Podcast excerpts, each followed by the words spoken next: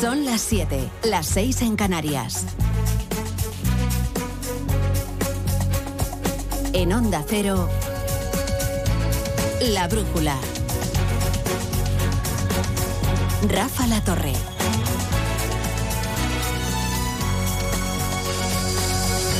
El nerviosismo del gobierno tiene una justificación.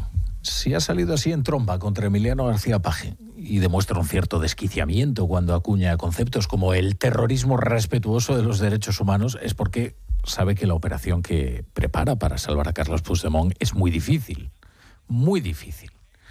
El juez García Castellón, gran leviatán con puñetas de este gobierno, ha responsabilizado a Carlos Puigdemont de delitos que no se pueden amnistiar.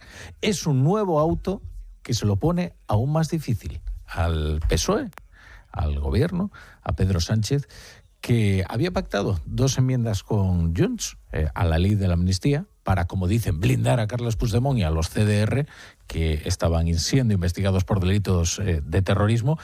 Y resulta que ahora este auto deja inútiles aquellas enmiendas. ¿Qué ha ocurrido? Cuando presentó las nuevas enmiendas a la ley de amnistía, Félix Bolaños acuñó esa idea turulata de un terrorismo respetuoso con los derechos humanos. Eh, conceptualmente es una estupidez, pero como artimaña jurídica tenía su sentido. Serían aquellos delitos que, denominados como de terrorismo, sin embargo no atentarían contra lo establecido en el convenio de la Unión Europea. Bien, por si hubiera alguna duda, García Castellón ha taponado esa fuga. El juez del caso Tsunami sostiene que algunos de los hechos más graves de los que se podría responsabilizar a la plataforma esta de Tsunami Democratic encajan en el artículo 2 del Convenio Europeo de Derechos Humanos. Se refiere a los graves incidentes que tuvieron lugar en la plaza de Urquinaona, en Barcelona, con enfrentamientos entre las fuerzas de seguridad y manifestantes muy violentos que protestaban por la sentencia condenatoria del procés. Hubo agentes heridos, dos de los cuales se personaron como acusación particular en la causa de Tsunami, que se instruye en la Audiencia Nacional, al permitir el juez García Castellón, más bien al desestimar el recurso para que no se personen estos agentes, lo que hace es confirmar que sí, que esos delitos pueden atentar contra el convenio de los derechos eh, humanos de la Unión Europea y así inutilizar las dos enmiendas pactadas por el PSOE, por Junts y por Esquerra para blindar a Carlos Puigdemont y a todos estos cargos. Y al final de cuentas, y esto es lo sustancial, lo que confirma toda esta persecución entre el gobierno y el juez, es algo mucho más grave para la democracia española. Y es que la ley de la amnistía no especifica una serie de, de delitos, eh, no, se dirige directamente a personas con nombres y apellidos. Lo importante es el sujeto y no al objeto. Y eso no hay democracia que lo resista. La brújula. Con la torre. Bienvenidos a la Brújula. Estaremos con ustedes hasta las once y media, las diez y media en Canarias, con toda la información, el análisis, la economía y el deporte. Es que una ley no puede estar eh, escrita para beneficio particular de una persona. Y eso es lo que está ocurriendo con esta ley de amnistía. Y por eso se va escribiendo en función de las decisiones que toma un juez. Y por eso se va corrigiendo en función de los autos que va publicando o dictando este juez. Porque aquí lo importante es que hay una lista de personas a las que hay que garantizar la impunidad, hicieran lo que hicieran. Les imputen los delitos que les imputen. Esta es una ley a medida escrita por eh, el gobierno a medias con los delincuentes para garantizarles la impunidad. Nos hacemos cargo de que todo esto se va complicando ¿eh? y que ya es difícil de seguir el serial de veredicto. Pero el resumen es sencillo. El gobierno está legislando en función de las decisiones del juez porque el único fin de la ley es garantizar la impunidad de Carlos Puigdemont. Y eso es un fin espurio, o como llevamos días diciendo, pura corrupción política porque una ley no puede tener como objeto favorecer a una persona particular, menos aún si es a cambio del apoyo parlamentario del partido. Pero como esto no es fácil y como a veces las cosas se tuercen, pues se entiende el nerviosismo en particular del Partido Socialista. No comparto una estrategia en la que la notoriedad se hace a partir de la discrepancia Creo que ese no es el camino. El camino es ser capaces entre todos de frenar el avance de la derecha y de la ultraderecha que con tanta fuerza está suplando en el conjunto de Europa. Y, ese nerviosismo se está canalizando en forma de ira contra Emiliano García Paje. Se refiere a la número dos del Partido Socialista, María Jesús Montero, y ministra de Hacienda. No hay que meterse con los ministros de Hacienda, ¿eh? puede tener un problema Emiliano García Paje. Eh, bueno, se refiere a Emiliano García Paje, lo cual no deja de ser hilarante, por cuanto se refiere al único de los socialistas capaz de gobernar con mayoría absoluta una comunidad. Si de lo que se trata es de frenar a la derecha, hombre, convendrá María Jesús Montero que nadie como paje. Mejor será gobernar una comunidad con mayoría absoluta que tener que cederle las competencias de inmigración nada menos que a la extrema derecha, porque si esa es la forma de frenar a la derecha, menudo viaje. El presidente de Castilla-La Mancha ya era el disidente oficial, pero algo ha cambiado esta vez. Nunca antes el ejército de terracota del sanchismo había salido así, en tromba, contra un dirigente del propio partido. ¿Por qué? por varias razones. Desde luego que ha escocido verle en feliz comandita con tres varones populares como Mazón, López Miras y Juanma Moreno. Hay verdadera zozobra además en el gobierno, porque sin la ley de amnistía no hay legislatura que valga y no va a ser tan fácil que prospere la inmunidad a medida de Carlos Puigdemont y el que Emiliano García Paje sitúe al PSOE en el extrarradio de la Constitución es algo que solo incide en ese nerviosismo. Y la tercera es que Paje ha mentado un tabú, lo que convierte a Paje en irredimible. Es que ha sugerido que Sánchez es un perdedor. Y de ahí no se vuelve. ¿eh? Esto no se perdona. Esto no se perdona. En cualquier caso, miserias de la vida partitocrática Hoy Emiliano García Paje ha bajado el tono varias octavas. Respeto todas las opiniones. También pido que se respeten las mías. No voy a insistir más en. Ya hablé ayer suficientemente, ¿no? Y, y no quiero ser protagonista, de verdad, sinceramente.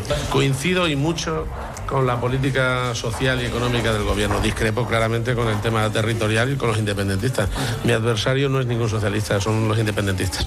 Porque quizás, eh, eh, bueno, quizás se asustó cuando recibió el, el elogio de Alberto Núñez Feijóo, Emiliano García Paje, porque si terrible es para un socialista recibir la censura de Ferraz, aún más preocupante es recibir el elogio de Feijóo, que ha debido de sentir vértigo al escuchar estas palabras. A mí me parece sorprendente. Creo que a los presidentes autonómicos de un partido no se les debe de humillar, y mucho menos a un presidente autonómico que es el único que le ha ganado por mayoría unas elecciones al Partido Socialista. Pero en fin, lo que es evidente, lo diga Paje o quien lo diga, es que el Partido Socialista está en el extrarradio de la Constitución.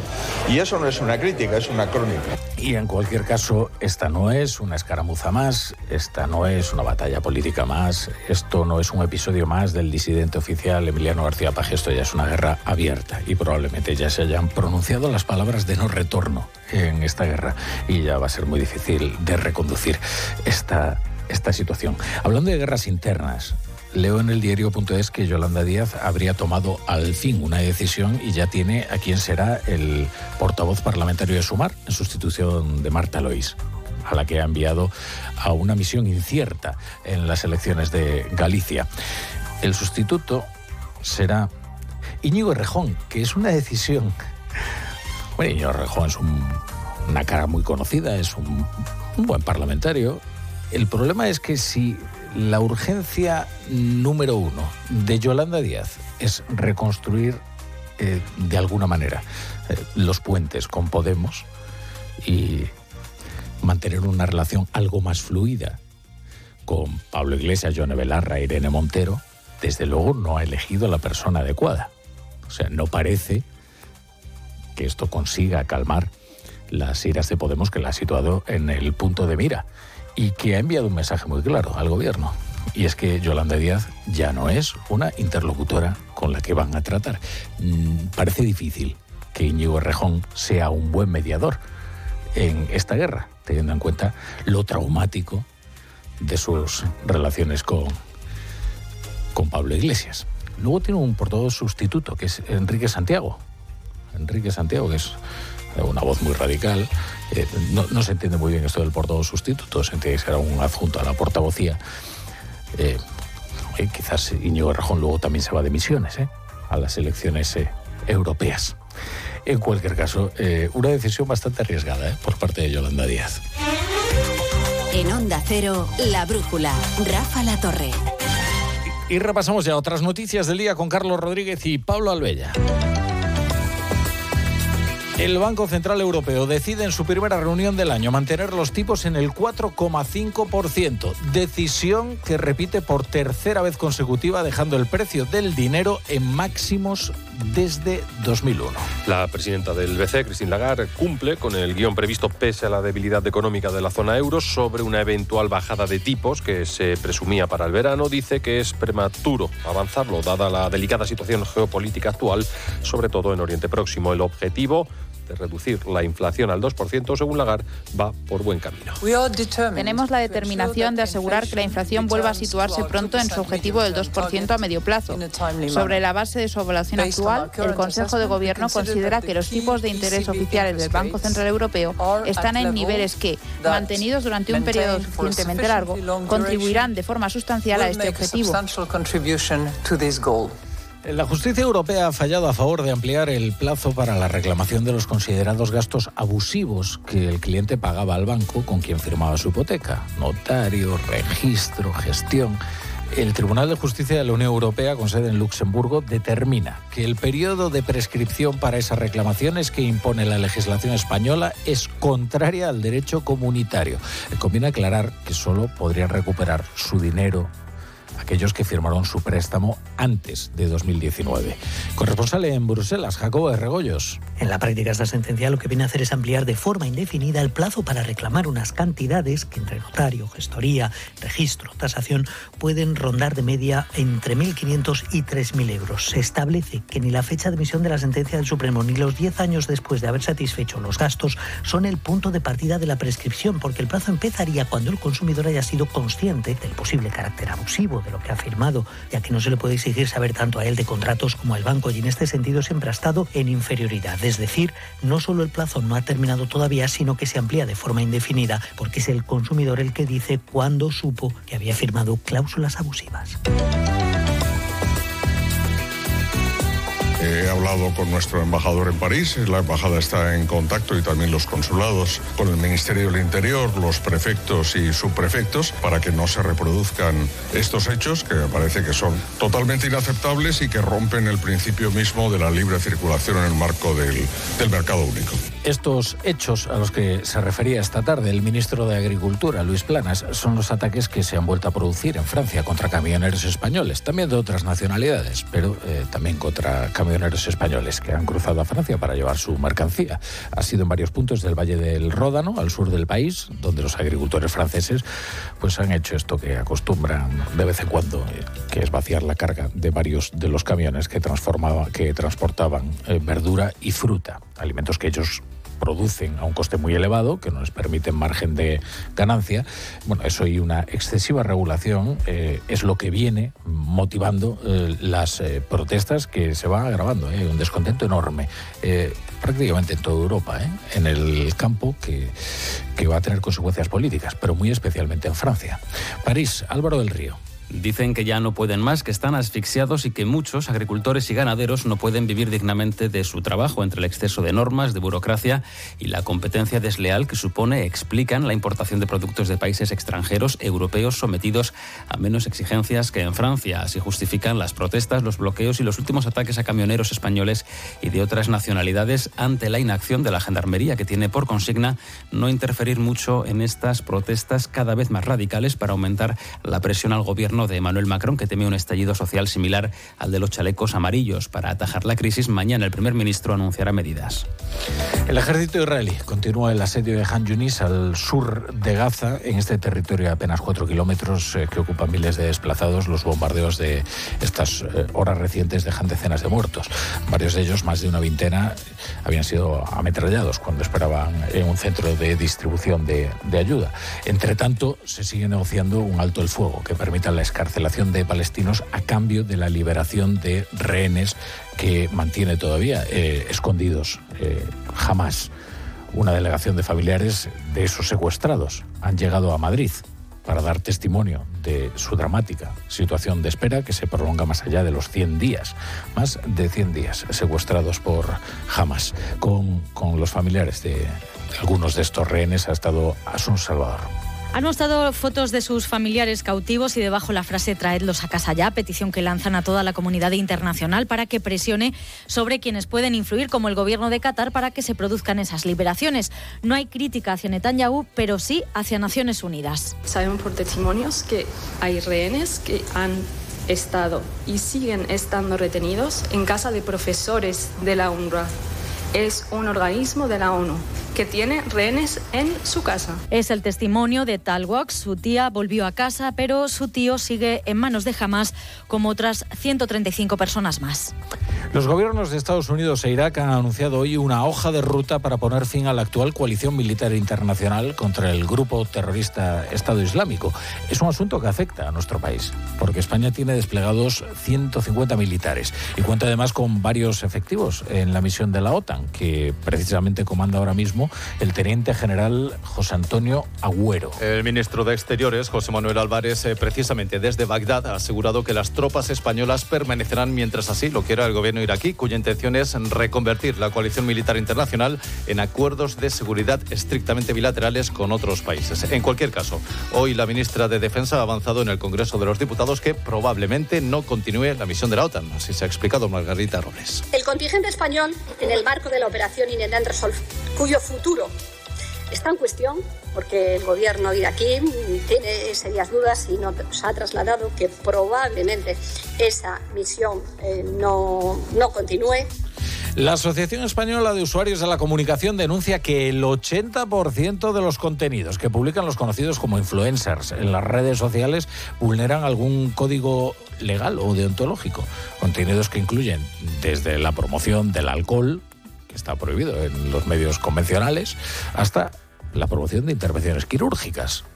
Por ello piden que eh, la prevista regulación en el marco de la ley audiovisual sea más amplia de lo previsto.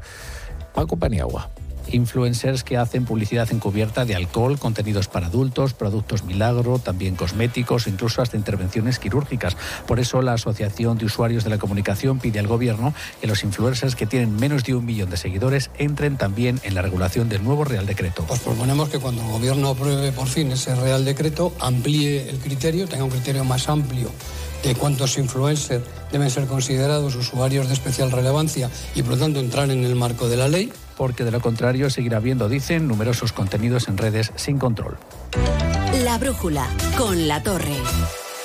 Hay dos tipos de motoristas. Los moteros, que llegan en cinco minutos, y los mutueros, que hacen lo mismo, pero por menos dinero. Vente a la mutua con tu seguro de moto y te bajamos su precio, sea cual sea. Llama al 91 555 5555. Hay dos tipos de motoristas: los que son mutueros y los que lo van a ser. Condiciones en mutua.es. Su alarma de Securitas Direct ha sido desconectada. Anda, si te has puesto alarma, ¿qué tal? La verdad que muy contenta. Como me paso casi todo el día fuera de casa trabajando, así me quedo mucho más tranquila. Si llego a saber antes lo que cuesta, me la hubiera puesto antes. Protege tu hogar frente a robos y ocupaciones con la alarma de Securitas Direct. Llama ahora al 900-272-272.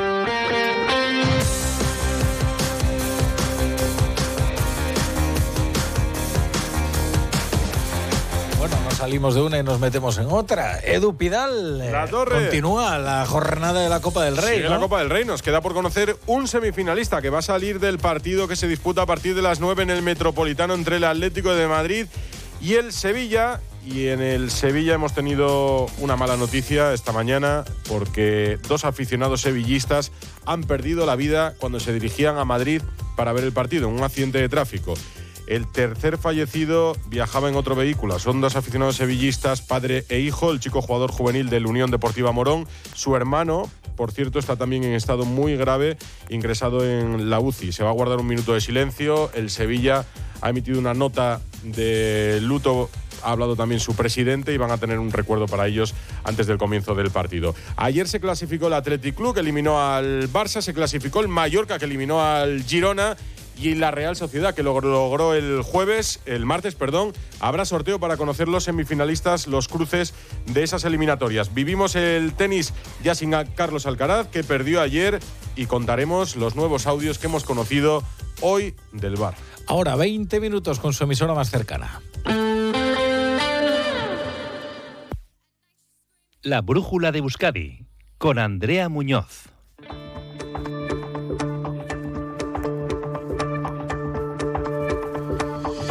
La alcaldesa socialista de Vitoria, Maider Echevarría, logra in extremis aprobar los presupuestos tras alcanzar un acuerdo con EH Bildu. Han sido largos días de negociación, pero la coalición Aberchale dice haber visto en las últimas horas un cambio de actitud en el gobierno municipal. Y la juventud vasca mira al futuro con más optimismo. El informe Aurrera Beguira, en base a encuestas entre la población menor de 29 años, recoge que el 2023 supuso una mejora en la tendencia. Estas serán algunas de las noticias que repasaremos esta tarde. Esto y mucho más. A León, muy buenas tardes, ¿qué tal? Bienvenidos a la Brújula de Euskadi. Con Félix Santiago en la coordinación técnica les acompañaremos como cada tarde hasta las 8 menos 20. Comenzamos mirando a tráfico y tiempo. Conectamos con el Departamento de Seguridad del Gobierno Vasco, a León. A León, buenas tardes. ¿Cómo se circula en la red viaria vasca ahora mismo? Pues en estos momentos no se registran accidentes ni incidencias graves en nuestras carreteras. No tenemos que lamentar ningún accidente con daños personales y se circula con total normalidad. Muchas gracias y ya saben, precaución en estas carreteras. Miramos ya el tiempo para mañana viernes. Según Euskalmet, tendremos una alternancia de nubes y claros y un ligero descenso de las temperaturas. Aunque veremos algunas nubes, seguiremos con ambiente soleado en muchos momentos de la jornada. Las temperaturas máximas bajarán un par de grados, situándose en torno a los 16-17 en todo el territorio. Con esta previsión, damos comienzo al repaso informativo de este jueves, 25 de enero.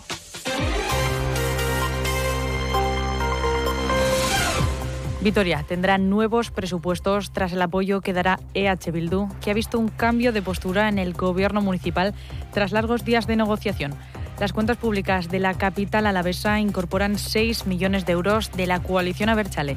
La alcaldesa de Vitoria se ha mostrado satisfecha con el pacto alcanzado con EH Bildu. Maider Echevarría teníamos un buen proyecto que ahora además se ve reforzado en algunos puntos gracias y a través de los acuerdos de Bildu. Ahora, evidentemente, el objetivo es cumplir con el presupuesto, demostrar que tanto trabajo y tantas negociaciones han merecido la pena, que la parálisis y la confrontación no son una opción. El diálogo, más que una necesidad, es una obligación. Este acuerdo para muchos tiene un claro aloma preelectoral. Lo cierto es que los partidos ya están entrando en la pugna.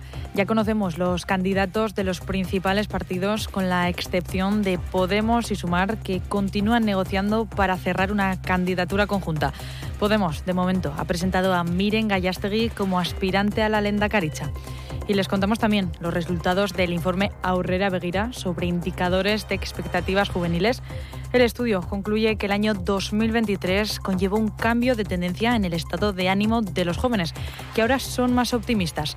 Sube 5 puntos la confianza en el futuro y el índice de satisfacción personal alcanza 71 puntos sobre 100. Jonan Fernández es secretario general de Agenda 2030.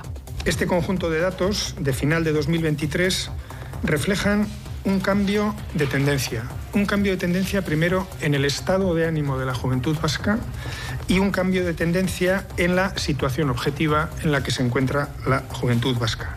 El pesimismo que indujo la pandemia va quedando atrás. En página de tribunales ha quedado visto para sentencia el juicio por la brutal paliza sufrida por Alec Ionita en Amorebieta en 2022. Tanto la Fiscalía como la defensa de la familia de Alex se mantienen las peticiones de penas para los siete jóvenes encausados. 14 años y 8 meses de prisión son los que pide la Fiscalía. Por su parte, la acusación que representa a la familia rebaja la petición de pena máxima a 30 años de cárcel.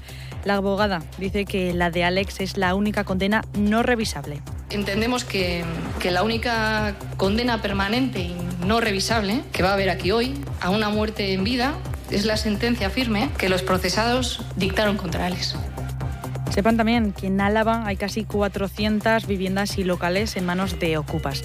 Es la denuncia que hace el PP de Álava que ve total impunidad en las mafias que ocupan y realquilan estas viviendas sin que el ayuntamiento tome las medidas necesarias. Iñaki Oyarzábal del Partido Popular. Estamos hablando ya de casi 400 viviendas ocupadas. 192 en Recaleot y casi 200 eh, viviendas y locales comerciales lonjas en la ciudad y en los pueblos alaveses. Se trata de bandas organizadas que están ocupando decenas de viviendas para luego revenderlas, realquilarlas eh, con total impunidad. Creo que el gobierno vasco se tiene que implicar y los ocupas tienen que ver a las instituciones absolutamente en contra de esa ocupación.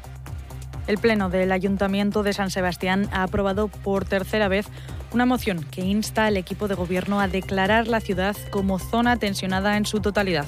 En Bilbao, sin embargo, el Pleno ha rechazado una moción del Carrequín Podemos que pedía declarar toda la ciudad como zona tensionada del mercado de la vivienda.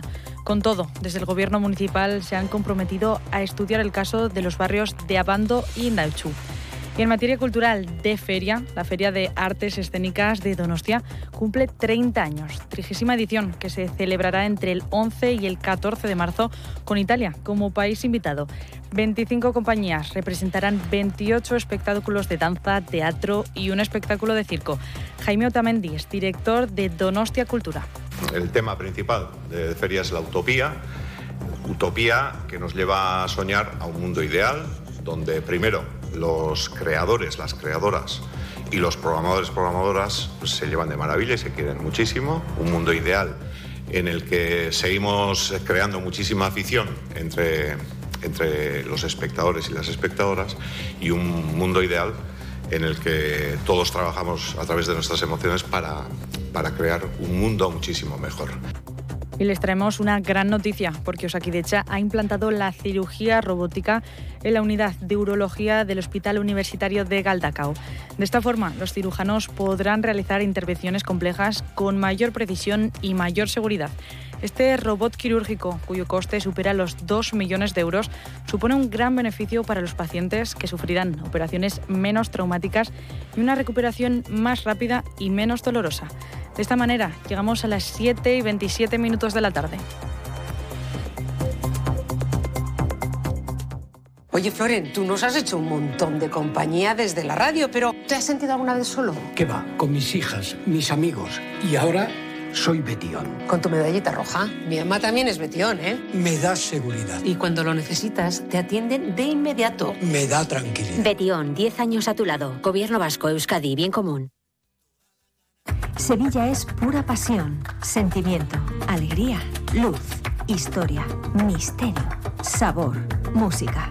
Este verano, la ciudad más apasionada te muestra su cultura más fresca y sus noches más largas. Descubre la experiencia completa en Fitur, Sevilla, Passion for Summer.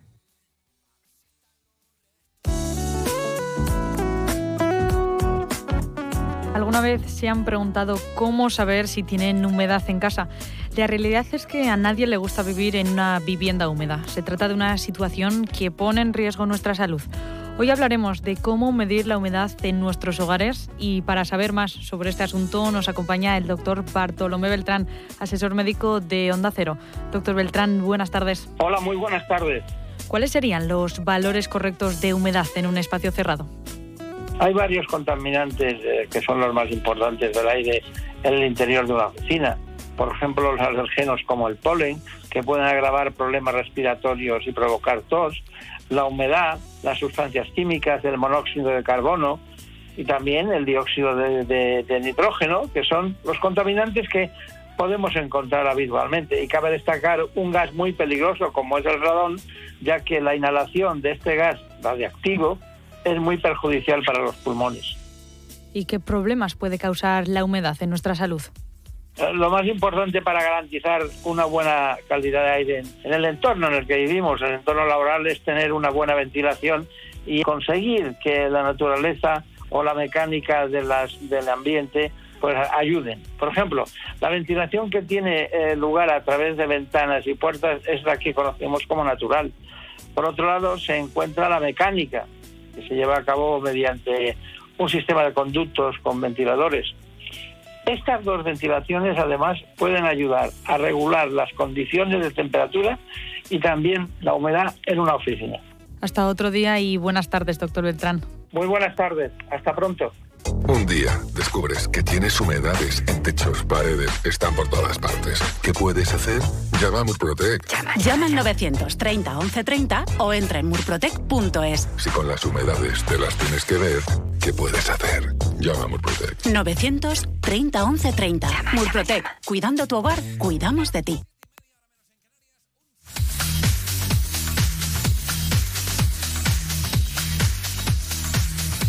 Como cada tarde de jueves tenemos sintonía de Sagartoki, por lo que vamos a saludar a Raúl Fernández. Raúl, ¿qué tal la Racha León?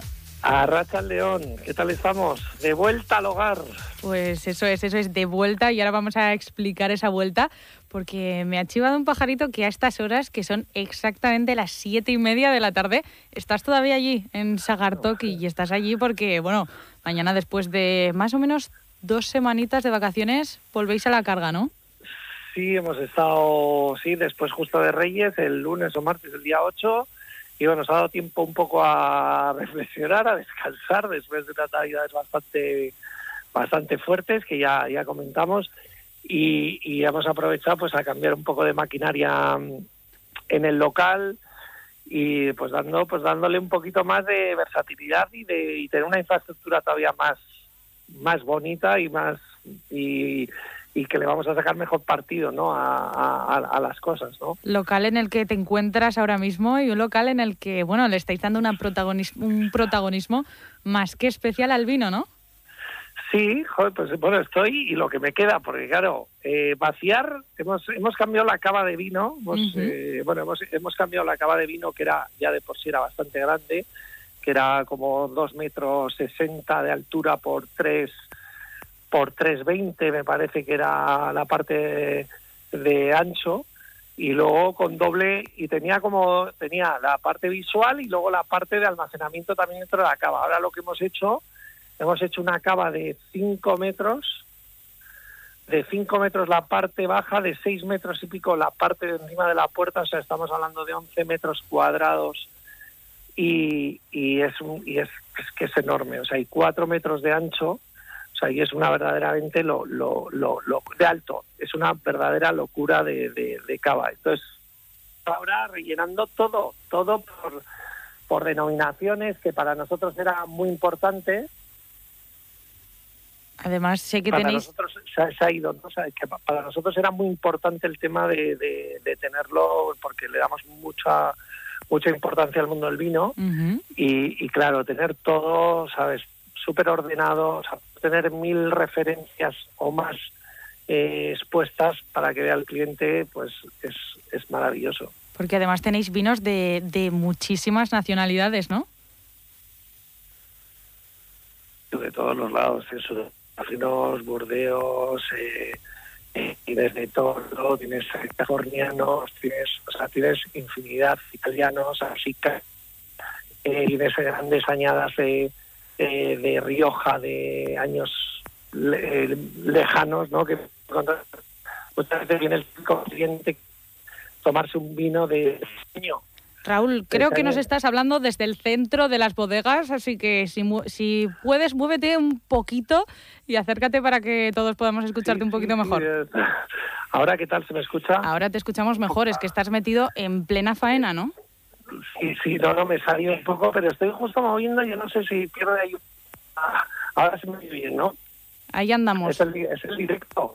Estos son las cosas de las cosas del directo y las cosas que pasan cuando uno está hasta tan tarde en el trabajo sí, intentando no, no, preparar hoy, todo. Hoy, hoy, hoy, no sabemos a qué hora acabaremos porque, claro, vamos ordenando, dejaremos cosas sin, sin hacer, pero, pero por eso lo que hablamos, que es tan importante el poder tenerlo todo bien ordenado, porque yo siempre he creído que, que tener, eh, cuando vamos a un restaurante, ¿no? A nosotros, al que le gusta el mundo del vino y tal, y le gusta el comer bien, uh -huh. yo creo que tiene que ir equiparado, ¿no? Que cuando llegas a un restaurante y quieres comer bien y ves que solo hay dos, dos vinos, pues a mí me a mí me hace que pensar.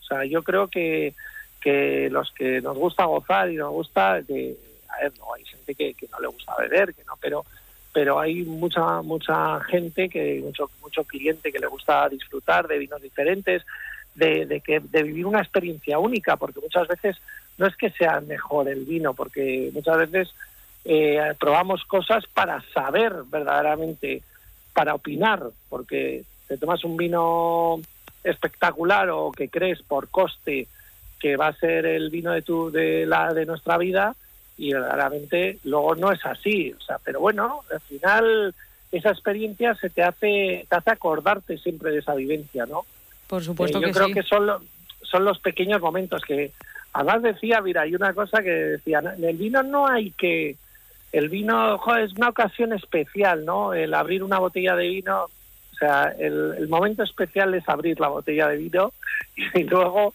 viene lo demás no o sea que, que es muy importante no Donde hay vinos buenos se come bien, eso, eso es así. Y además del vino, no solo vino, porque la carne también va a ser un espectáculo en Sagartoki a partir de ahora, ¿no? Pues sí, o sea, al final eh, no, no, no, o sea, nosotros no somos, no somos conformistas, ¿no? Entonces queremos evolucionar y para nosotros el mundo de la carne ya, ya íbamos, ya íbamos en esta línea, en esta línea del, de la carne, de, pues con las cámaras que pusimos, eh, pues tener más posibilidad de, de mantener la carne, pero ahora ya hemos dado un salto en la entrada justo de Sagartoki.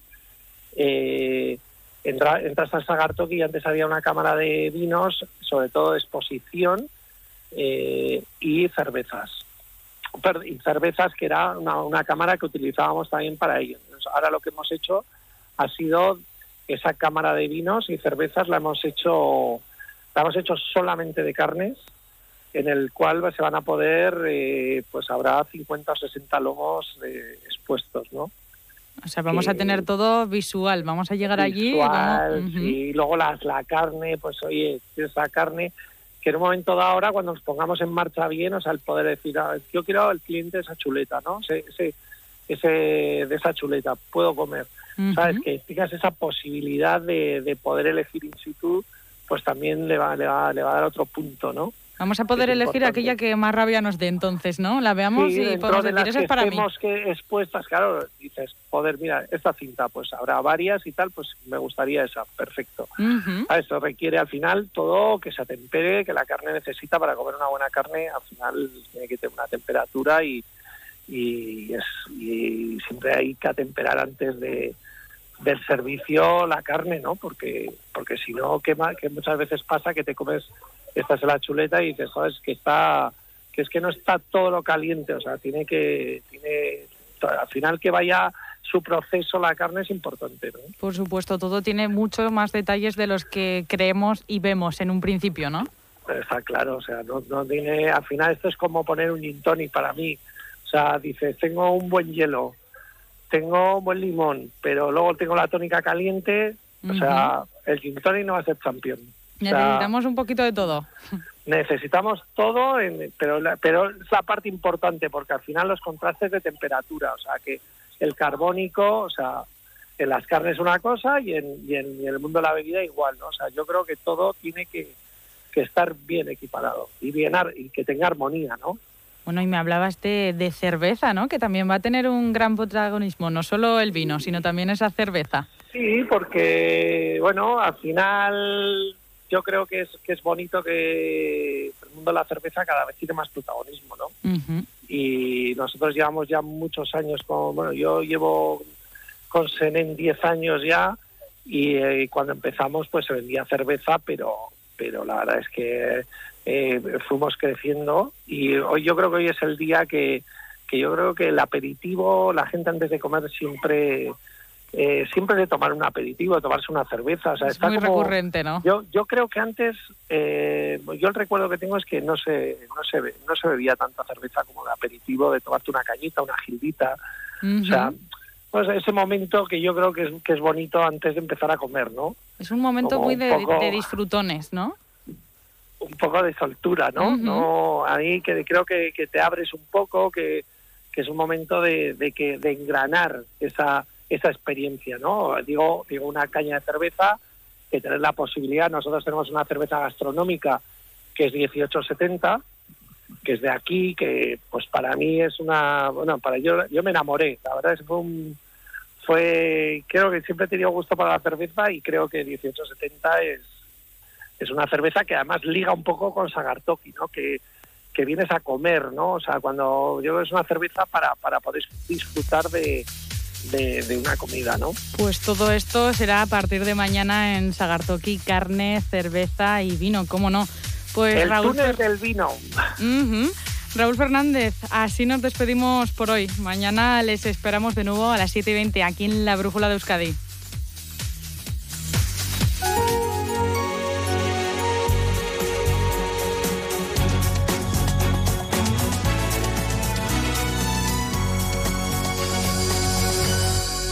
Uy, qué tarde es. Al final nos enredamos a hablar y vamos echando la tarde. Son las 8 menos 20, las 7 menos 20 en Canarias. Esto es la brújula de Onda Cero y estas son las noticias que tienen que conocer a esta hora para estar bien informados. El juez García Castellón no descarta ánimo homicida en Tsunami Democratic por la agresión con heridas graves a agentes de policía, lo que supone una violación de derechos humanos por actos de terrorismo. Entre quienes podrían resultar responsables de estas agresiones están los imputados y entre ellos el expresidente Carles Puigdemont, lo que impediría su amnistía. El PSOE aísla al presidente de Castilla-La Mancha, Emiliano García Paje, por sus críticas a la amnistía y acusar a su partido de estar en el extrarradio de la Constitución. El gobierno dice que busca notoriedad y recuerda que sus opiniones no son las del partido Partido Socialista. Paje reitera su derecho a discrepar de lo que considera hace erróneo su partido. La Policía Nacional ha detenido en una estación de tren en Leipzig, en Alemania, al preso Yusuf Mohamed Lerrech, alias El Pastilla, que se fugó de la cárcel de Alcalá Meco antes de Navidad. Los investigadores ahora tratan de averiguar cómo escapó de España y si contó con la ayuda de terceras personas, por lo que no se descartan más detenciones. Frontex baraja irse de España por falta de entendimiento con el ministro del Interior, Grande Marlasca, y suspende sus operaciones en el Mediterráneo y Canarias. España es el único país de la Unión Europea que todavía no ha renovado sus operaciones conjuntas con la Agencia de Control de Fronteras Europeo. El constitucional francés ha anulado esta tarde las medidas más polémicas de la nueva ley de inmigración del presidente Emmanuel Macron, entre ellas el delito de estancia irregular, el endurecimiento de acceso a las prestaciones sociales o el establecimiento de cuotas migratorias anuales. Familiares de rehenes israelíes eh, secuestrados por Hamas piden en Madrid que la comunidad internacional se implique en las negociaciones para su liberación. En Gaza, al menos 20 palestinos han muerto en un ataque contra personas que hacían cola para recibir ayuda humanitaria. Esta madrugada en Alabama va a ser ejecutado con nitrógeno un condenado por haber asesinado por dinero a una mujer en 1988. Es la primera vez en Estados Unidos que se usa esta técnica. Naciones Unidas ya ha pedido la supresión de esta pena al calificarla como trato cruel e inhumano comparable a la tortura. La Asociación de Usuarios de la Comunicación pide al Gobierno que la prevista ley audiovisual para controlar eh, contenidos de los llamados influencers sea más amplia. El 80% de sus contenidos, dicen, son incorrectos desde el punto de vista legal o deontológico y piden que se impongan multas cuando exista publicidad engañosa o falsa. La brújula con la torre.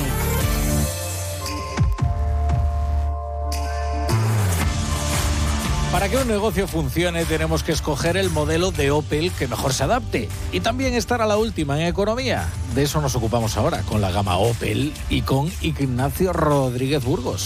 ¿Qué tal Ignacio? Buenas tardes. Muy buenas tardes Rafa. ¿Y de qué, de qué vamos a hablar en ese espacio de gran éxito que es la brújula de la economía? Pues mira, la carta de la brújula de la economía de este jueves llega con productos de primera calidad, directamente del campo a la mesa, como por ejemplo las protestas de los agricultores que se extienden por Europa se han registrado en los Países Bajos, Alemania, Rumanía, Grecia y llevan varios días de manifestaciones y barricadas en Francia. La diferencia, Rafa, de la protesta de los agricultores franceses con sus homólogos de otras naciones europeas es que los galos terminan desvalijando los camiones españoles y de otras nacionalidades, arrojando sus mercancías por el asfalto.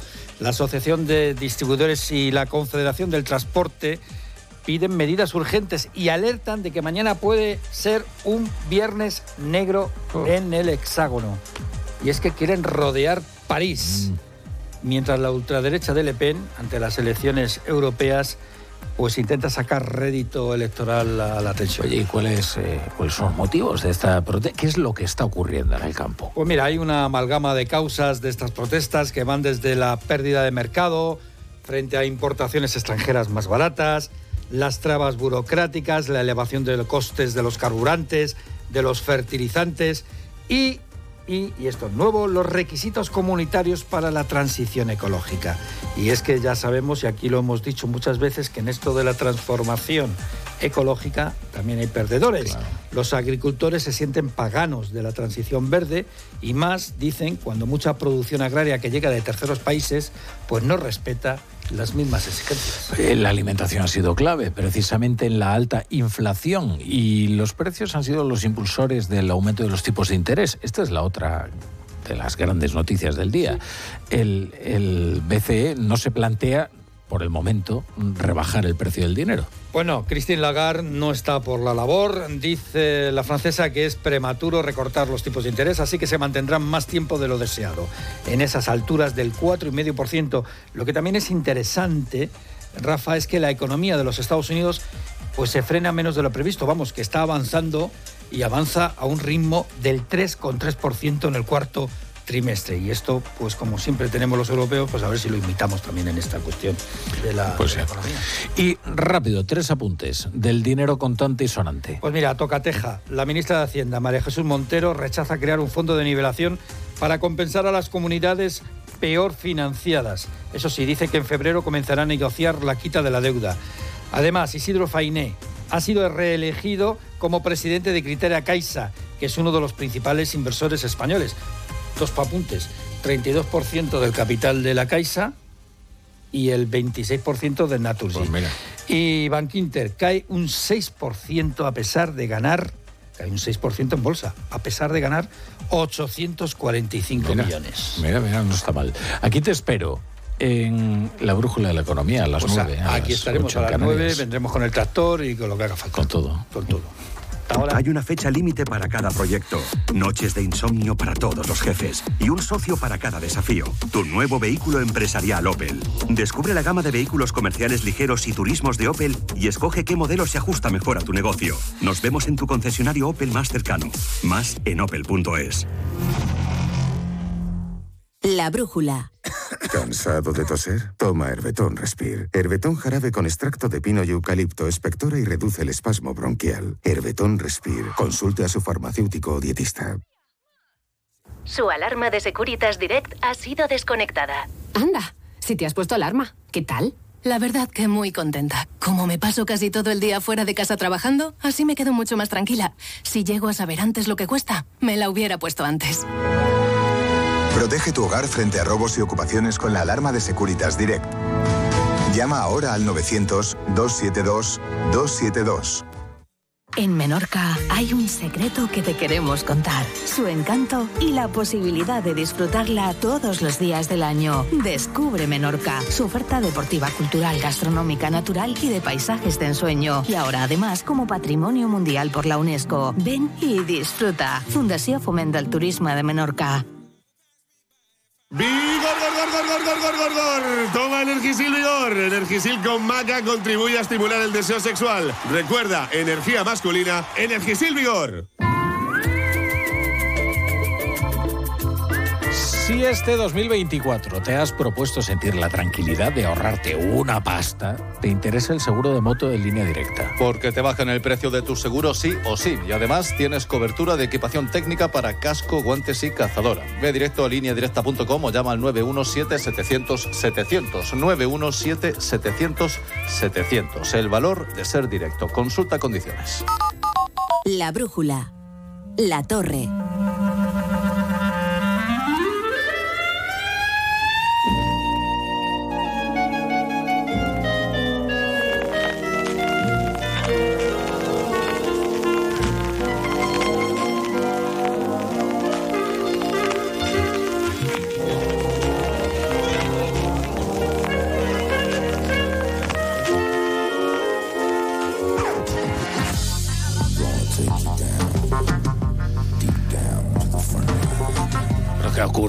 Sintonía del ambiguo, que ha sufrido alguna alteración. Eh, ¿Qué tal, David Mejía? ¿Cómo estás? Muy buenas tardes, Rafa La Torre. Pues ¿A muy qué bien. responde? ¿A qué responde esta innovación en tu sección? Bueno, creo que ha sido adulterada la, la música con un buen motivo.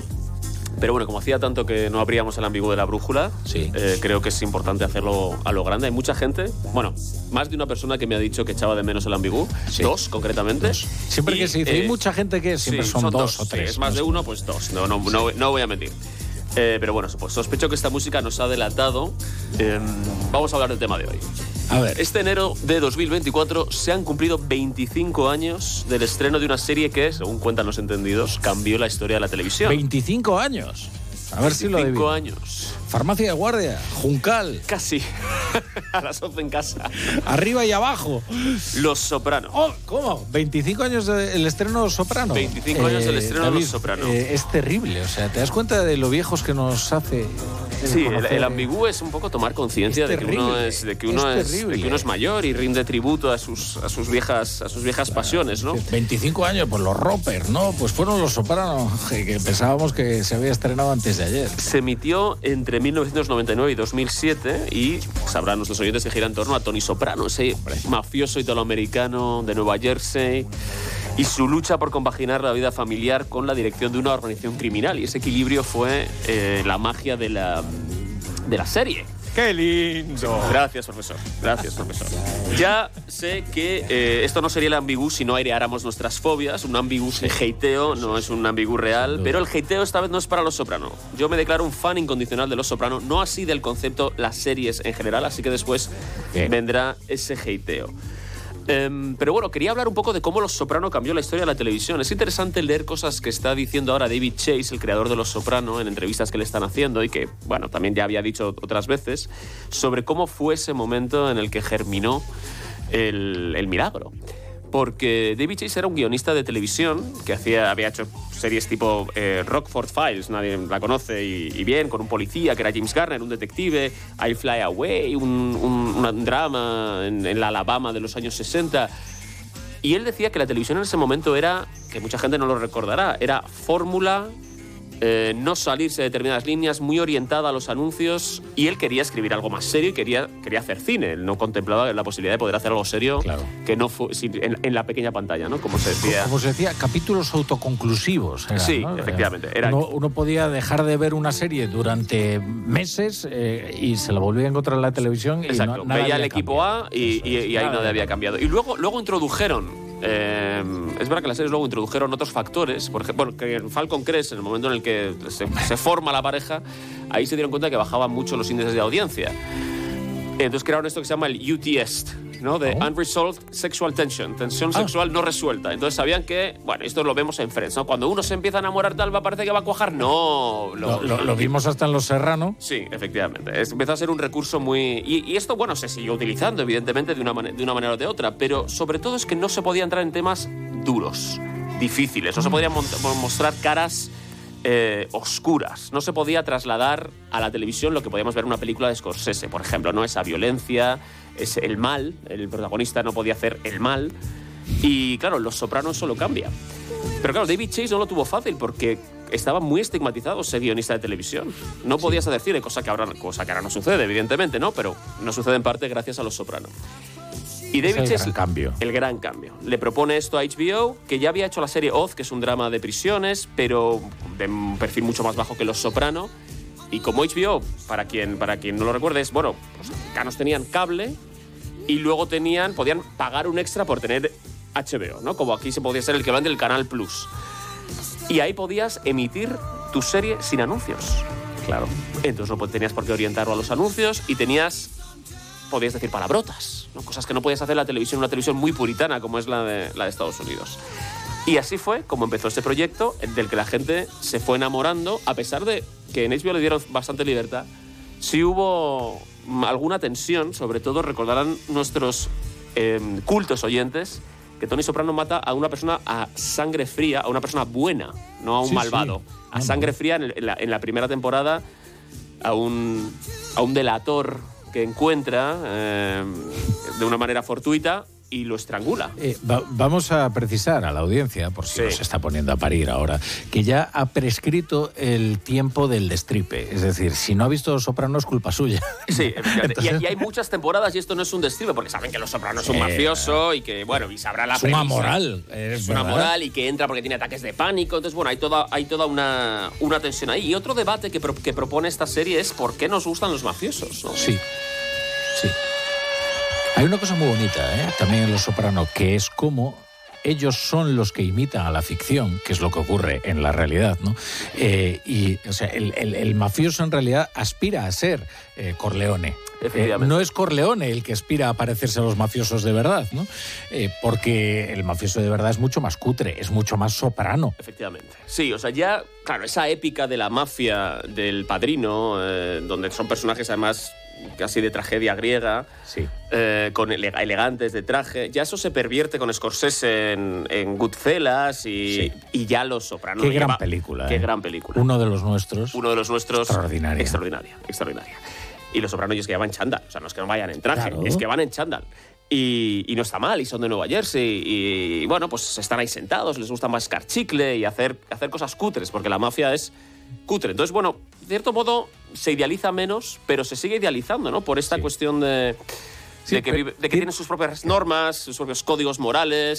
son- Tiene- son y tiene que ver con la persuasión incidental, ¿no? Es decir, como el protagonista es Tony Soprano, tú inevitablemente eh, empatizas con él. Esto es un mecanismo muy rudimentario del cine. No Sí, hay otra. absolutamente. Sí, sí, la ficción eh, nos hace empatizar con el, con Hasta el, con Aníbal Lecter. con el protagonista.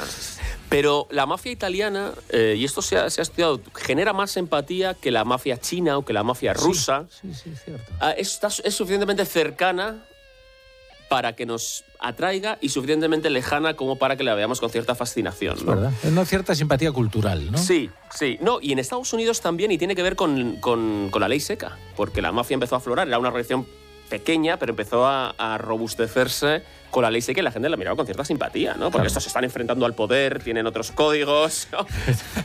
Le quitas a alguien el trago y claro, se pone, se pone, el trago, se pues, pone muy rebelde. Pero a ver, eh, La Torre, confiesa, tú eres A de ver. series, ¿verdad?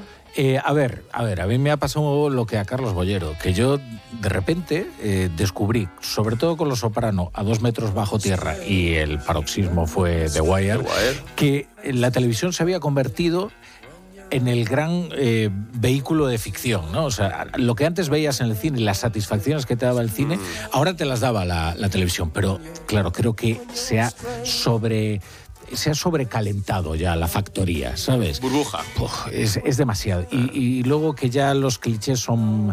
eh, eh, recorren todas las series. eh, me, me he desencantado, realmente. Pues fíjate, eso dice David Chase. David Chase dice que estamos ante el funeral de la edad dorada de la televisión. A ver, hay gente incluso que duda de que esto sea televisión y que las series y eh, sobre todo cuando, cuando entró el streaming es lo que la- a lo que la gente recurría precisamente para no tener que ver la televisión. Pero sí hay evidentemente algo que no es cine y que se ve de manera episódica, tal. pero él cree que está muriendo precisamente por lo que dices, porque se ha recalentado, hay muchos clichés, hay mayor corrección política Sí. y mayor, mayores compromisos con esa corrección política y una cosa muy curiosa, el, eh, el- la atención que es capaz de prestar cada uno. Sí. Es decir, ahora la gente quiere ver cosas que pueda ver mientras está mirando el móvil. Esto es lo que dicen los ejecutivos de las plataformas. ¿no? Puedes estar mirando el móvil y viendo la serie de televisión. Eso no lo puedes hacer con Los Sopranos, no lo puedes hacer con The Wire, no lo puedes hacer con todas estas, que son un, un imán de atracción demasiado importante para lo que, para lo que estamos viendo ahora. O sea, que Pero sí con la radio. Por eso sobreviviremos a todo el resto de medios. Efectivamente, porque con la radio puedes correr, saltar, cualquier cosa.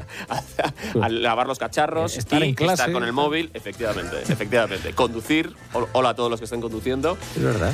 Así que quizás estemos ante ese, ante ese final. Pero, eh, Pero a ti te pasa como a David Chase y como a mí, eh, que, que ya crees que, bueno, Sí, te- yo- ah, pero yo no he visto tantas series. He visto Los Soprano, he visto The Wire, he visto estas grandes series y he visto alguna otra. Me, me gustan más las miniseries porque es que mm, llegó un momento en el que yo, me des- más que desencantarme, me desengañé de todas las recomendaciones que me estaban haciendo porque todas eran buenísimas. Todas las series eran buenísimas. Tienes que ver tal porque es buenísima. Tienes que ver cuál porque es buenísima. No, tiene nueve temporadas, pero se pone está muy bien. En la tercera empieza ya. Bueno, no- uno no tiene tanto tiempo. Es que ese es el otro problema de las series, ¿no? Que es la inversión de tiempo que requieren, ¿no?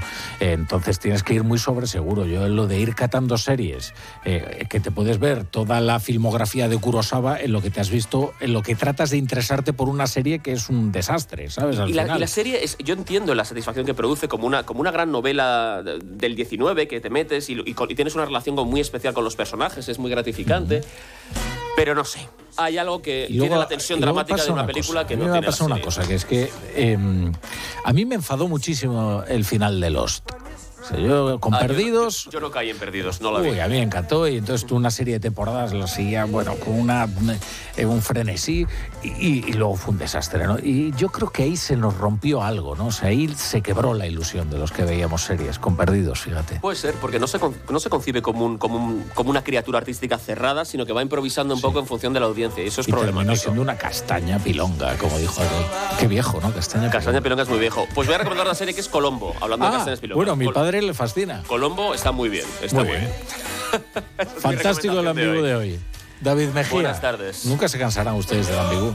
Va a ser un clásico como Los Sopranos.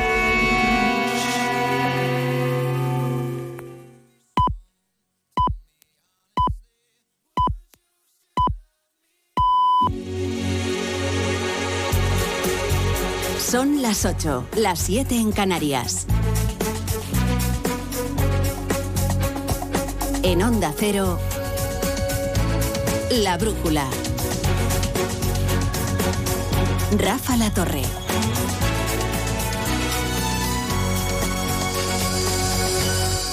Al gobierno ya le va quedando una única alternativa. Escribir una lista con los nombres de las personas a las que hay que borrarle el historial delictivo. Y listo. Que digan quiénes son. Que, que no se centren en los delitos que hay que amnistiar, sino que digan directamente cuáles son las personas a las que hay que amnistiar. Hayan hecho lo que hayan hecho. Que se les perdone todo y que se les borre eh, de su historial a Carles Puigdemont, a Marta Rubira, a estos 12 CDR, a este, a este y al, al otro. Porque de eso se trata la ley de amnistía. Y ni siquiera se molesta en disimularlo el gobierno, porque la ley se va reescribiendo en función de la situación particular procesal de estas eh, personas. De manera que será una amnistía ajustada a la circunstancia particular de un puñado de individuos particulares. Y eso no hay democracia que lo resista. ¿Qué es lo que ha ocurrido ahora? Un nuevo auto del juez García Castellón, que se ha convertido en el leviatán de este gobierno, el juez García Castellón. Este nuevo auto viene a responder a un recurso presentado por una de las partes en el caso Tsunami e inutiliza las enmiendas que PSOE y Junts y Esquerra pactaron para eludir los otros, los otros autos de García Castellón. ¿Por qué? Recuerden que Félix Bolaños acuñó aquel concepto desquiciado del terrorismo respetuoso con los derechos humanos. Es un dislate conceptual, es una estupidez, pero pretendía defender que por más que a Carles Puigdemont le imputaran delitos de terrorismo, estos podían no ser contrarios al Convenio de Derechos Humanos de la Unión Europea. De ahí cuando precisa solo en aquellos casos de terrorismo graves que atenten gravemente contra los derechos humanos. Bien, pues lo que ahora ha hecho el juez García Castellón es permitir la personación en la causa de dos antidisturbios heridos en 2019 en los gravísimos disturbios violentos de la Plaza Urquinaona tras conocerse la sentencia del procés. Ambos los considera víctimas de una acción incompatible con el artículo 2 del convenio.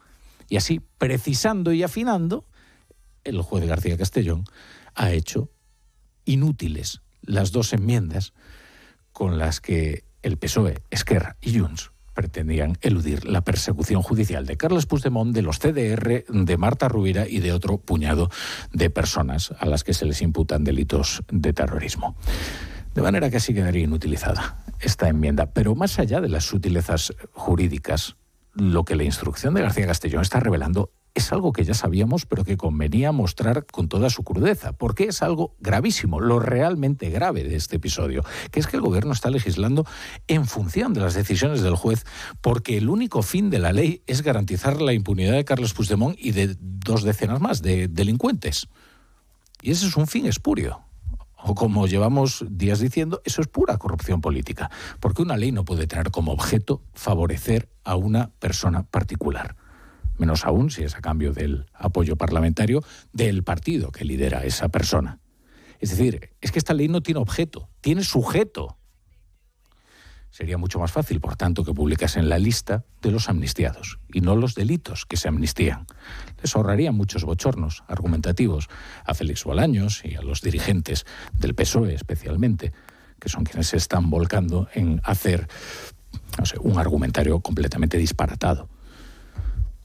Consiste en esto, justo en esto. Lo importante es el sujeto y no el objeto. Eso es lo que está haciendo el gobierno y eso es lo que revela este, este tiro afloja, bueno, esta persecución con su gran leviatán, que es el juez García Castellón. La brújula. Con la torre. Bienvenidos a Brújula. Si se incorporan a esta hora a la sintonía de Onda Cero. Y hay señales de nerviosismo en el gobierno. Porque toda la legislatura depende de que pueda garantizarle la impunidad al prófugo y a este puñado de delincuentes muy particulares. Y hay un juez que parece empeñado en que eso no ocurra. Pero ya les digo que lo sustancial del asunto es que en España se está legislando a medida de unos delincuentes para comprar con impunidad su apoyo parlamentario. Esto hay que repetirlo una y mil veces. Es una ley donde lo que importa es el sujeto y no el objeto. Y eso no hay democracia que lo resista. ¿Hay nerviosismo? Desde luego. Y se nota. El nerviosismo lo ha convertido Ferraz, lo ha canalizado en ira contra Emiliano García Paje. La razón de la pelea responde a la más elemental mecánica política. ¿eh? El PSOE ha sacrificado casi todo su poder territorial para que Pedro Sánchez siga siendo presidente. Cualquiera que conozca el estado de la moral de los socialistas en toda España, excepto en Cataluña o en Moncloa Distrito Central, lo sabe. Cada pacto, cada cesión, cada contradicción, cada chantaje de los independentistas ha ido en contra de sus varones y sus municipios en toda España. Como esos varones y municipios ya no tienen ningún tipo de poder, dependen únicamente de la voluntad del secretario general. No así Emiliano García Paje, que es presidente de Castilla-La Mancha porque así lo han decidido los castellano-manchegos, que serán quienes lo retiren de ahí en unas próximas elecciones si es que quieren hacerlo. Claro, esta es justo la razón por la que quienes, eh, quien le sobra a Ferraz es precisamente el único capaz de tener una mayoría absoluta. No comparto una estrategia en la que la notoriedad se hace a partir de la discrepancia. Creo que ese no es el camino. El camino es ser capaces entre todos de frenar el avance de la derecha y de la ultraderecha que con tanta fuerza está suplando en el conjunto de Europa. Pero qué notoriedad si ya ha ganado las elecciones con mayoría absoluta.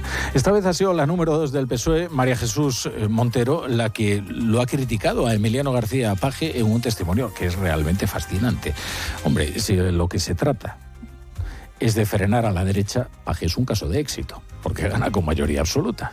En cambio, Pedro Sánchez depende de la extrema derecha de Junts, hasta tal punto de postración que tiene que mercadear con ellos las competencias de inmigración Así se frena a la extrema derecha, dándoles las competencias de inmigración para que compitan con la otra extrema derecha, en dureza con los inmigrantes. Esta no es una escaramuza puntual, ¿eh? ni una de tantas divergencias entre Paje y Ferraz, porque probablemente ya se hayan pronunciado las palabras de no retorno. Porque lo que no, no le van a perdonar a Paje es que primero ubique al PSOE en el extrarradio de la Constitución, porque hay una conciencia culpable, claro, baja vergüenza sobre todo a los que se han prestado a una operación indigna. Pero es que además ha señalado el gran tabú, que es que Sánchez es un perdedor. Y eso no se perdona. En cualquier caso, miserias de la vida partitocrática, hoy Emiliano García Paje ha bajado el tono varias octavas. Respeto todas las opiniones. También pido que se respeten las mías. No voy a insistir más en. Ya hablé ayer suficientemente, ¿no? Y, y no quiero ser protagonista, de verdad, sinceramente. Coincido y mucho con la política social y económica del gobierno. Discrepo claramente con el tema territorial y con los independentistas. Mi adversario no es ningún socialista, son los independentistas. Claro, lo que pasa es que si su adversario son los independentistas, que son eh, de quienes depende el gobierno de España, ya les decimos que toda la estructura del Partido Socialista, toda, está puesta al servicio de que Pedro Sánchez siga siendo presidente del gobierno. Y eso fue manifiesto tras las pasadas elecciones municipales y autonómicas, en las que Sánchez asumió en primera persona la culpa y adelantó las elecciones a su modo plebiscitario. El resultado ya lo conocemos. A partir del 23J tiene un nuevo socio que es un prófugo de la justicia, huido en baterlo, al que tiene que pagar con la impunidad, con una ley de amnistía. El PSOE se está achicando y achicando hasta quedar reducido a un cogollito muy sectario, cuya única misión es preservar la condición de minoría suficiente que permita a Sánchez ser presidente. Y como esa condición depende de la voluntad de los socios independentistas, las concesiones son constantes, son crecientes y serán interminables. Esto es mecánica política clásica. El PSOE nunca va a dejar de depender de los independentistas, porque cada chantaje al que se pliega lo va debilitando y lo va dejando más expuesto aún a un nuevo chantaje. Eso es lo que está ocurriendo en el PSOE y eso es lo que explica que precisamente el que sobra sea el único varón capaz de ganar con una mayoría absoluta. En Onda Cero, La Brújula, Rafa La Torre. Te lo digo o te lo cuento. Te lo digo. Sigue subiéndome el seguro del coche, aunque nunca me han multado. Te lo cuento. Yo me voy a la mutua. Vente a la mutua con cualquiera de tus seguros. Te bajamos su precio, sea cual sea. Llama al 91 555 5555. 91 555 5555. Te lo digo, te lo cuento. Vente a la mutua. Condiciones en mutua.es. Con este estrés no consigo concentrarme. Toma Concentral. Con su triple acción de lavacopa, rodiola y vitaminas, Concentral consigue aliviar el estrés ayudando a una concentración más estable y duradera. Concentral. Consulte a su farmacéutico o dietista. Su alarma de Securitas Direct ha sido desconectada. Anda, si te has puesto alarma, ¿qué tal? La verdad que muy contenta. Como me paso casi todo el día fuera de casa trabajando, así me quedo mucho más tranquila. Si llego a saber antes lo que cuesta, me la hubiera puesto antes. Protege tu hogar frente a robos y ocupaciones con la alarma de Securitas Direct. Llama ahora al 900-272-272. La Brújula. La Torre.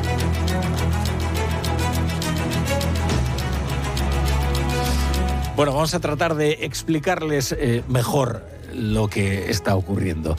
En una argumentación en la que rechaza el recurso presentado por una de las investigadas, el juez García Castellón afirma que durante los disturbios por la sentencia del Prusés se atentó contra los derechos humanos. Y esto, según la redacción de la ley de amnistía, dejaría fuera de la amnistía a Carles Puigdemont o a Marta Rubira o a tantos otros procesados, como esos 12 CDR que están eh, procesados por un delito de terrorismo.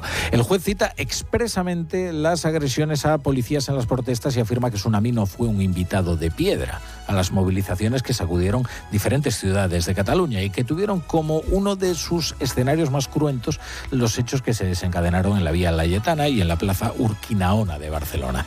Señala además que no descarta que hubiera ánimo homicida en lo ocurrido. Eva Llamazares. Dijo Puigdemont, el problema puede venir si hay algún muerto. El juez de Tsunami aprecia en esa conversación indicios de que el líder independentista asumió el riesgo de que se produjeran víctimas mortales. Por eso el auto deja en un AI la enmienda pactada con Junts para incluir en la amnistía un tipo de terrorismo, aquel en el que no hay intención de vulnerar derechos humanos, es decir, cuando el autor no quiso matar o herir.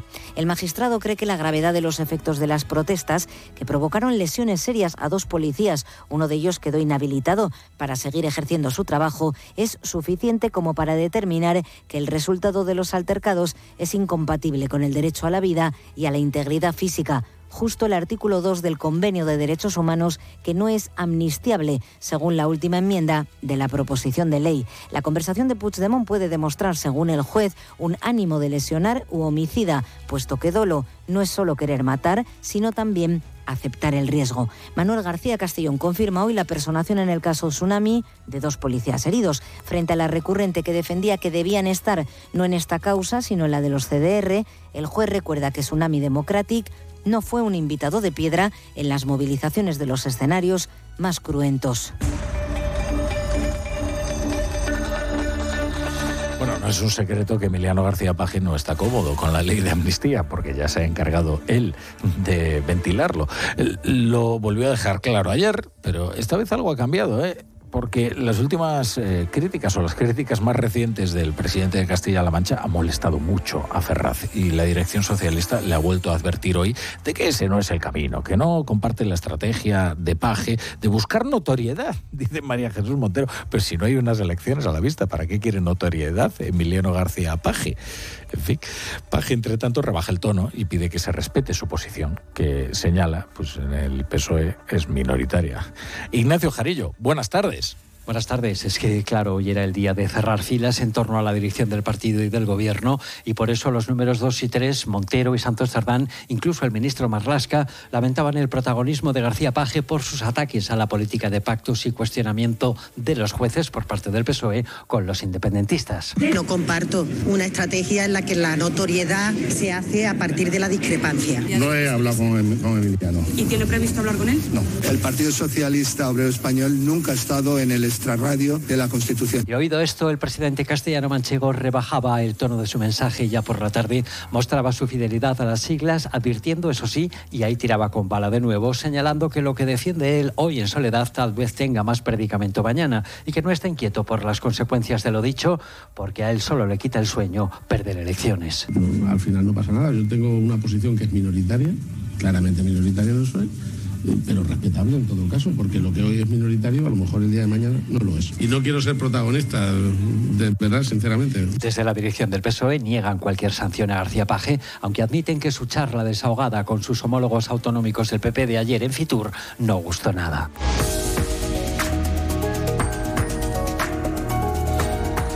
El Banco Central Europeo ha cumplido el guion este jueves, o como dice un periódico, se ha anunciado la no noticia. Creo que lo he leído en un periódico, ahora no, no, recuerdo cuál es, luego les digo. La entidad ha decidido mantener los tipos de interés en una reunión más y así será hasta como mínimo la próxima reunión que se celebrará el 7 de marzo, con la tasa que define el coste de los préstamos en la eurozona en el 4,5% y la tasa de depósito en el 4%, máximo histórico. Informa Jessica Jesús. El precio del dinero se mantiene en el 4,5% y todo apunta a que seguirá así gran parte de este 2024, como mínimo hasta verano. Una fecha que ya había planteado la presidenta del Banco Central Europeo, pero con la que hoy ha decidido mostrarse más cauta. Christine Lagarde evita así iniciar un debate sobre el recorte a corto plazo. El consenso de la mesa del Consejo de Gobierno ha sido que es prematuro discutir recortes de tipos. Y aunque reconoce que las perspectivas de inflación siguen el camino a la baja que proyectaron en diciembre, expone que aún hay riesgos persistentes. Tensiones geopolíticas, especialmente en Oriente Medio, podrán elevar los precios de la energía y los costos de los fletes en el corto plazo y obstaculizar el comercio global. Aunque de momento la desaceleración en algunas economías de la zona euro no parece preocupar al BCE porque continúa en la senda restrictiva. El objetivo sigue siendo, recuerdan, devolver los precios al 2% a medio plazo.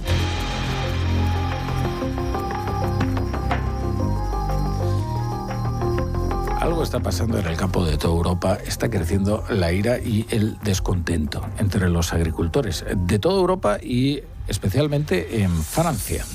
Los agricultores franceses han endurecido sus protestas y ahora amenazan con bloquear París a partir de mañana viernes. A los cortes de carreteras de estos días recientes se han sumado en las últimas horas varios ataques contra camiones extranjeros, entre ellos españoles, y la quema de sus mercancías. Los principales sindicatos denuncian la importación de productos agrícolas y la competencia desleal que genera la normativa nacional y la europea. El gobierno del primer ministro Gabriel Atal tiene previsto anunciar mañana medidas de ayuda consciente del desgaste que suponen las protestas del campo a menos de cuatro meses de las elecciones eh, europeas. Este va a ser uno de los grandes temas eh, de esos comicios. El otro va a ser la inmigración, pero lo del campo hay que prestarle atención porque es realmente importante y sintomático. Corresponsal en París Álvaro del Río. Las protestas de los agricultores abarcan ya a toda Francia, protestas que se extienden y se radicalizan. Lo saben los camioneros españoles. Algunos han visto su cargamento de frutas y hortalizas vaciado y desparramado sobre la carretera, pero también de otras nacionalidades. El motivo, la competencia desleal, justifica esta agricultora gala que denuncia la importación de estos productos de países con normas medioambientales menos restrictivas que en Francia. La Confederación del Transporte Español ha recomendado posponer las rutas por el país vecino ante un viernes que se antoja complicado con nuevos bloqueos de autopistas y ejes principales y virulentas acciones de protesta como las de hoy ante prefecturas o estaciones de tren. Allí se han incendiado montañas de neumáticos, alpacas de paja y proyectado litros de purines también contra grandes superficies o plataformas logísticas. La consigna del gobierno a la gendarmería es por ahora mantenerse discretamente al margen a la espera de que mañana el primer ministro desgrane las medidas con las que piensa devolver la calma y responder a las demandas del sector que reclama mejores remuneraciones, seguir con el gasoil subvencionado, flexibilizar las normas medioambientales o simplificar el papeleo.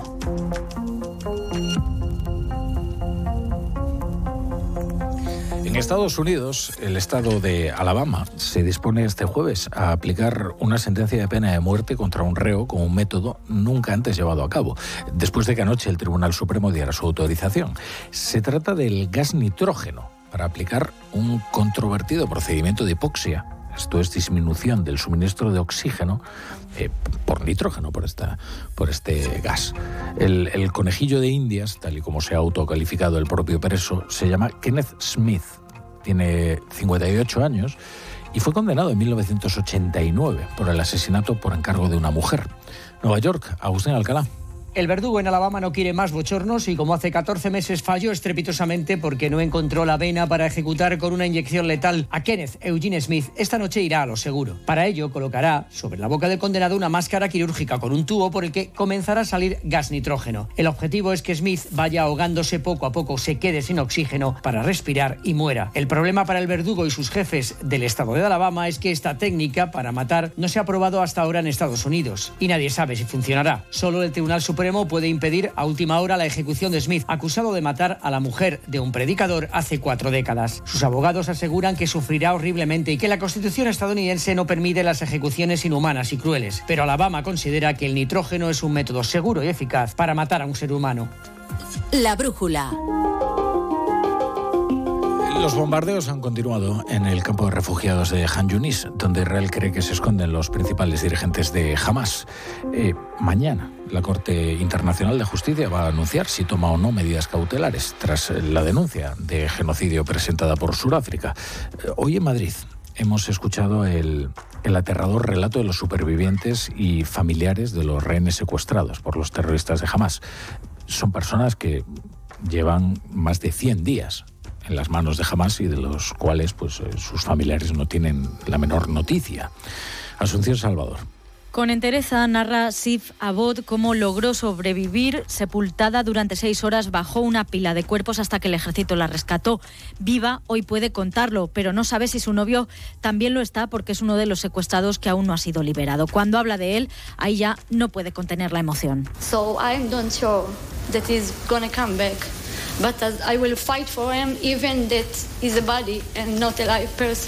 No sé seguro si va a volver, pero seguiré luchando incluso si vuelve un cadáver y no una persona viva, relata. Otro de los testimonios es el de Tal. Sus tíos fueron también secuestrados, aunque su tía ya ha sido liberada y explica que además de por los túneles, algunos rehenes los están moviendo por casas y en alguna ocasión, asegura Tal, casas de trabajadores de la ONU.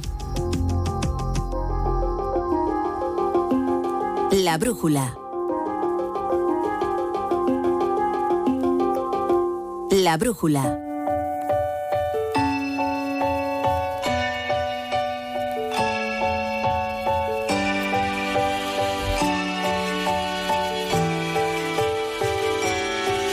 Los jueves son de Ramón Bilbao y propongo un brindis por la celebración del centenario de esta bodega. 100 años no se cumplen todos los días.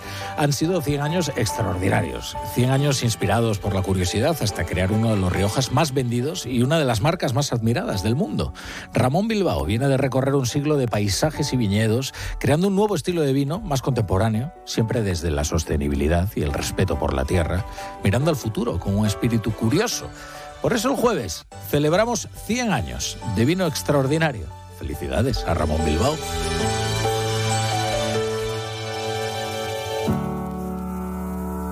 La brújula.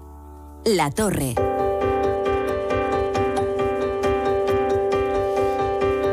Juanjo de la Iglesia, buenas tardes. Buenas tardes, Rafael La Torre. A ver, qué, a ver qué estás leyendo en los periódicos. Pues en los digitales eh, voy a empezar por una buena noticia que he leído en el Confidencial. Descubren cómo revertir el envejecimiento, nada menos, usando el sistema inmunitario. Resulta que las células que se usan comúnmente para atacar células cancerígenas, las células T, también pueden eliminar a las responsables de las enfermedades asociadas con el envejecimiento.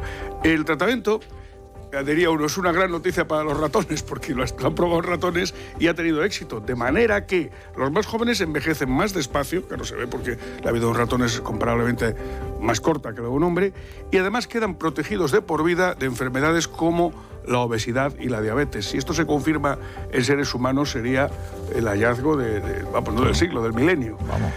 Eh, hablando de ratones, una noticia curiosa, me ha hecho gracia el titular, Rafa, no lo he podido evitar.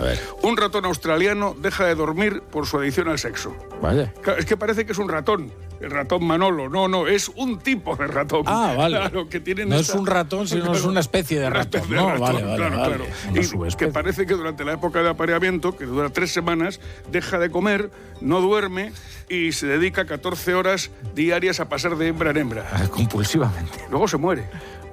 Claro, es que luego le pasa eso, claro. Pues ha sido un tránsito agradable. Es una esperanza de vida de un año y lo último que hace en su vida es aparearse el pobre animalito. bueno, por lo menos deja una herencia, su herencia genética sobre el planeta.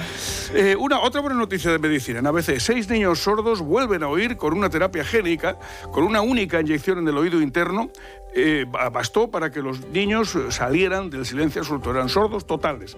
España ya ha dado luz verde a un ensayo clínico parecido en tres hospitales de Madrid, en Canarias y en Navarra. Son resultados preliminares, pero los pocos casos tratados son exitosos y han recuperado, lo han recuperado oído que no tenían, lo han adquirido, han empezado a oír. Eh, los médicos dicen que hay que tratar esta noticia con cautela para no crear falsas expectativas, porque son muy pocos los pacientes tratados hasta el momento. Entonces, bueno, aunque las expectativas son buenas, no se puede generalizar y solo sirve para un tipo de sordera que no es precisamente la más común entre las personas que no oyen. Te espero aquí en la tertulia. Hasta luego. Las cosas cuanto más sencillas mejor. Por eso amamos las patatas, su sabor, su naturalidad. Y Jolusa nos invita a cocinar las recetas de siempre y a disfrutar en torno a una mesa, como en nuestras secciones. Disfruta de un alimento de calidad eh, todo el año con patatas y Jolusa. Amamos las patatas. A ver esa foto, decir patata. ¡Hijolusa! Es que decir patata es decir hijolusa. Entre nuestra gran variedad encontrarás la patata perfecta para tu plato, siempre con la misma calidad. Patatas hijolusa. Empresa colaboradora del Plan 2030 de apoyo al deporte de base. La brújula. La palabra ladrón puede significar dos cosas. Clavija donde poder conectar tu coche eléctrico o persona que roba el cable de tu coche eléctrico. Ahora el seguro de coche eléctrico e híbrido enchufable de línea directa también significa dos cosas. Que además de ahorrarte una pasta, también te cubre el cable de recarga en caso de robo. Cámbiate y te bajamos el precio de tu seguro de coche sí o sí. Ven directo a lineadirecta.com o llama al 917-700-700. El valor de ser directo. Consulta condiciones. Tengo la memoria fatal, se me olvida todo. Si te falla la memoria, toma de Memory. De Memory con vitamina B5 contribuye al rendimiento intelectual. Y ahora para los más mayores, de Memory Senior de Pharma OTC. Onda Cero Bilbao, 101.5. ¿Año nuevo, coche nuevo? Pues claro, Volvo Carvagen te lo pone muy fácil. Tienes hasta un 30% de descuento en vehículos kilómetro cero. Hasta un 30% y además puedes elegir entre varios modelos. Pero elige rápido, quedan muy pocas unidades. Carvagen, único concesionario Volvo en Vizcaya, Alto de Enecuri, Bilbao. Este domingo 28 de enero te esperamos en el Centro Musique Barri de Guecho a partir de las 19 horas con Querencia, el último espectáculo de danza de la compañía Antonio Najarro, exdirector del Ballet Nacional. Danza y flamenco se dan la mano para dar lugar a una creación contemporánea que sorprende por su lenguaje innovador y su estética. Entradas a la venta en la red Cuchabán, Musique Barri y Romo Culturechea. Organiza Guechoco Culturechea. Tenéis ese viaje programado desde hace seis meses. Al fin habéis sacado un tiempo para los dos. Desde el avión las vistas son increíbles. Pero tú no tienes ojos para eso, solo para él. Ay, dormido en tu hombro todo el viaje. Muy romántico. Si fuese tu pareja y no un desconocido quien te ronca al oído. En Onda Cero somos cercanos, pero no tanto. Somos más de informar con cercanía, con pluralidad con una inmensa variedad de contenidos, de enfoques, de voces. Somos Onda Cero, tu radio. Onda Cero Bilbao. La Vía Verde del Urola nos ofrece un recorrido donde se pueden contemplar al menos 40 puentes y 19 túneles, todos ellos iluminados. Los puntos de mayor interés se concentran en lugares tan emblemáticos como el Santuario de Loyola o el Museo Vasco del Ferrocarril. La mejor propuesta es la de comenzar la travesía en Legazpi o Zumárraga y finalizar en la estación de tren de Azpeitia, que hoy en día alberga el mencionado Museo Vasco del Ferrocarril. Un recorrido tanto para los amantes del deporte como para familias que conjuga el disfrute de la naturaleza, el deporte y la cultura. Es una ruta recomendada por Onda Cero Euskadi.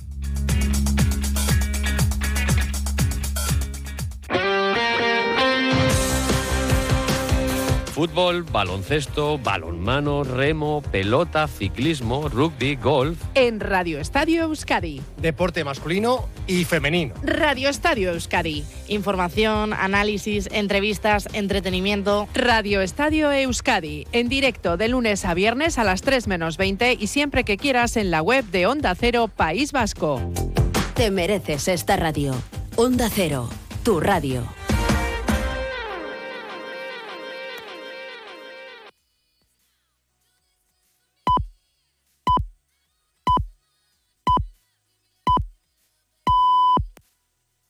La brújula.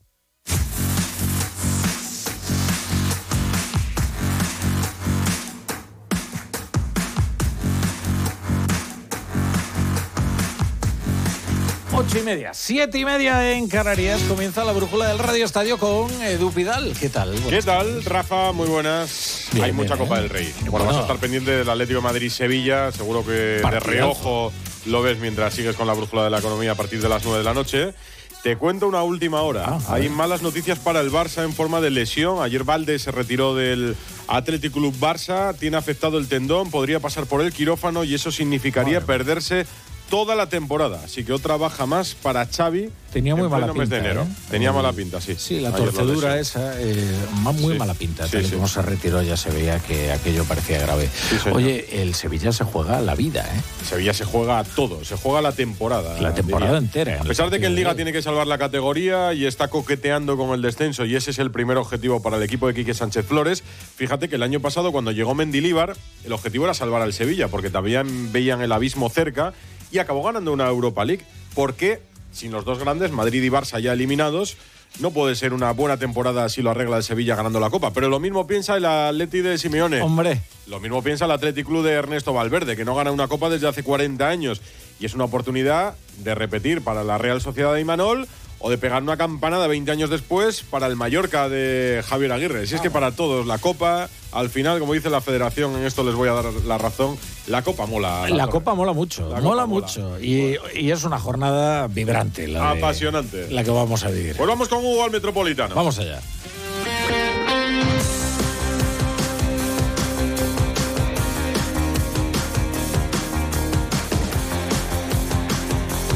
La brújula de Radio Estadio. Edu Pidal.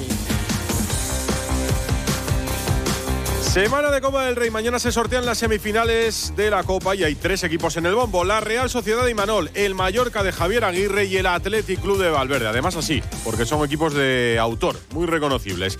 Y hoy se juegan la última plaza el Atlético de Madrid y el Sevilla, otros dos equipos muy coperos. El siempre competitivo Atleti de Simeone y un Sevilla, como decía, la torre en horas bajas, el de Quique Sánchez Flores, pero el año pasado ya maquilló eso que parecía una mala temporada y ganó la Europa League. Y sin Real Madrid ni Barça, que ya están eliminados, oportunidad para todos. Ojo al partidazo que tenemos esta noche en el Metropolitano desde las 9. Lo vamos a contar en la app y en la web de Onda Cero y en nuestras emisoras de Madrid y Sevilla, claro. En el Radio Estadio de Edu García con Hugo Condés y Alejandro Mori. Hola Hugo, muy buenas. Y con el gran Pepe Lu aquí en los mandos técnicos. ¿Qué tal, Edu? Buenas tardes a todos. Aquí estamos en el Metropolitano, como dice, donde se pica el último billete para las semifinales de la Copa.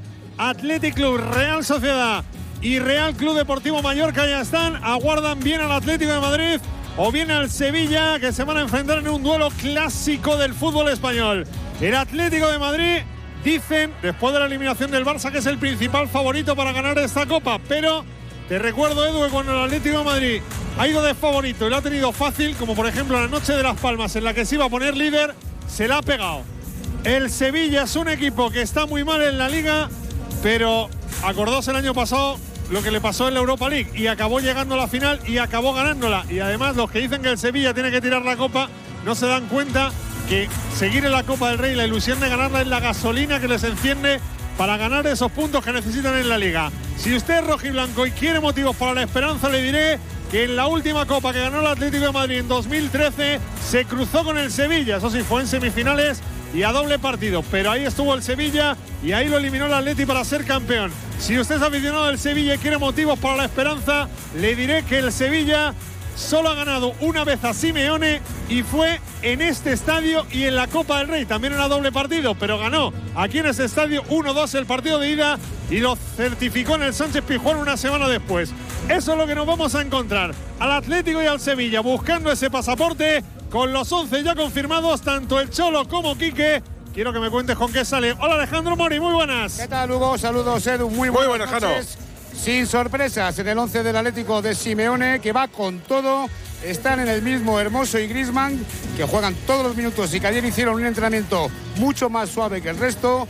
Con Reinildo y Moldaván en el banquillo, van a buscar el premio del paso a semifinales en la Copa. Estos jugadores, Oblak en portería, Molina y Samuel Lino en los carriles, línea defensiva para Bissell, Jiménez y Mario Hermoso, centro del campo formado por Coque, Rodrigo de Paul y Saúl.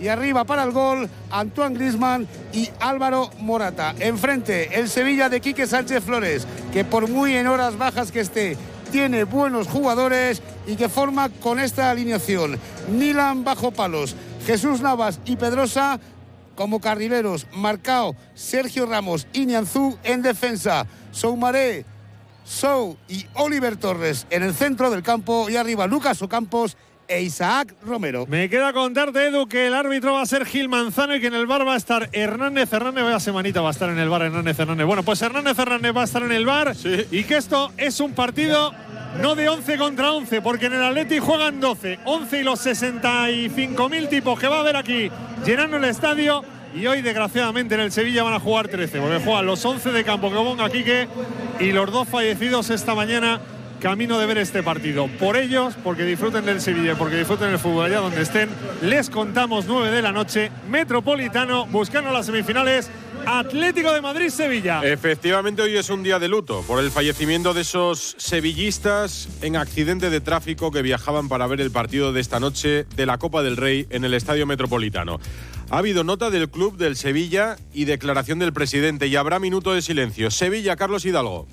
Hola Edu, los jugadores del Sevilla portarán brazaletes negros en señal de luto por la muerte de estos dos aficionados sevillistas, padre e hijo, de la localidad sevillana de Morón de la Frontera en ese accidente en la A4 a la altura de Santa Cruz de Mudela en Ciudad Real cuando se dirigían a ver este partido del Metropolitano. El chico había sido futbolista del Sevilla C y actualmente jugaba en el juvenil del Unión Deportiva Morón. Su hermano, que iba en el vehículo, es jugador del primer equipo del conjunto moronense y se encuentra en la UCI en estado muy grave. Se guardará un minuto de silencio, como explicaba el presidente del Sevilla, José María del Nido Carrasco.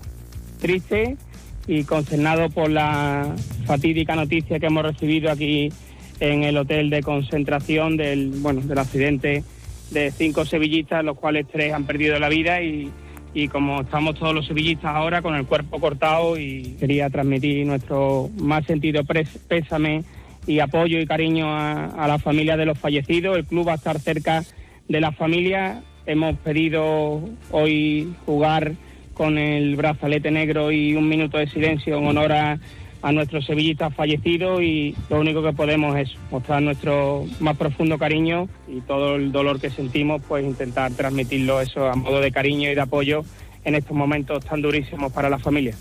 El club brindará un homenaje a estos dos seguidores el domingo en los prolegómenos del partido entre Sevilla y Osasuna en el Sánchez Pizjuán. Gracias, Carlos, y esperemos que se recuperen los heridos en el accidente de esta mañana. La noticia en Can Barça es de hace unos minutos, nos la contaba Alfredo Martínez, y es una mala noticia para Xavi Hernández, para el equipo y para Valde. En forma de lesión, Valde tiene afectado el tendón por la lesión de ayer en San Mamés. Podría pasar por el quirófano y eso significaría perderse la temporada. Alfredo, hola. Buenas noches. Ya sabes que las malas noticias nunca vienen solas. La lesión se produce en el minuto 20 de juego de la primera parte y recordarás que ya nos llamaba la atención lo rígido que salía el jugador, lo ostensiblemente cojeando y esa eh, imagen de quedarse tumbado en el césped inmediatamente por el chasquido que nota.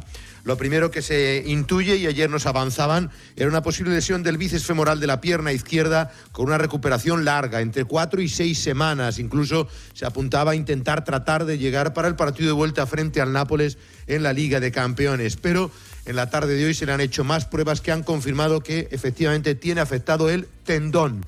De tal manera que hay dos opciones que ahora mismo se están barajando. Una, un tratamiento más conservador que recortaría los plazos de recuperación para intentar jugar algunos partidos en lo que queda de temporada, pero la más recomendable por parte del club y los servicios médicos es que el futbolista se opere, se opere y se recupere bien, se vaya a Finlandia la semana que viene y se opere con los prestigiosos médicos que hay sobre esa disciplina y en esa parte. En cualquier caso, si se opera, prácticamente adiós a la temporada para Alejandro Valde. Baja considerable porque no tiene un recambio en la parte izquierda, por más que Héctor Ford, que ayer le suplió a lo largo del partido, tuviera un rendimiento extraordinario, lo hizo a pierna cambiada. Así que es una contrariedad importante que... ¿Perdona? Sí, sí, no, no, cuenta, cuenta. Que compensan la noticia de que ni Christensen, que ya estaba pactado que no iba a terminar el partido y el que tenía molestias en el tendón, en el tendón de Aquiles y Araujo, que tenía molestias en la rodilla derecha, no sufre ninguna lesión y junto con Cancelo, los tres estarían a disposición de ser alineado el próximo sábado frente al Villarreal, casi sin tiempo para descansar y máxime cuando tiene la plantilla al límite y muy cansada después de los 120 minutos jugados ayer. Es que fíjate si estamos hablando de lesiones en el Barça, de todo lo que está sufriendo Xavi con los jugadores que faltan, de Gaby, por ejemplo, y a esto se sumaría Valde lateral izquierdo insustituible ahora mismo en este equipo. Ayer arrancamos Radio Estadio Noche precisamente en San Mamés, con la clasificación del Athletic Club, con un partidazo con muchos goles que cantó Alfredo y con un estadio entregado a sus leones. Gorka Citores. Hola Edu, pues está haciendo largo el día de hoy para los aficionados del Atlético. Ayer se acostaron muy tarde, primero esperando a esa prórroga del conjunto rojiblanco y muchos de ellos porque luego lo celebraron en, la capital vizcaína y les dieron las altas horas de la madrugada antes de retirarse a sus domicilios, pero con la satisfacción de alcanzar por quinta temporada consecutiva las semifinales de la Copa del Rey. Ahora el objetivo, claro, es eh, tocar el metal y levantar la copa. Antes llegarán esas semifinales para tratar de buscar una nueva final de las cuatro anteriores semifinales en las cuatro últimas temporadas. En dos de ellas al menos alcanzó la final, aunque sí es cierto que el Atlético ha caído derrotada en sus seis últimas finales de Copa. El Atlético superó al Fútbol Barcelona para orgullo de la afición rojiblanca con sus señas de identidad históricas, con la casta, con la intensidad, también con buen fútbol y con mucha juventud, con jugadores como Beñat Prados eh, de 22 o Unai Gómez y Jaureguizar de 20 años, Aduares de 22 o Nico Williams, la estrella emergente del Athletic de tan solo 21 años. Y además lo hizo el equipo de Ernesto Valverde con un once inicial en el que todos los futbolistas han pasado por las categorías inferiores del club. Así que se presume un presente y un futuro más que prometedor para este actual Athletic, que tampoco quiere olvidarse de su situación clasificatoria en la liga, ahora mismo quinto clasificado y mirando siempre a los puestos europeos. Con jugadores que ya no son desconocidos para casi nadie y que ilusiona y que tiene mucho futuro. Santi Segurola, muy buenas. Buenas tardes, Edu. Sí, regresando de, Bilbao, de un partidazo, porque eh, fue un gran partido y tuvo varias lecturas. Una de ellas es que la Copa importa importa más en unos sitios que en otro, en Bilbao especialmente. Es un rito, es una tradición y es también una comunión del, público con, el equipo y también con el deseo de unirse con la historia de, un club que siempre ha apreciado la Copa como prácticamente ningún otro torneo. 53.000 eh, almas en Samamés. Y finalmente creo que, eh, creo que la victoria del Athletic es también el éxito de una nueva generación de, jugadores. Evidentemente, Nico Williams fue la estrella, Sanzet, yo creo que es un jugador magnífico, probablemente el más completo del Athletic. Y también creo que del partido queda otra cosa, la gran cantidad de nombres apenas conocidos o desconocidos en el fútbol hasta hace cuánto, tres, cuatro meses. Eh, en el Athletic, evidentemente, el joven eh, eh, Prados, el medio centro, que jugó un partido completísimo, un central del que nadie habla, y debería hablarse, que es Vivian, que es una un Puyol de este tiempo. Y en general creo que eh, se volvió a, a transmitir esa emoción que produce el fútbol bien jugado sin bar un equipo lanzado. Y ese fue el Athletic ante su público, que estaba entusiasmado. En San Mamés cayó el Barça de Xavi, que hoy no habrá celebrado su cumpleaños como querría. El cumpleaños Xavi Hernández, con la clasificación coopera, le hubiera gustado. Al final ni la Supercopa fue un punto de inflexión, ni la Copa un clic, como decían. Queda si acaso el consuelo de que van teniendo protagonismo los jóvenes. Alfredo.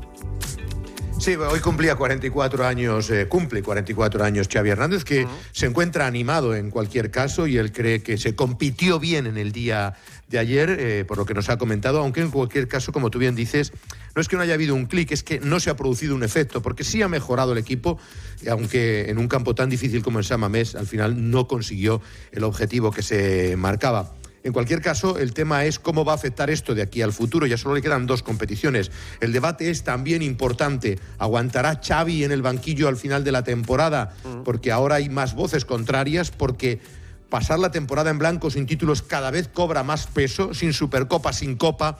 Con la Champions ya sabemos lo dificilísimo que es y con esta plantilla, fíjate ahora mermada, incluso con la baja de Valde. Y en la Liga, a siete puntos del Madrid y a ocho con un partido menos del Girona, ¿no? Así que Xavi Hernández es bastante realista, pero se queda con la parte positiva y escuchemos entre líneas con el futuro de los jóvenes, con o sin él en el banquillo. y jugamos con chicos. Por eso cuando digo que estoy, que estamos en, en construcción es esto. Es esto. Tenemos una plantilla corta, plantilla muy joven, futbolistas que van saliendo y creo que, como, como ha dicho tu compañero, pues creo que es el inicio de algo importante, de una generación importante, ¿no? Esté de entrenador yo o no esté. Pero creo que el Barça tiene, tiene futuro. Lamin Yamal, que fue protagonista, borró un tuit en el que había pedido perdón en Instagram. También hay que destacar que abandonó el, vestuario llorando, tuvo que consolarle el técnico Joan Laporta. Hay misterio, Vitor Roque, ¿por qué Guiu juega antes que el flamante fichaje brasileño, que no entró? Y a ver cómo se recuperan los jugadores. Pero va cobrando fuerza lo que te vengo comentando desde hace tiempo, que al final de temporada será el propio Xavi, si lo entiende así, el que dé un paso aparte y se marche del Barcelona antes de que Laporta se vea obligado a no contar con él. Pero ahora mismo, más complicada la continuidad de Xavi al final de temporada. Pues ya te escucho y preocupará a los que estaban ilusionados con el proyecto de Xavi. De todas formas, queda temporada y meses por delante. 9 menos cuarto.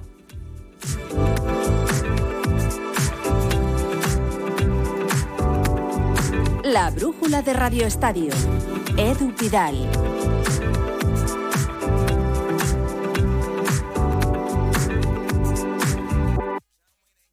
Vuelve el concurso que ha revolucionado la televisión. El único donde todos los concursantes son millonarios. ¡Qué nervios! Todo a una. Vuelve Atrapa un Millón con Manel Fuente. ¡Más emociones imposibles! Nueva temporada. Si consiguiéramos un millón de euros, ¿qué haríamos? El sábado a las 10 de la noche en Antena 3. La tele abierta. Ya disponible solo en A3 Player. ¿Te lo digo o te lo cuento? Te lo digo. Ahora que todo se hace online, ¿me haces ir a tu oficina? Te lo cuento. Yo me voy a la mutua. Vente a la mutua y además de realizar todas las gestiones desde tu móvil, te bajamos el precio de tus seguros, sea cual sea. Llama al 91 555 5555. Te lo digo o te lo cuento. Vente a la mutua. Condiciones en mutua.es. ¡Vigor, gor, gor, gor, gor, gor, gor, gor! Toma Energisil Vigor. Energisil con maca contribuye a estimular el deseo sexual. Recuerda, energía masculina, Energisil Vigor. Su alarma de Securitas Direct ha sido desconectada. Anda, si te has puesto alarma, ¿qué tal? La verdad que muy contenta. Como me paso casi todo el día fuera de casa trabajando, así me quedo mucho más tranquila. Si llego a saber antes lo que cuesta, me la hubiera puesto antes.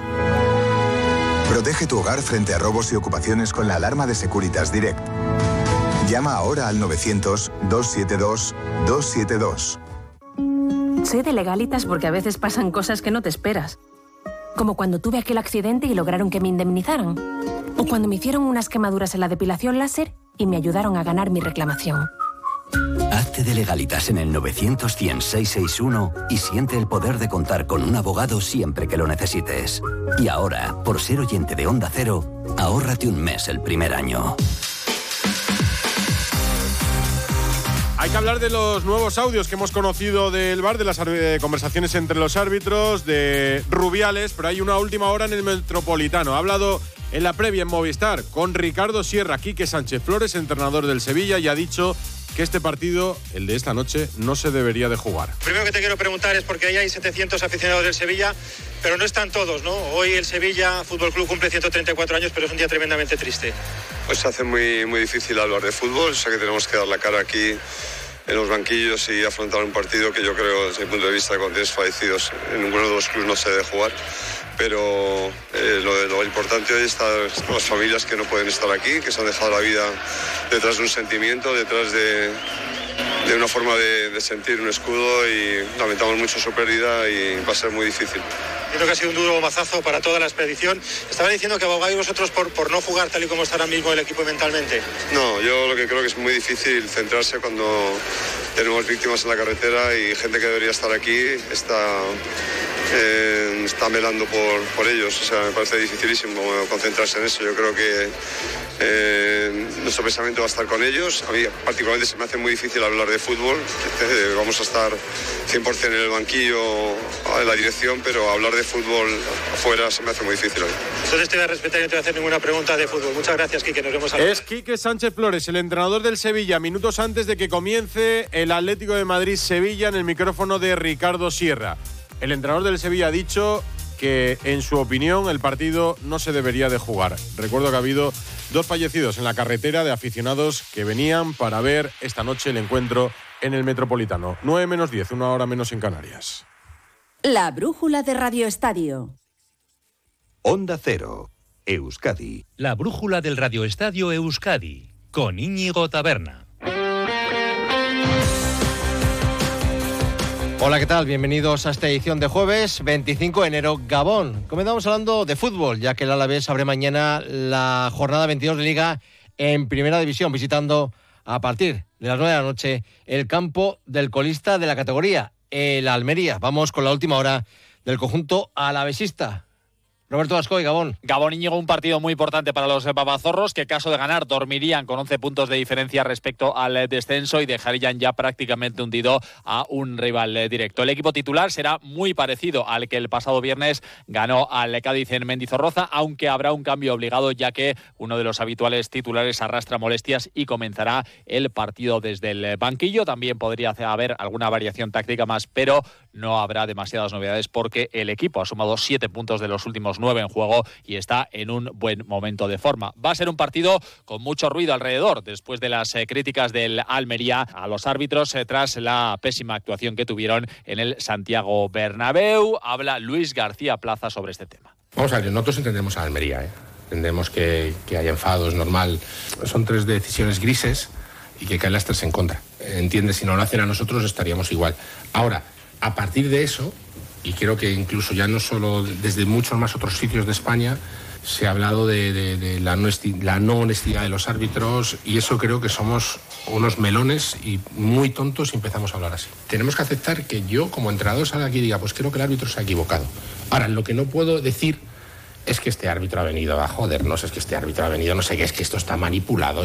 No, la honestidad de los árbitros tiene que estar por encima de cualquier pensamiento. El colegiado será Ortiz Arias, en el bar estará Prieto Iglesias, las dos únicas bajas en los albiazules serán las de Afkar y Oguno, que están clasificados para los octavos de final de la Copa de África. El central marroquí jugará el sábado a las 9 contra Nigeria, el portero de Guinea Ecuatorial lo hará el domingo a las 6 de la tarde contra Guinea-Bissau. La Real Sociedad jugará el sábado a las 2 en casa contra el Rayo Vallecano. El conjunto blanca-azul buscará una victoria que le dé continuidad al triunfo logrado en la última jornada liguera contra el Celta en Balaidos. Una Real que ha entrado esta mañana con la buena noticia de ver cómo Álvaro de Ozola está recuperado de su última lesión muscular. Recordar que Merino causará baja por sanción, mientras que están lesionados Barrenechea, Carlos Fernández, Cierney y Aye Muñoz. Este último será intervenido mañana en Barcelona de su grave lesión de rodilla. Las ausencias de estos dos últimos le dan la oportunidad de ser titular a Javi Galán, que esta tarde ha sido presentado oficialmente como no jugador realista hasta el final de la temporada. Le escuchamos. Sí, muy contento, con, con muchísimas ganas ya tenía desde ayer de, de estar aquí, eh, de estar eh, pronto con mis compañeros y empezar a trabajar cuanto antes.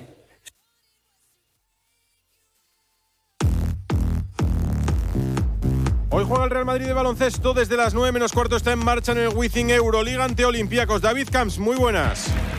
¿Qué tal, Edu? Muy buenas noches. En el primer cuarto, mediado el mismo, el Real Madrid ya gana 11-7, ahora es 13-7 con la canasta, segunda consecutiva de Vincent Poirier en un duelo de altura. Este Real Madrid Olympiacos, aunque permítame la gracia Edu no están las torres de ambos equipos, ni Tavares en el Madrid, ni Milutinov, ni Fall en el conjunto heleno, que tampoco puede contar con el ex merengue Nigel Williams Goss. A última hora se ha decidido que el francés Yabusel tampoco sea de la partida, con molestias en la rodilla.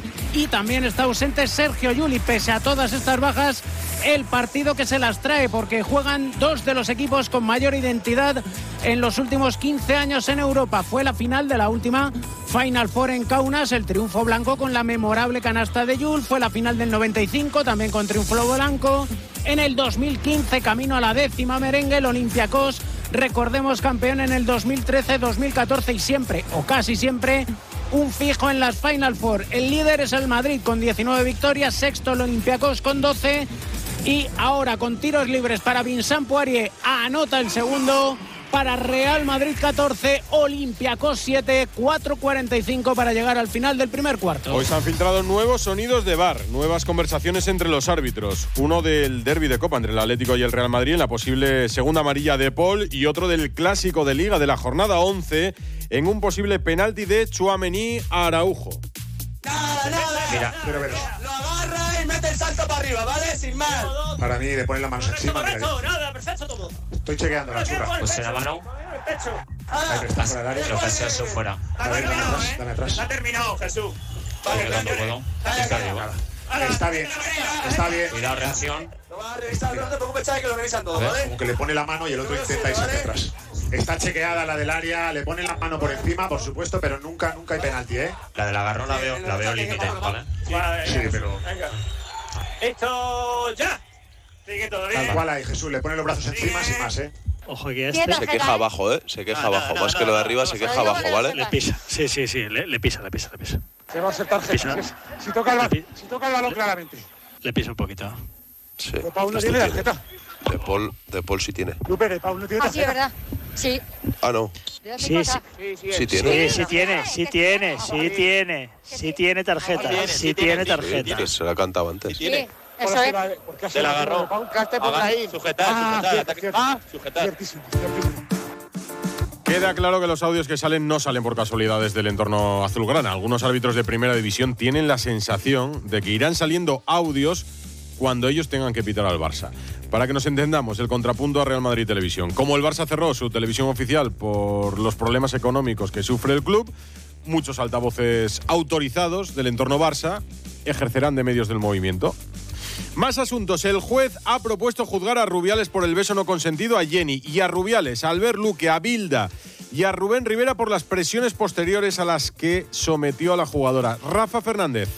Hola Edu, ¿qué tal? Duro golpe para Luis Rubiales tras su petición de archivo de la causa en la que se le acusa de agresión sexual a Jenny Hermoso y coacciones a la jugadora y su entorno que el juez considera que habría acordado Rubiales con los otros acusados de este delito. El ex seleccionador Jorge Vilda, el todavía director de la selección de fútbol Albert Luque y el todavía director de marketing de la federación Rubén Rivera. El juez instructor de la causa Francisco de Jorge apunta en un auto al que ha accedido Onda Cero que hay indicios relevantes penalmente para sostener la acusación. De Jorge daba por cerrada la instrucción y acordaba que en el auto el traslado de las diligencias al Ministerio Fiscal y a las diferentes acusaciones para que soliciten en 10 días, desde que la resolución sea firme, la apertura de juicio oral y el escrito de acusación. Pero el magistrado de Jorge todavía tendrá que tomar testimonio a la actual seleccionadora, Monse Tomé, tras aceptar la sala de lo penal de la Audiencia Nacional el recurso de Jorge Vilda que quiere que aclare Tomé por qué no convocó a Hermoso en los dos partidos siguientes a uno de los mayores bochornos de nuestro fútbol. Y déjame un apunte más, porque según ha avanzado el colega Quique Marín en el Confidencial, mañana será cesado, 20 días después de que lo solicitara el CSD, el director de la Agencia contra el Dopaje en nuestro país, José Luis Terreros, porque mañana será reunido el Consejo Rector de la CELAT. La Agencia contra el Dopaje. Y además de todo esto, el juez del caso Negreira ha decidido citar a declarar como investigado a José María Enríquez Negreira, tras descartar que esté incapacitado para declarar, pese a que sufre algún deterioro de la memoria dice que conserva las facultades mentales para ser enjuiciado. Todos los que estamos hablando de arbitrajes, de árbitros, de bar, de audios, hemos conocido las designaciones del fin de semana. No está Hernández Maeso, a la nevera el extremeño. El Real Madrid tiene buenas noticias porque hoy hemos visto a Courtois tocar balón en el césped. En realidad lo que hace es ir cumpliendo plazos. Han hablado de Mbappé en Alemania, pero nada ha cambiado. Mañana vuelve la liga, jornada de viernes, Almería Deportivo a la vez el colista frente a un equipo en Vitoria todavía fuera de la salvación. Y en tenis sigue en marcha el Open de Australia ya sin Alcaraz y sin españoles en estos últimos días. Rafa Plaza. ¿Qué tal? Buenas tardes. Día después de la derrota de Carlos Alcaraz en el Abierto de Australia, un Carlos Alcaraz que va a volver próximamente a España para preparar sus siguientes objetivos y día de semifinales femeninas. Ha ganado Sabalenka a Coco Goff en un partido espectacular por parte de ambas y ha ganado también Zeng a Janstreska. Así que la final va a ser Sabalenka, una bueno, eh, veterana ya en finales de Grand Slam, contra Zeng, la china Zeng, debutante en estas instancias del torneo. Para esta noche tenemos plato fuerte, semifinales masculinas. Va a haber que trasnochar, madrugar o llámalo como quieras, porque a las cuatro y media hora española, Djokovic Sinner, para mí la final anticipada de este Open de Australia, y luego a las nueve y media, no antes de las nueve y media, ese partido entre Daniel Medvedev y Alexander Zverev, verdugo de Alcaraz. Radio Estadio con Edu, brújula contigo. En cualquier caso, a ambos os veo a las once y media. Adiós.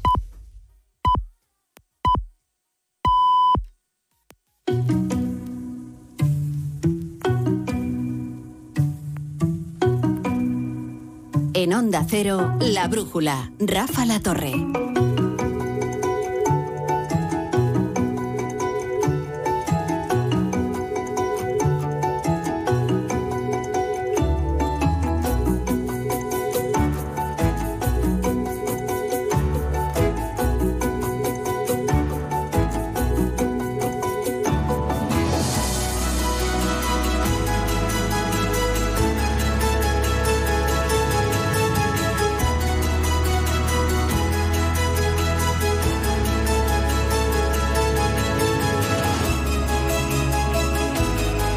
Son las 9, son las 8 en Canarias. Eso significa que en la sintonía de Onda Cero empieza este programa. Bueno, también es una terapia, es un reality, es, es muchas cosas, la brújula de la economía, pero todas eh, cultivadas con gran éxito. Eh, nuestro fijo entre los discontinuos, Ignacio Rodríguez Burgos, ¿qué tal? ¿Cómo estás? Bu- Buenas noches. Muy bien, a mí me me ha encantado lo de la terapia. Es verdad. Muy bien, fisioterapeuta también. Claro. Vamos, una maravilla. Yo a veces le digo a José Carlos Díaz, ¿qué tal José Carlos? ¿Cómo estás? Buenas noches, digo, Rafa. ¿Cómo te lo pasas en la brújula de la economía? eh? ¿Cómo?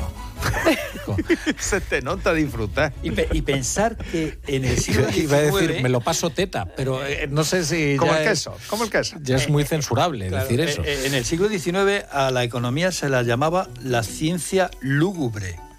Fíjate cómo ha cambiado, ¿eh? Porque nos ayuda a nosotros. Bueno, pero en Onda Cero le damos un toque. Hombre, que le damos, le damos vidilla. Le ponemos sazón. Hay otra, otra sección de gran éxito en la brújula que se llama Pasemos un buen dato. Efectivamente. Natalia Hernández, ¿qué, ¿Qué tal? tal? ¿Qué tal? Buenas, Buenas noches. noches otra Buenas vez. noches, otra vez. ¿Qué tal? Pues muy bien. Muy bien. A, a ver si hoy nos cuentas alguna de estas historias también muy interesantes tuyas, que son las que revolucionan la brújula de la economía. Y eh, tenemos en Bruselas a nuestro sufrido corresponsal, que es Pablo Rodríguez Suárez. ¿Qué tal, querido Pablo? ¿Cómo estás? Buenas noches. ¿Qué tal? Muy buenas noches. ¿Todo bien? Sí, sí. Así, sin más. Sin más. Es la, la- la ciudad lúgubre. ¿Has visto alguna de las películas para los Oscar? Eh, las nominadas de los Oscar, eh, Pablo. Creo que muy probablemente no. No tenéis eh, un gusto afinado cinematográfico y lo habéis demostrado en sucesivas ediciones de la Brújula de la Economía, no os voy a pedir vuestra opinión sobre esto, porque realmente vale poco, ¿no? Pero, pero bueno, igual también terminamos hablando de cine, porque este es un programa en el que tratamos todo tipo de asuntos. Pero hay favorita. Eh, sí, hay una. Sí, sí, porque es la que te acapara más nominaciones. Pero luego nos ha explicado David Martos, que sabe mucho de esto, que los Oscars son como gran hermano, que gana siempre alguien anodino que no molesta demasiado. ¿no? Esto ocurría, os acordáis, ¿no? Porque todos veis aquel programa. En A, el a mí Killian Murphy me gusta mucho. Sí, el, el- a gran actor, a gran actor, a mejor actor, eh, creo que tiene bastantes posibilidades. Pero mejor película, cuidado. Y lo que sí dijo rotundamente David Martos es que La Sociedad de la Nieve no va a ganar eh, la estatuilla con- con mucha a- rotundidad, sí, sí, ¿eh? a mejor película internacional. Porque hay una que se llama La Zona de Interés, que dice que es realmente buena y que además ha gustado mucho en Hollywood. Y que como tiene nominaciones en otras categorías, eso garantiza que probablemente se lleve la de mejor película internacional. Pero la Sociedad de la Nieve, fíjate, tiene también otras dos nominaciones. A la peluquería. y Maquillaje. al maquillaje. Y una compañera de Antena 3 eh, participan eh, del equipo, es del equipo de maquillaje de la película. De, Qué bueno. de la Yo no la he visto todavía, ¿eh? pero Pues a mí me ha gustado, ¿eh? me provoca curiosidad. Sí, ¿Sí? sí. Es una historia que ya conocemos, pero bueno, eh, técnicamente me parece increíble la película. Y la historia, cuantas más veces la ves, menos te crees que, que es una historia real, ¿no? Y Pero bueno, una historia que, no conoce- que ya conocemos es también Napoleón, y sin embargo, mira, Sí. qué taquillera fue. Bueno, vamos con la mirada cítrica. Pues vamos allá. y cuéntanos historias que no conozcamos. Pues hoy la mirada podríamos decir que la hacemos desde un tractor para ver con perspectiva las protestas de los agricultores europeos que se extienden por el viejo continente. Protestan por la elevación de costes, las exigencias burocráticas y la transición verde. Protestas que en Francia, como es corriente, alcanzan mayor intensidad. Y encima con ataques a los camiones españoles, con el desparrame de la mercancía por el asfalto. El ministro Luis Planas considera inaceptables estas actitudes que rompen el mercado comunitario. He hablado con nuestro embajador en París, la embajada está en contacto y también los consulados con el Ministerio del Interior, los prefectos y subprefectos para que no se reproduzcan estos hechos que me parece que son totalmente inaceptables y que rompen el principio mismo de la libre circulación en el marco del, del mercado único. Pues fíjate, Rafa, mm, la Confederación del Transporte por Mercancías advierte de un viernes negro mañana en Francia. Ya por lo pronto los agricultores, además de bloquear varias autopistas, quieren rodear París. Y ya sabes, París bien vale una misa y para Le Pen el gobierno, el gobierno de Macron. Bueno, en España las protestas eh, se produjeron antes, hace unos años, al inicio de la crisis energética provocada por la guerra de Ucrania. Hay también malestar, pero es verdad que la situación no es tan turbulenta como en otros países, ¿no? No, no lo es, eh, pero bueno, ya veremos, porque ahí hay algo soterrado. ¿Eh? Hay mucho malestar. Y esto a pesar de algunos datos facilitados hoy por el titular de Agricultura en el Congreso, que ha desvelado que la renta agraria ha aumentado un 11% en los últimos años, que se han exportado 70.000 millones de euros de productos agrarios y 140.000 millones de bebida. Planas ha anunciado que seguirá, seguirá la deducción en el gasóleo agrícola. En España también estábamos muy pendientes de lo que decidiera el Banco Central Europeo y de los tipos de interés. Claro. aquí es que hay una cosecha tremenda también. Sin duda más cuando la firma de hipotecas se ha desplomado un 19% en el último mes contabilizado por el Instituto Nacional de Estadística, que es quien hace de estas mediciones, y además el último mes es el de noviembre, el tipo de interés medio del préstamo, fijaos, ya está en el 3,26% y eso que ha bajado ligeramente. Pero Christine Lagarde hoy nos ha dado plantón. Es lo que estaba previsto, según los expertos, que nos, diera- nos diera plantón. Y es que la bajada de tipos pues va a tardar. El consenso de la mesa del Consejo de Gobierno ha sido que es prematuro discutir recortes de tipos. Pues eso, que el Banco Central Europeo ha ignorado las señales de frenazo económico que se van encendiendo en la eurozona y en cambio, fíjate, en Estados Unidos, en Estados Unidos se acelera la economía, avanza más de lo previsto, un 3,3%. Bueno, Oye, y hay otras noticias en el mundo de los negocios, la empresa, el dinero. Sí, sí, hay grandes novedades. Por ejemplo, Amazon, la empresa de Jeff Bezos, ha perdido por segunda vez en este año un juicio contra quién? Contra la Tesorería de la Seguridad Social. ¿Por qué? Bueno, pues la empresa de Bezos ha sido condenada por contar con 3.700 falsos autónomos. Esta historia ya se repite Oh. bastante en la nueva economía esta, de, ¿eh? de transporte y de logística.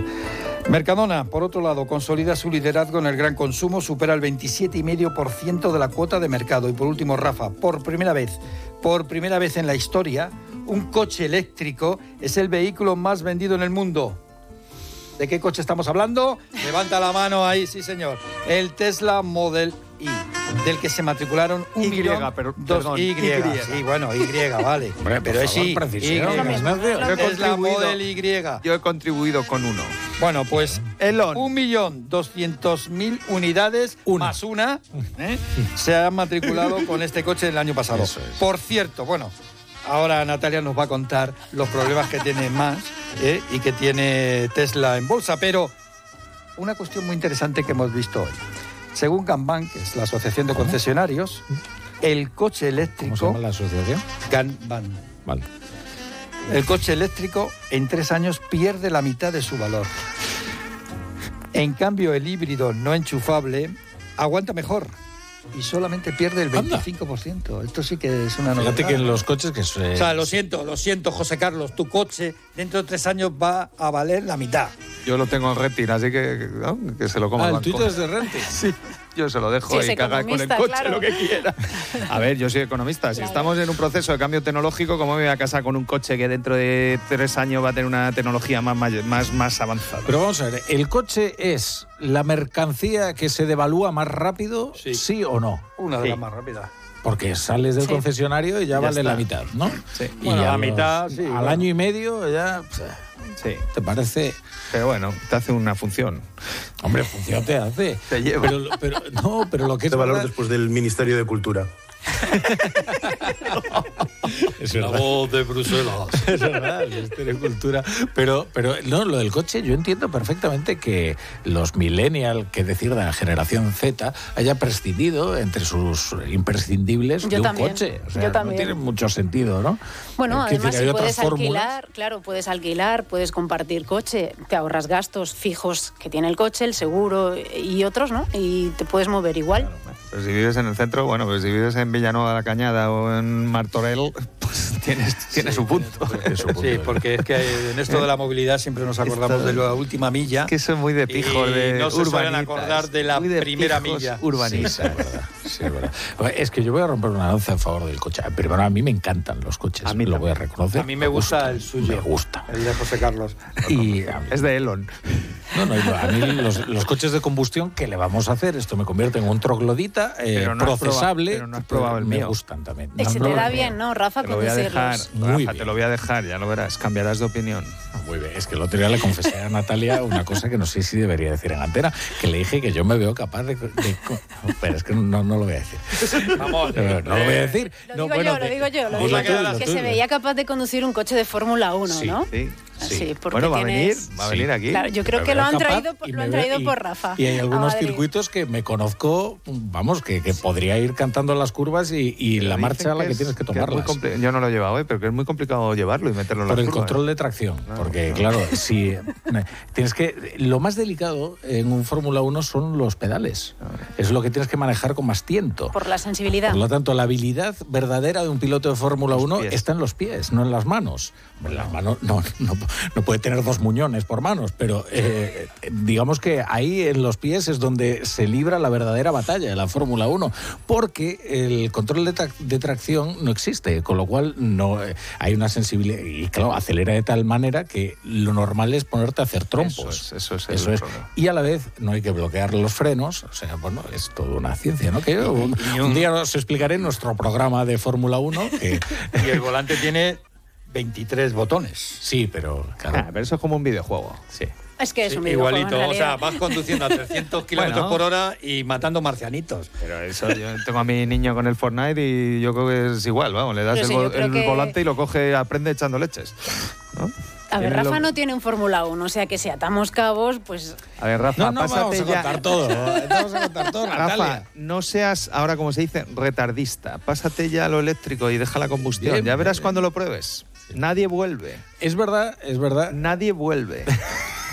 es verdad que yo soy de... Yo he eh, sido muy de combustión, he llevado coches muy potentes y nunca he tenido un coche tan potente y tan divertido como el Tesla. Lo digo de verdad, ¿eh? Y, y, pues que es un espectáculo el coche para, para conducir. Si te gusta conducir, vamos, te lo pasas pipa. Yo ya hasta he tenido accidentes. No, pero que luego... que no quería debería haber tenido. Yo, yo quería... vaya.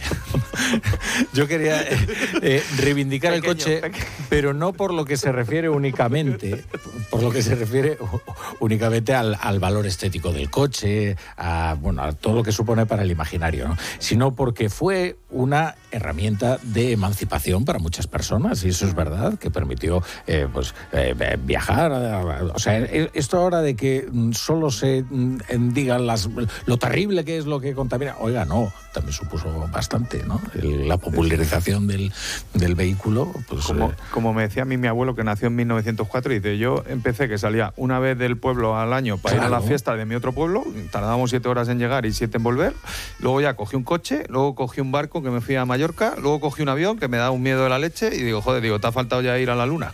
¿no? en un siglo, ¿eh? Oye, pues el Tesla, aunque es el, el más vendido que decía Ignacio, hoy Tesla está teniendo problemas en bolsa. Yo creo que llevaba perdiendo 70.000 eh, millones de dólares, por lo que ha dicho precisamente Elon Musk. Sabéis que ha bajado mucho los eh, precios para, para llegar a, a más clientes y él ha dicho que si no se establecen barreras comerciales, los chinos demolerán a la mayoría de las empresas automovilísticas del mundo. Entonces, claro, mm, se ha montado tal, eh, tal revuelo. Pero él vende mucho en China, ¿eh? Él vende mucho en China, sí, pero ha sido precisamente una China, eh, Bit, la que ha superado a Tesla en el, en el último trimestre como el vehículo eléctrico más vendido. O sea que Bueno, la marca, ¿no? La No- marca. No, lo he dicho, No el sí. modelo, Yo sino la estuve, marca en general. Estuve Mm. en China antes de, de Navidades y estuve en Shenzhen y hay mucho Tesla, pero mucho, mucho, mucho más que aquí, ¿eh? Mm. O sea que, Elon, si, si pones aranceles, los chinos se cabrean y te ponen aranceles a ti. Bueno, a ver qué es lo que le han dicho a los alemanes. Le ha dicho, oye, si nos ponéis aranceles, eh, aranceles aquí también y va a haber lío, va a haber lío chino. Ya verás, ya verás el lío que Pues se hoy contaba Reuters que los eh, europeos van a, van a ver las fábricas chinas en ese proceso, en esa investigación abierta eh, a, Bueno, lo- a a ver, lo que hay que hacer en China es medir bien en la Organización Mundial del Comercio y ver qué tipo de ayudas tienen y si son legales o no son legales y que sean transparentes. Y, y yo creo que no son muy transparentes. Pero bueno, ellos dicen que sí, pero, yo Pero creo a ver, que los no. chinos no son transparentes en nada, porque ahí tienen a un partido comunista que eh, defiende el capitalismo más salvaje, que es el capitalismo de Estado, ¿eh? donde muchas empresas que se venden como privadas, en realidad eh, está o el ejército o eh, el Partido Comunista o el Estado como eh, dueño real de la compañía, y después es, una, es un país donde los sindicatos no existen. Y Bueno, los son- derechos laborales son del partido. Claro, pero bueno, Pasaba aquí que- con la falange igual, ¿no? Pero es que no el del existe. sindicato era el del Ministerio de Empleo, era el mismo. El derecho laboral, pues no Con la existe. vicepresidencia tercera. Claro, y cualquiera iba contra Franco. ¡Puf! Te la ¿Sabes que, liaban eh, una eh, que... El mayor fabricante de... de- Es el mismo modelo, ¿eh? Allí cual- cualquiera se revela en un sindicato contra vamos, te Oh, montan mira, una- mira lo que pasó en las fábricas de Foxconn, el mayor fabricante de Apple, de smartphones, se pusieron en huelga y, y la- los antidisturbios entraron dentro de la, de la fábrica y dentro de los puestos de trabajo. Como los grises. Igual. Pero esos son ciclos, joder, Eh, nosotros lo hemos pasado. Si hay, un sí hay un vehículo que me gustaría condenar. ¿eh? O sea, a mí me gusta mucho el coche, como se estaba diciendo, pero yo el patinete me parece intolerable. Y me El- parece. el eléctrico este de Sí, la sí, calle. me parece un arma, no. no Bueno, sobre todo si de lo dejas en medio de la acera, eh, claro. de- que solo ha traído a las, eh, a, a las ciudades el caos, eh, el, el peligro para los peatones, la falta de respeto y, y todo tipo de. Por alusiones me gustaría participar ahora. Eh, sí, Suances. Adelante.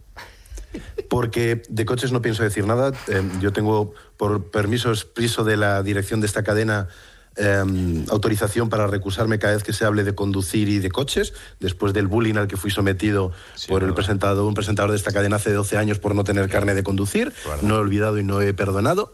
Los oyentes de, de la brújula también participaron de ese bully, así que, en fin, estoy traumatizado, pero no voy a hablar de coches, pero de patinetes sí, porque los uso constantemente para mis desplazamientos profesionales. Intolerable, por favor. De hecho, de hecho, la frase que más utilizo para explicar cuando explico a la gente Bruselas es que el 90% de mi círculo social está a un máximo de 16 minutos y medio en patinete. O sea, la ciudad de los 16 minutos y medio es, es la tuya, ¿no? En No patinete, eso en es. patinete. Y te llueve mucho.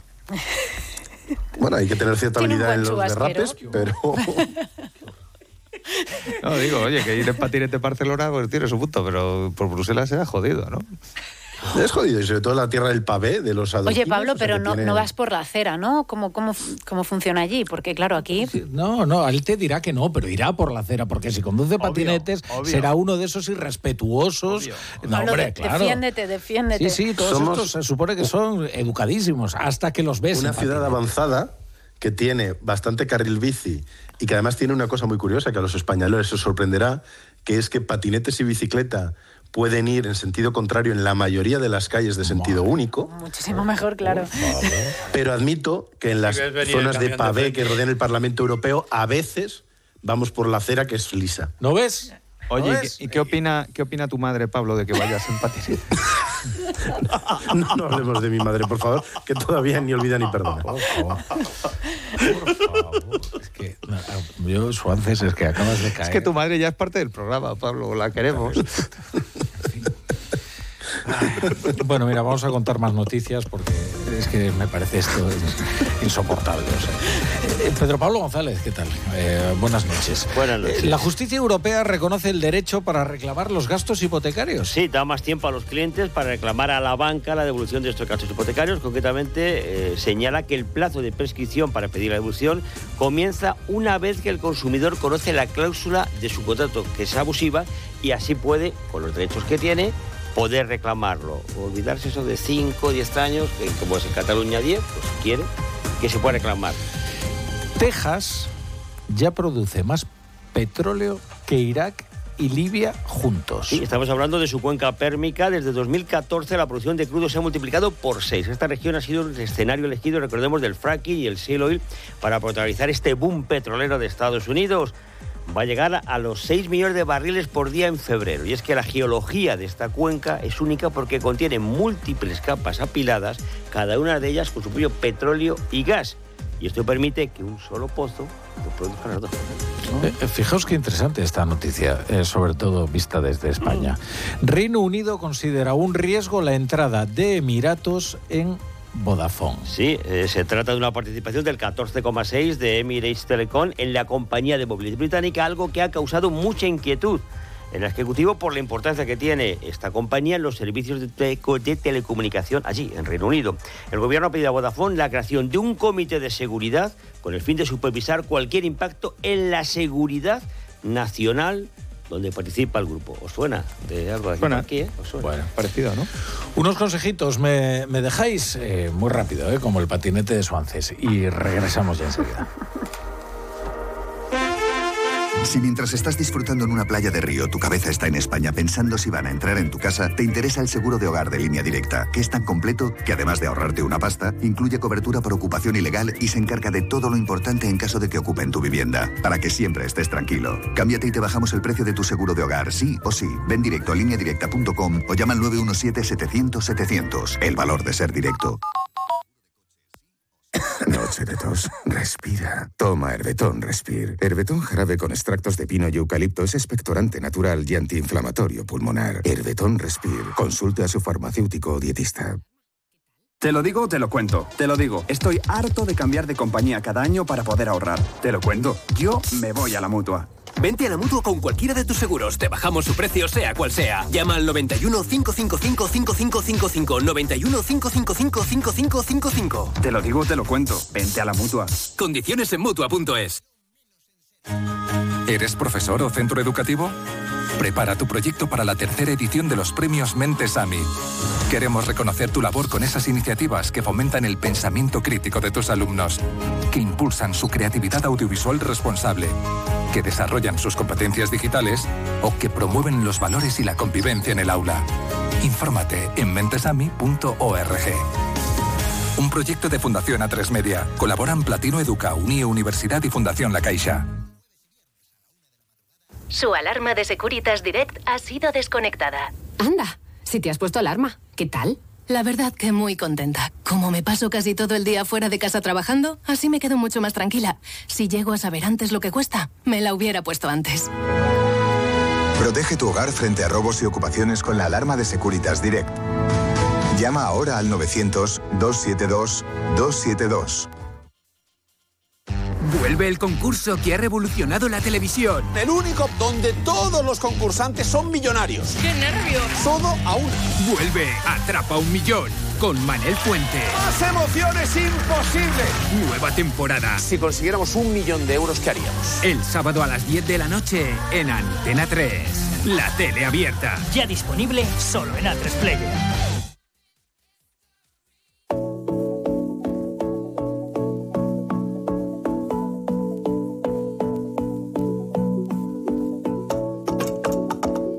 La brújula. La torre.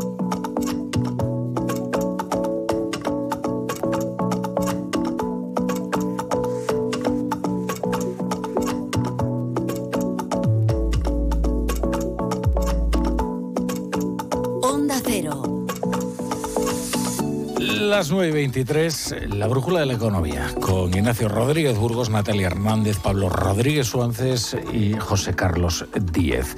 A pesar de todo, eh, le voy a dar primero la palabra a Pablo Rodríguez Suárez, a ver si se redime con una buena explicación de qué es lo que está ocurriendo en el campo, cómo crece la ira, pero no solo en Francia, ¿eh? en toda Europa. ¿Y por qué? Quizás en España no estamos notando todavía eh, ese malestar. Pablo. Pues mira, hay, hay que analizarlo en, en torno a dos variables diferentes. La primera es la tradicional, que es que el campo europeo siempre queja, se queja y los franceses más. Llevamos viendo 30 años, 40 años, quejas de los agricultores mm, reclamando proteccionismo, mm, quemando los camiones de fresas, protestando de los productos que vienen de África, de la competencia. O sea que hay algo consustancial al sector, que aboga siempre por el, por el, proteccionismo, por los aranceles fuertes a los productos eh, exteriores. Pero aparte de esa línea tradicional, lo estamos viendo en, en- el último lustro, es un fenómeno que sí que está llegando a, a otro tipo de países. Eh, ya no es solo Francia, sino que lo hemos visto. Mira, yo escribí algo largo sobre esto en mayo del año pasado, porque teníamos protestas simultáneamente en Irlanda, en Polonia, que llegó a, es lo que ha generado la entrada del grano eh, ucraniano, la ruptura entre Varsovia y Ucrania, en Lituania, vimos lo que pasó en Doñana con la Junta de Andalucía y la Comisión eh, Europea, lo vimos en los cierres de frontera en Rumanía y en Bulgaria, y lo estamos incluso viendo ahora en el campo alemán. Hay una mezcla de la competencia del resto del planeta, de la caída de precios, y hay una consecuencia que yo creo que es el problema político más gordo y que va a ser el problema de la legislatura que viene en la, en la Unión Europea, que tiene que ver con la transición, con la transición verde.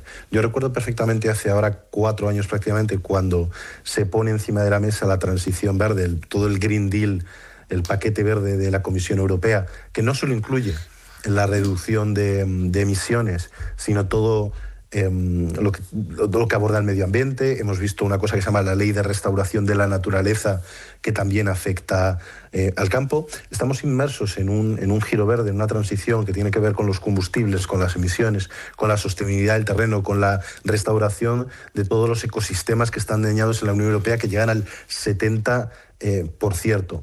Entonces, el caso más famoso ha sido el de los chalecos amarillos, pero el campo entero eh, está revolucionado. El campo entero está afectando a las elecciones. Lo hemos visto en Polonia muy claramente, pero también lo estamos viendo ahora en, en Alemania. Y el caso más famoso seguramente es el de Países Bajos, que llevó al partido de los, eh, de los ganaderos a ganar las últimas elecciones al Senado y van a ser parte de este gobierno un poco populista de derechas del gobierno de coalición de, de, de Geert Wilders y es la reacción, la reacción a una transición que cuenta con el apoyo de las élites, con el apoyo de los gobiernos. Hoy hemos visto en Bruselas precisamente como los grandes, Francia, Alemania y Holanda, decían que hay que mantener el apoyo eh, pese a todo, pero que tiene consecuencias eh, sobre la gente. Y hay una sensación que, igual que los perdedores de la globalización, se ha trasladado al campo de los perdedores de la transición eh, verde, que creen que las élites de la ciudad que no han pisado el campo y no saben lo que cuesta, y son los que no pueden ir transporte público a sus, a sus pastos o a sus zonas de, de cultivo, se están viendo afectadas por decisiones eh, políticas que otras partes del mundo no están aplicando con la misma, con la misma firmeza. Y va a ser la, noticia, el gran dilema de la próxima legislatura, porque si este ha sido la legislatura de la transición verde, la siguiente inevitablemente va a ser la de la competitividad. Lo estamos viendo con cierto proteccionismo a las empresas de fuera, con cierta búsqueda de la competitividad no solo a, nivel industrial, y ahí, si España apuesta, como parece el presidente del gobierno apostar, por la vicepresidenta Rivera para un puesto en las instituciones europeas, para una cartera verde, pues se va a encontrar muchos, muchos problemas en la próxima legislatura. Eh, bueno, es que Francia es el mayor productor agrícola de la Unión Europea, de ahí la importancia de, estas eh, movilizaciones. Y como dice Pablo, eh, están muy cabreados en muchas partes de Europa, en, las partes más del este, por esa libre circulación de los productos agrícolas de, Ucrania, que, les, ha, bueno, les ha pisado su mercado. ¿no? Em, pero también están preocupados porque ellos entienden que los burócratas de la Unión Europea no los tienen en cuenta y hay elecciones a la vuelta de la esquina, ¿no? Son en el mes de junio. Y yo creo que hay unos 400 millones de votantes o de posibles votantes que van a decidir cuáles van a ser las, las políticas de la Unión Europea. Entonces, creo que hay que tomarles en serio porque ellos lo que dicen es que se está priorizando precisamente eh, la reducción de emisiones de carbono y la preservación de la biodiversidad por encima de, su suministro de, de, alimentos y de cosecha. Además, muy cabreados también por el, por el precio de la gasolina y por los bajos salarios. Hoy eh, comentaba, comentaba Pablo, hoy Ursula von der Leyen ha estado en Bruselas, eh, quiere coger el toro por los cuernos, evidentemente, porque sabe que, se la juegan en, en, junio y, ha comenzado el diálogo estratégico sobre el futuro de la agricultura. Ahí ellos quieren tener para antes de verano, antes de que acabe eh, esta legislatura, unas conclusiones y supongo que intentarán remediar, pero claro, son unas protestas que se extienden y seguramente se extenderán también a, España. Lo hemos visto hace unos meses, pero el campo español, si lo miras, eh, pide exactamente lo mismo y está no de acuerdo exactamente con las mismas, con las mismas cosas. A ver, bueno, primero los franceses pasaron a la historia por hacer la revolución y echar a los reyes y el antiguo régimen, entonces se vienen arriba y, ¿no? se, lo creen, vamos, ¿no? Eh, no es difícil entenderlo desde aquí. Yo creo que replicar la protesta francesa es complicada. Segundo, sobre el debate de la transición, yo, bueno, yo soy un convencido de la transición, no tanto por las emisiones, creo que el cambio tecnológico ya en clave económica tiene la capacidad de tener tecnologías renovables mucho más baratas que, las de combustibles fósiles y España es una gran beneficiada de ello, por lo tanto España tiene que apoyar eso. En términos de movilidad eléctrica, eh, el coche eléctrico, yo tengo ya dos, eh, son mucho más baratos, tiene la dificultad de los puntos de recarga y tiene una dificultad añadida en España que se llama Teresa Rivera, porque es una inútil integral y somos el peor país en puntos de desarrollo de puntos de recarga. Entonces está todo el día hablando como la Greta Thunberg. Teresa, deja de hablar y ponte a currar y pon puntos de recarga, ¿sabes? ¿no? Voy a dar un dato que lo van a entender todos los oyentes. Poner un punto de recarga técnicamente cuesta dos semanas. Yo estoy de inversor en una empresa de puntos de recarga. Conseguir las autorizaciones administrativas de Teresa cuesta 18 meses, Teresa. Entonces, ponte a currar. Hay una cosa que se llama autorización administrativa, ¿no? Que digo, eh, o sea, reconocimiento, ¿cómo es? Declaración responsable, ¿no? Que lo ha puesto el portugués, que se llama Antonio Costa. Entonces, Teresa copia el decreto del portugués, lo traduces con el chat GPT al castellano y lo enchufas al BOE. Si no me dejas el BOE a mí 24 horas, se lo dije un día al Manolo de la Rocha, ¿no? Otro también, que digo, joder, digo, no, es que, es que si es tan evidente no será tan sencillo. Digo, pues Manolo, digo, si tienes un par, déjame el BOE 24 horas, ¿no? lo pongo yo y dentro de seis meses programo la declaración responsable. Y tú me dices, Manolito, a ver si eh, funciona o no funciona. Es que, es que no puedo cambiar nada porque yo soy miedoso y si sale mal, pues si sale mal, a lo mejor Pedro Sánchez te echa, pero asume un riesgo en tu vida, Manolo. O sea, no pasa nada, ¿no? No, no va a ser un drama. Pero bueno, ¿no? quitando eso. Eh, eh, y no quiero ponerme del lado de los, de los negacionistas y de los... Pero yo soy socialdemócrata, supuestamente como Teresa y Manolo, ¿no? Y Pedro Sánchez, que tengo mis dudas, pero bueno, los socialdemócratas somos demócratas, ¿no? Entonces, la transición, Teresa, la va a determinar lo que diga la sociedad y lo que vote la sociedad, no tú, que eres una déspota ilustrada urbanita y vives en una ciudad. Entonces, si la gente decide que vamos demasiado rápido en la transición, pues los burócratas de Bruselas y los de aquí tendrán que aceptar lo que diga la gente porque eso es la democracia, eso hicieron los franceses en el siglo XVIII, entonces eso es lo que tenemos que ver, ¿no? ¿Y qué está pasando? ¿no? Que el campo evidentemente sufre, Teresa Rivera, como iba a fracusar la cumbre, dijo, no, en la COP voy a hacer que también llegue al transporte marítimo. Teresa, no hay tecnología para que el transporte marítimo use eh, combustibles renovables. Eh, el combustible renovable que están vendiendo las, las, eh, las de combustibles cuesta cinco veces más que los combustibles normales. Entonces nadie va a pagar eso, nadie va a meter eso. Si metes hidrógeno en un barco, Teresa, es una bomba. O sea, el hidrógeno es una bomba. Entonces, te ocupa espacio, no cabe, lo tienes que transportar a menos 270 grados.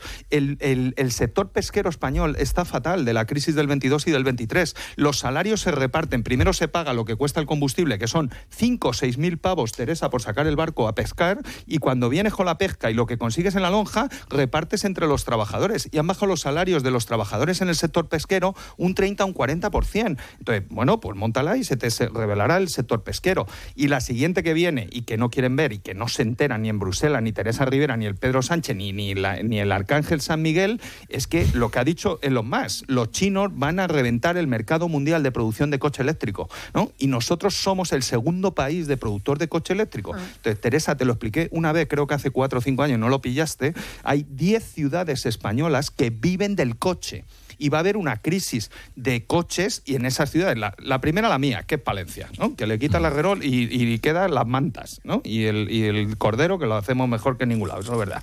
Pero, eh, bueno. bueno, bueno, vale, muy bueno, lo hacemos muy bueno. bueno las galletas en, hacemos muy bien campo. bueno, pero el queso también, bueno, pero... Bueno, ya han salido cosas, ya. Eh. Nosotros tendríamos que estar en la transición y en liderando el tema, pero con una visión social, especialmente si tienes un gobierno socialista en el gobierno, ¿no? O, eso dicen, porque va a haber perdedores, como dice, eh, y yo estoy de acuerdo, ¿no? Va a haber perdedores en esta transición. Entonces, ¿cuál es el plan? Hay un plan para hacer un PERTE del coche eléctrico. Le han pedido a las empresas que hacen el coche eléctrico que digan el impacto de cuánto va a suponer de creación de empleo. No han estimado cuánto se destruye. Por cada coche eléctrico se destruyen tres de combustión y se destruye empleo. Entonces, ¿cuál es el plan para los que se van a destruir en, los, en las ciudades que producen automóviles como Vigo, como Palencia, como Valladolid, como Zaragoza, como Navarra, como Barcelona, como Zaragoza, ¿no? como la propia Madrid, como Sevilla que produce motores, el componente de automóvil, ¿no? No hay plan. Entonces, claro, luego dices, es que la gente se cabrea. Normal, coño, pues si es que no estás preguntándole y son los que los dueños del país somos nosotros. Pero bueno, que no eh, como esto iba de agricultura y no solamente de coches, solamente recordar tres cositas muy rápidamente. La primera, eh, lo de la transición verde, eh, efectivamente hay perdedores. Lo hemos visto con los mineros, lo hemos visto con industrias que han cerrado, toda la industria del carbón, por ejemplo, pues ha desaparecido. Eh, eso siempre ha ocurrido cuando una tecnología se pone en marcha. Pero en el caso de la agricultura es realmente sorprendente lo que está ocurriendo. Porque dicen, no, es que necesitamos, te dicen desde las ciudades, necesitamos agricultura sostenible. Bien, eso es lo que se está haciendo desde la época del neolítico, intentar que la agricultura sea sostenible, porque todo agricultor lo que quiere es que al año siguiente sus tierras vuelvan a dar cosecha, de una manera sostenible, o sea, eso es así, eh, apepinable, pero eh, el problema está en que muchas veces se hacen las transiciones y las políticas sin hablar con los sectores afectados. La segunda cuestión que me gustaría destacar muy rápidamente es el tema de Francia concretamente. Los las protestas se están realizando en toda Europa y solamente ha habido problemas graves de orden público y de problemas graves en las carreteras en Francia. ¿Por qué? Pues porque evidentemente hay un caldo cultivo político que también está muy entreverado en las protestas agrarias. Y tercero, mañana quieren cerrar París y quieren también cerrar lo que son las refinerías. Cuidado con esto y cuidado con los camiones. Bueno, pues vamos a interesarnos precisamente por los transportistas españoles que también están eh, sufriendo eh, estas protestas en Francia porque la emprenden con ellos eh, algunos de los piquetes. José María Quijano es el secretario general de la Confederación del Transporte de Mercancías. señor Quijano, buenas noches. Hola, buenas noches. Eh, mañana, en fin, es, tan preocupante como, como parece. Sí puede ser un viernes negro en las protestas agrarias en Francia. ¿Qué información tiene, tiene usted? Por la información que tenemos, que me imagino que coincide con la que tienen ustedes, pues para mañana hay convocada una serie de, manifestaciones adicionales a lo que ha ocurrido hoy, por ejemplo, con lo cual también está previsto que a lo mejor el, el gobierno iba a dar algún tipo de medidas o soluciones, pero seguramente si las va a dar no será hasta el final del día, con lo cual eh, esperamos que mañana pueda haber problemas de nuevo y altercados en las carreteras. ¿Y entonces qué recomiendan ustedes a, los transportistas que tengan una ruta que...? Nosotros estamos informando continuamente sobre esto a la vez que eh, mandamos los mensajes correspondientes al gobierno para que actúe frente al gobierno francés y se adopten las medidas necesarias para la libre transición de mercancías y personas, ¿no? Pero en cualquier caso, bueno, pues eh, el sector está informado, eh, de cara a que si pueden evitar eh, pues estas rutas mañanas, pues que las eviten, a no ser que no tengan otro remedio que continuar el viaje, ¿no? Hoy hemos tenido noticias, por ejemplo, de una cisterna de vino blanco asociada nuestra, pues que la han parado y, incluso tenemos un vídeo que nos grabó el conductor en la que han vaciado toda la cisterna en la carretera y además con riesgo de que si el conductor se oponía, pues podía haber problemas físicos, ¿no? Entonces, bueno, esto es lo que no puede ser, ¿no? Y, además de este, ¿cuántos otros camiones han sido atacados estos días? Eh, ¿Tiene usted pues algún dato sobre...? Mm. No tenemos noticias de lo que vamos escuchando fundamentalmente a través de los medios, ¿no? Pero cuatro o cinco camiones con productos españoles por lo menos. además de los retrasos y los efectos de, los caracoles en las carreteras, que eso, claro, eh, produce un daño importante económico a la economía del sector porque no llegas a tus destinos a tiempo, porque, bueno, en fin, eh, son 20.000 camiones españoles cruzan la frontera todos los días hacia, hacia Francia, con lo cual, pues el, problema adicional eh, y sobre todo económico para las empresas y para los propios trabajadores que se encuentran en estas situaciones, pues es muy importante. ¿Y, cuál es la, actitud de los gendarmes franceses? ¿Están siendo mm, diligentes a la hora de proteger a, los transportistas o no? habitualmente cuando ocurren estos problemas, eh, si hay un, grupo de gendarmes alrededor, normalmente no, no intervienen de primeras. Entonces, bueno, pues eh, la razón que dicen es pues para evitar que haya daños entre los huelguistas y tal, pero vamos, al final lo único que supone es que es una indefección total para los transportistas que están en esas eh, carreteras en esos momentos y no solo los daños que se producen a las propias mercancías, sino también efectivamente pues la sensación de estrés y malestar que puede suponer esto para cualquier persona que se, se ve involucrada en un altercado de este tipo, ¿no? Entonces, bueno, pues yo, nosotros pedimos del gobierno francés que los agricultores tendrán todo su derecho a manifestarse, a huelgas, pero como decía usted, en otros países no estamos teniendo estos problemas, en Francia sí y habitualmente ocurre esto. Mm. Y, el gobierno español eh, les está eh, les está escuchando, al menos está haciendo algo para tratar de, eh, proteger a los transportistas. En octubre, pues ya ya volvió a pasar esto, volvimos a, a trasladarlo al gobierno. Hubo mensajes del gobierno español francés, el francés también pues dijo que iba a tomar medidas claro, entre que se ponen a hablar, eh, toman las medidas, pues han pasado X días en los que estás en contra con todos estos problemas y hasta que no cesan las reivindicaciones y los piquetes, pues estás con un problema continuo bueno, pues a ver cómo se desarrolla el, día de, mañana y esperemos desde luego que, que en fin, los daños que sean los menos posibles. Y, a mí lo que me parece más escalofriante es esto que dice usted de que los gendarmes eh, asisten eh, impávidos ante lo que está ocurriendo y no intervienen cuando es su labor hacerlo. Eh, José María Quijano, secretario general de la Confederación del Transporte de Mercancías. Gracias por estar hoy en, en La Brújula. A ustedes, muchas gracias. Bueno, dejadme nada, hacer una pausa muy breve y, y continuamos. La brújula. La torre.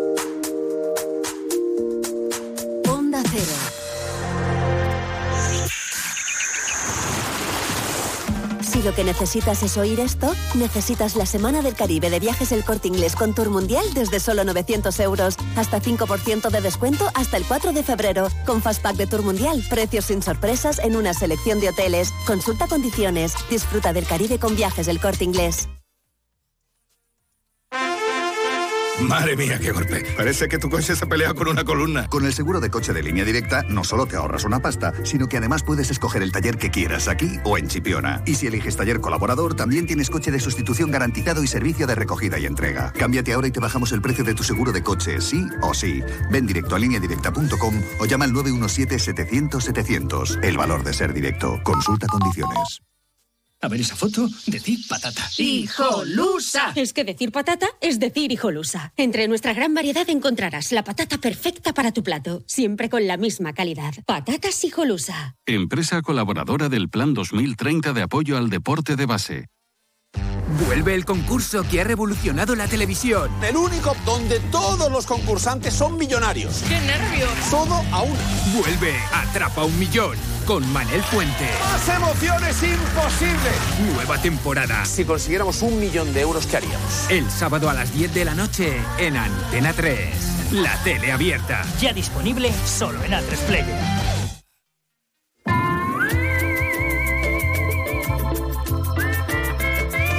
En línea directa entienden que cada conductor es único. Por eso con su segura de coche, además de ahorrarte una pasta, tienes libertad para elegir taller. El taller que tú quieras en cualquier lugar de España, pero es que además, si es un taller colaborador, te garantizan coche de sustitución con servicio de recogida y entrega. Cámbiate y te bajan el precio de tu seguro de coche, sí o sí. Ve directo a lineadirecta.com o llama al 917-700-700, el valor de ser directo.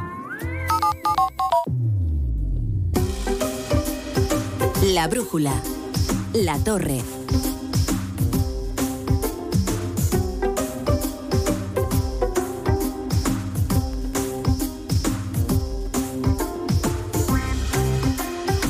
Bueno, os dejé con la palabra en la boca cuando seguro que estabais a punto de eh, evacuar reflexiones muy interesantes eh, sobre esto del campo, sobre las tensiones que se producen por la agenda verde, sobre eh, de qué van a ir las próximas elecciones europeas, que yo creo que van a tener dos ejes, sobre todo, eh, migración y, el campo y el rural y, y todas estas cuestiones. Pablo, no sé si querías intervenir. No, no, yo creo que tienes toda la razón. Las dos cuestiones del, de este año eh, y, de los próximos cinco van a ser la cuestión migratoria, que en España no acabamos de entender, no la entendimos en 2015, porque éramos el único país en el que aceptar refugiados cuando nos importaba el Aquarius sino la valla de Melilla daba votos, en el resto de Europa ha sido todo lo contrario, entonces nunca hemos sido capaces de calibrar y entender bien el, peso que tenía la cuestión migratoria y la cuestión identitaria, que ha sido la cuestión decisiva en prácticamente el 95% de las elecciones en Europa desde 2015. Es la que se ha llevado por delante a gobiernos y a coaliciones y es la que ha metido en muchos gobiernos a, fuerzas de ultraderecha y ha logrado imponer el discurso eh, migratorio y relacionado a la cuestión de la adaptación al, cambio climático, a la transición verde y el impacto que va a tener. Lo está teniendo desde el punto de vista más político de las alianzas dentro de, de la familia europea. Mm, los oyentes saben que desde los años 70 hasta 2019 la alianza entre eh, socialistas y populares, socialdemócratas y cristianodemócratas manejó Europa en lo que tenía que ver con el reparto de los altos cargos, pero también dentro del propio Parlamento Europeo para sacar adelante toda la legislación, siempre se bastaron. En 2019 esa fue la gran noticia, el fin del bipartidismo y no tanto que la ultraderecha no consiguiera una minoría eh, de bloqueo. Y ahora en 2024, dado por hecho que el bipartidismo, por supuesto, ha desaparecido, está incluso la cuestión en sí el, Partido Popular Europeo, que es la fuerza principal, que en teoría va a seguir siendo la, y la que seguramente va a seguir con Ursula von der Leyen en, al, al frente de la Comisión Europea, amplía o cambia sus orientaciones y trata de alinearse con las fuerzas eurófobas, euroescépticas, radicales o en cualquiera de sus diferentes gradientes, o se trata de mantener lo mismo que se ha sucedido en esta legislatura, una alianza bien con los liberales, bien con los verdes, bien con, ambas fuerzas. Y eso va a marcar no solo este año electoral, sino los próximos cinco, la capacidad de que salga adelante legislación o tengan capacidad de bloqueo, no solo en el Parlamento, sino lo que está haciendo Víctor Orbán en Hungría, lo que puede hacer Gerd Wilders en Holanda, lo que puede hacer Robert Fico en Eslovaquia y los que se sigan sumando. Fíjate que eh, esto que dice Pablo no solamente afecta al sector de la agricultura, los posibles cambios que pueda haber en, legislación verde. Hablaba yo esta semana con varios eh, expertos, analistas del sector financiero, y decían que uno de los eh, de los de las citas marcadas en rojo era precisamente las elecciones europeas, porque sabéis que el sector financiero, bueno, es uno de los de los sectores que más pendiente está de la legislación verde, no solamente pues por esos test de estrés que tiene el Banco Europeo sobre ello, sino que, por ejemplo, en los españoles la exposición del crédito eh, precisamente a sectores contaminantes pues eh, es, alta y puede tener un impacto importante, aunque, bueno, eh, pues veremos qué sucede, ¿no? Pero era un riesgo que sí que, que, me, que me comentaban esta semana. son muchos los sectores y parece que hablamos poco, ¿no?, de las elecciones europeas, pero nos jugamos muchísimo al final y creo que hay que tenerlo en cuenta, desde luego. Sí, a ver, yo creo que, van a ser claves. Siempre las hacemos en clave nacional y no entendemos Europa, como ha dicho Pablo, ¿no? y, es un drama. La parte de inmigración, coincido con Pablo, es un, es un problema muy complicado de gestionar. No, no me quiero poner demagogo, ¿eh? porque es gente que, que, tiene un nivel de renta muy bajo, sin un proyecto vital en su país, que deciden o piensan a través de sus amigos, sus primos, sus, sus diásporas, que en Europa y en España pueden tener una vida mejor y es muy difícil de frenar. ¿eh? No, no, o sea que... pero no es por demagogo. ¿eh? Antes decías, yo soy socialdemócrata y estamos viendo a gente, eh, a, a ilustres socialdemócratas, además de esto estos eh, irradiadores de influencia de verdad. ¿eh? O sea, hablamos de Olaf Scholz, eh, que es, bueno, hombre, es el, el, más carón de proa de la socialdemocracia ahora mismo en Europa.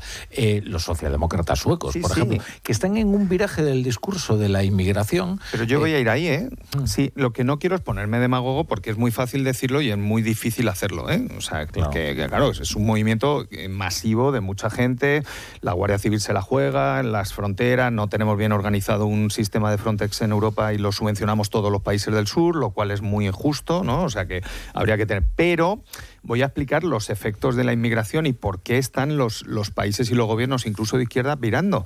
Están entrando en el segmento de. Hoy vengo del FITUR y hemos presentado un proyecto de nómadas digitales y hay gente que trabaja en remoto y que puede venir, era en Baena, en Córdoba, y pueden venir a Baena y gastarse 4, 5, 6 mil euros al mes, que es su sueldo, en Baena. Entonces, claro, esos no son inmigrantes, ¿no? Son inmigrantes porque son no nacidos, pero esos generan gentrificación pero y subida del precio de la vivienda. Es otro tipo, ¿no? Pero claro, si te entra gente en la, de baja cualificación a competir en el segmento bajo y tienes 12 millones de contribuyentes en el IRPF, Yolanda Díaz, que cobran menos de 20.000 euros al año o declaran menos de 20.000 euros al año, eso te genera un problema social. Eh, cuando hablamos de desigualdad, es la propia inmigración la que está generando el problema de desigualdad. Si tú quitas de los datos de desigualdad, que no lo ha hecho nadie en España, los datos de inmigrantes, claro que hay ascensor social. El 80 o el 90% de los españoles, eh, incluidos los de la generación del 2008, han mejorado su nivel de vida. ¿Qué pasa? Que los puestos de abajo que no queremos los españoles los están ocupando. Y los que están ahí, que no han podido estudiar, que han fracasado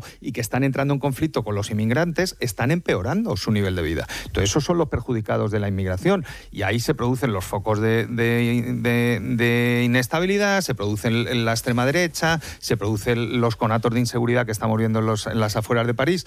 Entonces, joder, si lo estamos viendo, si lo estamos viendo, hombre, intentemos regularlo, ¿no? Yo digo que es muy difícil, lo que no puede ser, ¿no? Como dijo el otro día José Luis Rodrigo Zapatero, es que lo mejor de los últimos 20 años lo ha traído la inmigración. José Luis, en los últimos 20 años hemos divergido en renta por habitante con los países europeos. 85 puntos, claro, entonces, 15 puntos por debajo de la Unión Pero ¿qué estás contando, no? O sea, si, si, si hemos divergido, la culpa es de la inmigración y solo de la inmigración. Entonces, yo estoy a favor de la inmigración lo más ordenada posible porque es muy complicado, pero nos está generando un problema, nos está generando un problema político y es mucho mejor preservar la democracia que pensar que no, que no pasa nada y que el modelo es bueno, porque el modelo de España no está yendo bien y la gente está cabreada y en Europa mucho más, ¿no? Y lo cuenta Pablo fantásticamente en sus crónicas. Yo creo que los problemas de Europa van mucho más allá de la inmigración. Ahí es donde quieren llevar a cierta gente el problema. Hay problemas en la inmigración de integración eh, complicada. Eh, pero, por ejemplo, en España, que, también ha habido problemas, tensiones, y además somos la frontera sur, y lo vemos todos los días, la llegada de pateras con, con ese drama que hay en, esas en esas embarcaciones, porque es un drama. Es un drama. Un ¿eh? drama que, drama humano... que, lo que nosotros vemos que, que son las pateras es la parte final de un viaje que son de miles de kilómetros a través del, desierto. Eh, el desierto del Sáhara, yo, he tenido la suerte de recorrérmelo, eh, es horrible. Sencillamente no existe esa belleza que dicen. Es horrible. Es verdad que hay zonas que son muy bonitas y tal, pero es horrible. 52 grados de temperatura y no hay agua. Y, se, y hay miles de fallecidos en, el, trayecto, en el tránsito. Y además en zonas que son de conflictos armados, ¿eh? que es horrible. Pero no solamente Europa tiene un problema de eh, integración de esa emigración, que además va a ir a más, o sea, va a crecer. Cambio climático, conflictos, el Sahel es, un problemón eh, tremendo geopolíticamente hablando. Pero es que Europa tiene otros problemas de los que apenas se habla. Por ejemplo, el envejecimiento de la población. O sea, no es el mismo, ¿no? nosotros tenemos un envejecimiento de la población tremendo. Transición digital y energética. La crisis energética provocada por la guerra de Ucrania se vio claramente cuál es nuestro talón de Aquiles. Somos incapaces de encender una bombilla si no hay eh, la OPEP o los países petrolíferos detrás. Y el gas. ¿Eh? Y el gas, sobre todo el gas. Y se ha visto en Alemania. Alemania basó su riqueza exportadora en precios energéticos baratos que se lo bueno, pues era un precio político de Putin. Transición digital. Cuando tú ves la lista de las empresas más grandes del mundo, la primera empresa europea es una farmacéutica que como contabas ayer, eh, bueno, danesa. Novo, Novo Nordisk. Novo Nordisk, mm, bueno, que se ha encaramado entre las 10 grandes del mundo, entre las 20 grandes del mundo, eh, por unos, una serie de medicamentos, es decir, un pelotazo, hablando en plata. Pero todas las empresas grandes son estadounidenses y eh, digitales, es decir, del negocio de la informática. No hay ninguna europea. La siguiente europea, la primera de la, de la eurozona, es una empresa de lujo, Louis Vuitton. Sea, ninguna. En el tema de la transición digital vamos fatal, fatal. Y encima la tercera más grande del mundo de software, que es SAP, la alemana SAP, ayer mismo estaba anunciando 8.000 despidos. O sea, tremendo. Es todo esto, envejecimiento, transición, lleva a una productividad bajísima y a una competitividad descendente frente a nuestros grandes competidores, que son Estados Unidos y China. Y después hay algo que a mí me, preocupa. Europa se fundamentó sobre las ruinas de la posguerra de la Segunda Guerra Mundial y sobre la recuperación del Estado de Derecho, que es el fundamento. ¿Hablabas de la Revolución Francesa? Pues ahí vienen los derechos humanos, los derechos del hombre. Y cuando empiezas a mirar las cosas que están ocurriendo en los sistemas judiciales de muchos países, incluido el nuestro, pues empiezas a plantearte qué está ocurriendo en la Unión Europea. Pablo. Mira, solo dos mm, reflexiones muy rápidas. La primera tiene que ver con la cuestión migratoria. Cuando digo que la migración va a ser el tema, es porque no es un problema realmente de números, sino de la gestión política. Yo cuando hablo de lo que ocurrió en 2015, cuando llegaron millones de demandantes de asilo por la guerra en Siria y en el Cuerno de África, yo nunca hablo de la crisis migratoria, sino de la crisis política por la incapacidad de gestionar la migración. Porque con los números en la mano, la inmigración no es un problema en Europa y lo hemos visto muy claramente en el ejemplo de Ucrania. Han entrado por la guerra de Ucrania 4, 3, 5, 6 millones de ucranianos en la Unión Europea y no ha habido ningún tipo de problema. Eran blancos y razonablemente educados en comparación. Entonces, el problema no era el número, sino la, Pero el hecho de que no sea un problema, o sea, que en realidad no sea el número el problema y de que necesitemos población migrante para trabajar, no quita que no haya un problema real, porque en este caso la percepción es lo convierte en un problema. Y el problema es absolutamente real, es creciente y es sumamente eh, divisivo. Y, esto viene relacionado, por enlazar con lo que decía ahora Ignacio, A mí los dos analistas que más me gustan para, para, explicar lo que pasa ahora son dos que suelen trabajar además juntos, Timothy Gartonas, un historiador que conocéis bien, y luego un pensador búlgaro que seguramente conocéis menos, que se llama eh, Iván Krastev, y que lo tiene muy claro, y que él explica que las tres generaciones o los tres momentos, el momento europeo del 45, el del 68 y el 89, han caducado el de los consensos de la paz, de la reconstrucción después de las cenizas de la guerra, el, el 68 de la apertura, del mayo francés, de la revolución sexual, de la apertura, y, y, el del 89, la búsqueda del este que venía a buscar la ciudad sobre la colina en, en Occidente, que buscaba el ejemplo en el que mirarse, todos esos consensos ya han caído o no son suficientes y la Europa que se está generando ahora no tiene esa referencia. Tiene que buscar unas respuestas diferentes y lo va a dar en función de los resultados. Hay un discurso buenísimo de eh, Richard Nixon cuando habla de la caída, en, a principios de los 90, de la caída de la Unión Soviética, que decía, eh, la versión liberal ya no tiene rival y eso es un problema muy gordo, porque ahora se va a enfrentar sola a la realidad y si no da las respuestas necesarias va a fracasar. Y es el dilema que tenemos ahora enfrente. Bueno, queridos, pues id a disfrutar de esa vida que os espera ahí fuera. Mucho menos divertida ¿no? que la brújula de la economía, pero seguro que le encontráis el, el puntito. Eh, José Carlos Díez, eh, Natalia Hernández, qué decepción. Pablo Rodríguez Suárez, qué decepción. Coge el patinete y ve a dónde te lleve el patinete.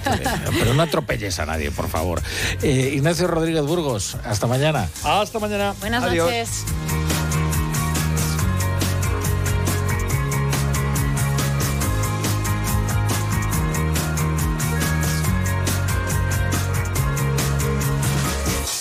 La brújula. La torre. Che sorte ti vecchie, so golpe non tocó o radiador, sai, chapa. Con el seguro de coche de línea directa no solo te ahorras una pasta, sino que además puedes escoger el taller que quieras aquí o en las Rías Baixas. Y si eliges taller colaborador, también tienes coche de sustitución garantizado y servicio de recogida y entrega. Cámbiate ahora y te bajamos el precio de tu seguro de coche, sí o sí. Ven directo a lineadirecta.com o llama al 917-700-700. El valor de ser directo. Consulta condiciones. 2 euros, donativo e íntegro, disponible para móviles. Este es el mejor anuncio del mundo. Un anuncio que no tiene voces famosas, ni la típica canción pegadiza, y sin embargo, es el mejor anuncio del mundo. Tengo que darles una muy buena noticia. Su hijo ha superado la enfermedad. Porque el mejor anuncio del mundo es poder decirles a unos padres que su hijo ha superado la leucemia. Ayúdanos a seguir investigando enviando imparables al 28027. Fundación Josep Carreras, Imparables contra la leucemia. Coste del mensaje 1,2 euros, donativo íntegro, disponible para móviles Movistar, Vodafone, Orange, Yoigo, Euskaltel y Telecable.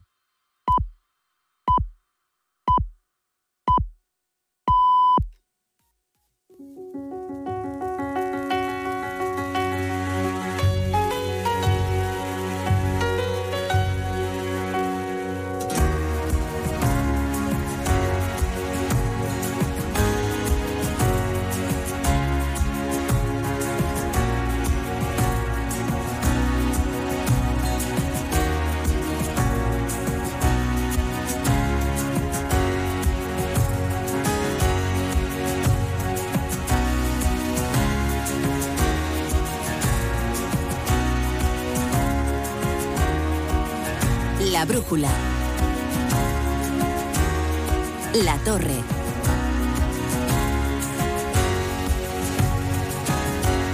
Onda cero.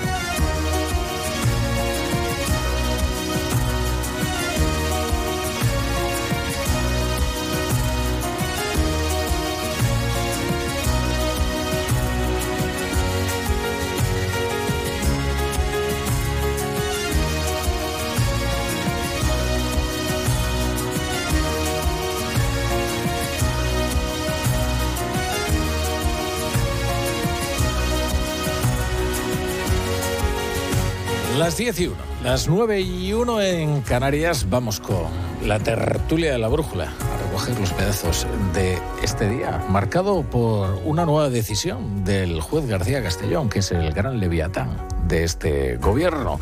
¿Qué es lo que ha ocurrido? Es un auto muy interesante ¿eh? el que ha publicado.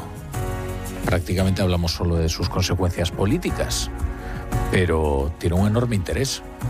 Lo que ha hecho García Castellón es confirmar la personación en la causa del tsunami de dos eh, dos eh, agentes de policía que resultaron heridos en la batalla campal de Urquinaona, aquellos sucesos eh, violentos, terribles de enfrentamientos con la policía por parte de mm, los CDR y en los que Tsunami Democratic, según establece este auto de García Castellón, no era un invitado de piedra.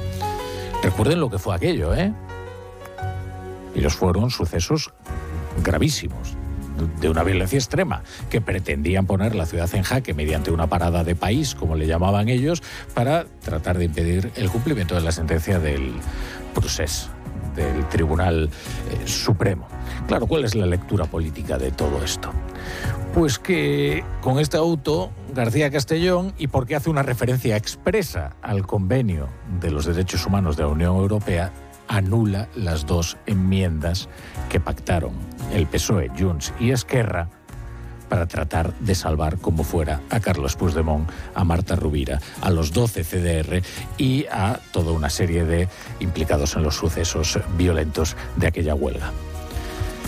Claro, es que el problema es que el gobierno, y esto es lo sustancial del asunto, está legislando para salvar a unos particulares. Generalmente las leyes tienen un objeto. Estas leyes no tienen un objeto, tienen un sujeto. Por eso, la verdadera solución para este gobierno es que publique los nombres de aquellas personas a los que quiere garantizar la impunidad. Así se evitaría la zozobra cada vez que ve un, teletipo que informa de una decisión del el juez García Castellón y así además también se evita el bochorno de tener que defender lo indefendible, como es el caso de Félix Bolaños cuando habla de un terrorismo respetuoso con los derechos humanos. No hay democracia que resista que se legisle con nombre y apellidos. Es decir, que los beneficiarios de una ley estén eh, perfectamente identificados por su nombre y apellido, y menos que se haga a cambio de apoyo parlamentario, porque eso es un acto de corrupción política. Y el gobierno eh, quiere salvar a Carlos Puigdemont, haya hecho lo que haya hecho, le imputen lo que le imputen, y así lo ha decidido. Una amnistía se refiere a unos hechos y a un periodo muy concreto. Esta amnistía no, se refiere a unas personas muy concretas, que son aquellas cuyo apoyo parlamentario está comprando con impunidad el gobierno. Y eso es lo verdaderamente grave. Lo otro son sutilezas jurídicas y la eh, persecución de Tommy Jerry del gobierno y un juez. Y detenerse en ello, pues eh, es muy ocioso, pero lo realmente grave es lo que revela el auto de García Castellón. Y es que se está escribiendo la ley de amnistía en función de las decisiones de un juez. Y el único objeto de esa ley es librar, es borrar el historial delictivo, ya no librar de la cárcel, a Carlos Puigdemont, a Marta Rubira y a todos aquellos que el independentismo considera que eh, hay que librar de, la prisión y borrar su historial delictivo. Bueno, vamos con que, tenemos hoy muchas entrevistas, hoy es un día muy agitado, así que vamos ya con la tertulia de la brújula. Saludamos a Maite Rico, ¿qué tal? Buenas noches. Hola, buenas noches, ¿qué tal? José Manuel González, buenas noches. Buenas noches, Rafa. Y a mí no me engañas, Javier Caraballo, porque me ha dicho Roberto Brasero que hoy no hace frío en Sevilla. ¿Qué tal? Buenas noches. Hoy no hace frío ni en Sevilla ni en España. Hoy no me puedo quejar. Muy buenas noches. En ningún lado, en ningún lado. Bueno, eh, dejadme saludar a los amigos de Ramón Bilbao, antes de nada, y, y, ahora os cuento cuál va a ser el menú de la tertulia de hoy. Un brindis por la celebración del primer centenario de las bodegas Ramón Bilbao. 100 años extraordinarios, 100 años inspirados por la curiosidad. La curiosidad es movimiento, es investigación y es trabajo. Y así se ha creado un vino excepcional. Al elaborar un vino, la experiencia y el conocimiento lo hacen bueno pero hace falta esa dosis de curiosidad para explorar caminos distintos y convertirlo en extraordinario. El río jamás vendido de España y una de las marcas de vino más admiradas. Un brindis por este siglo de historia y de buen vino. Salud.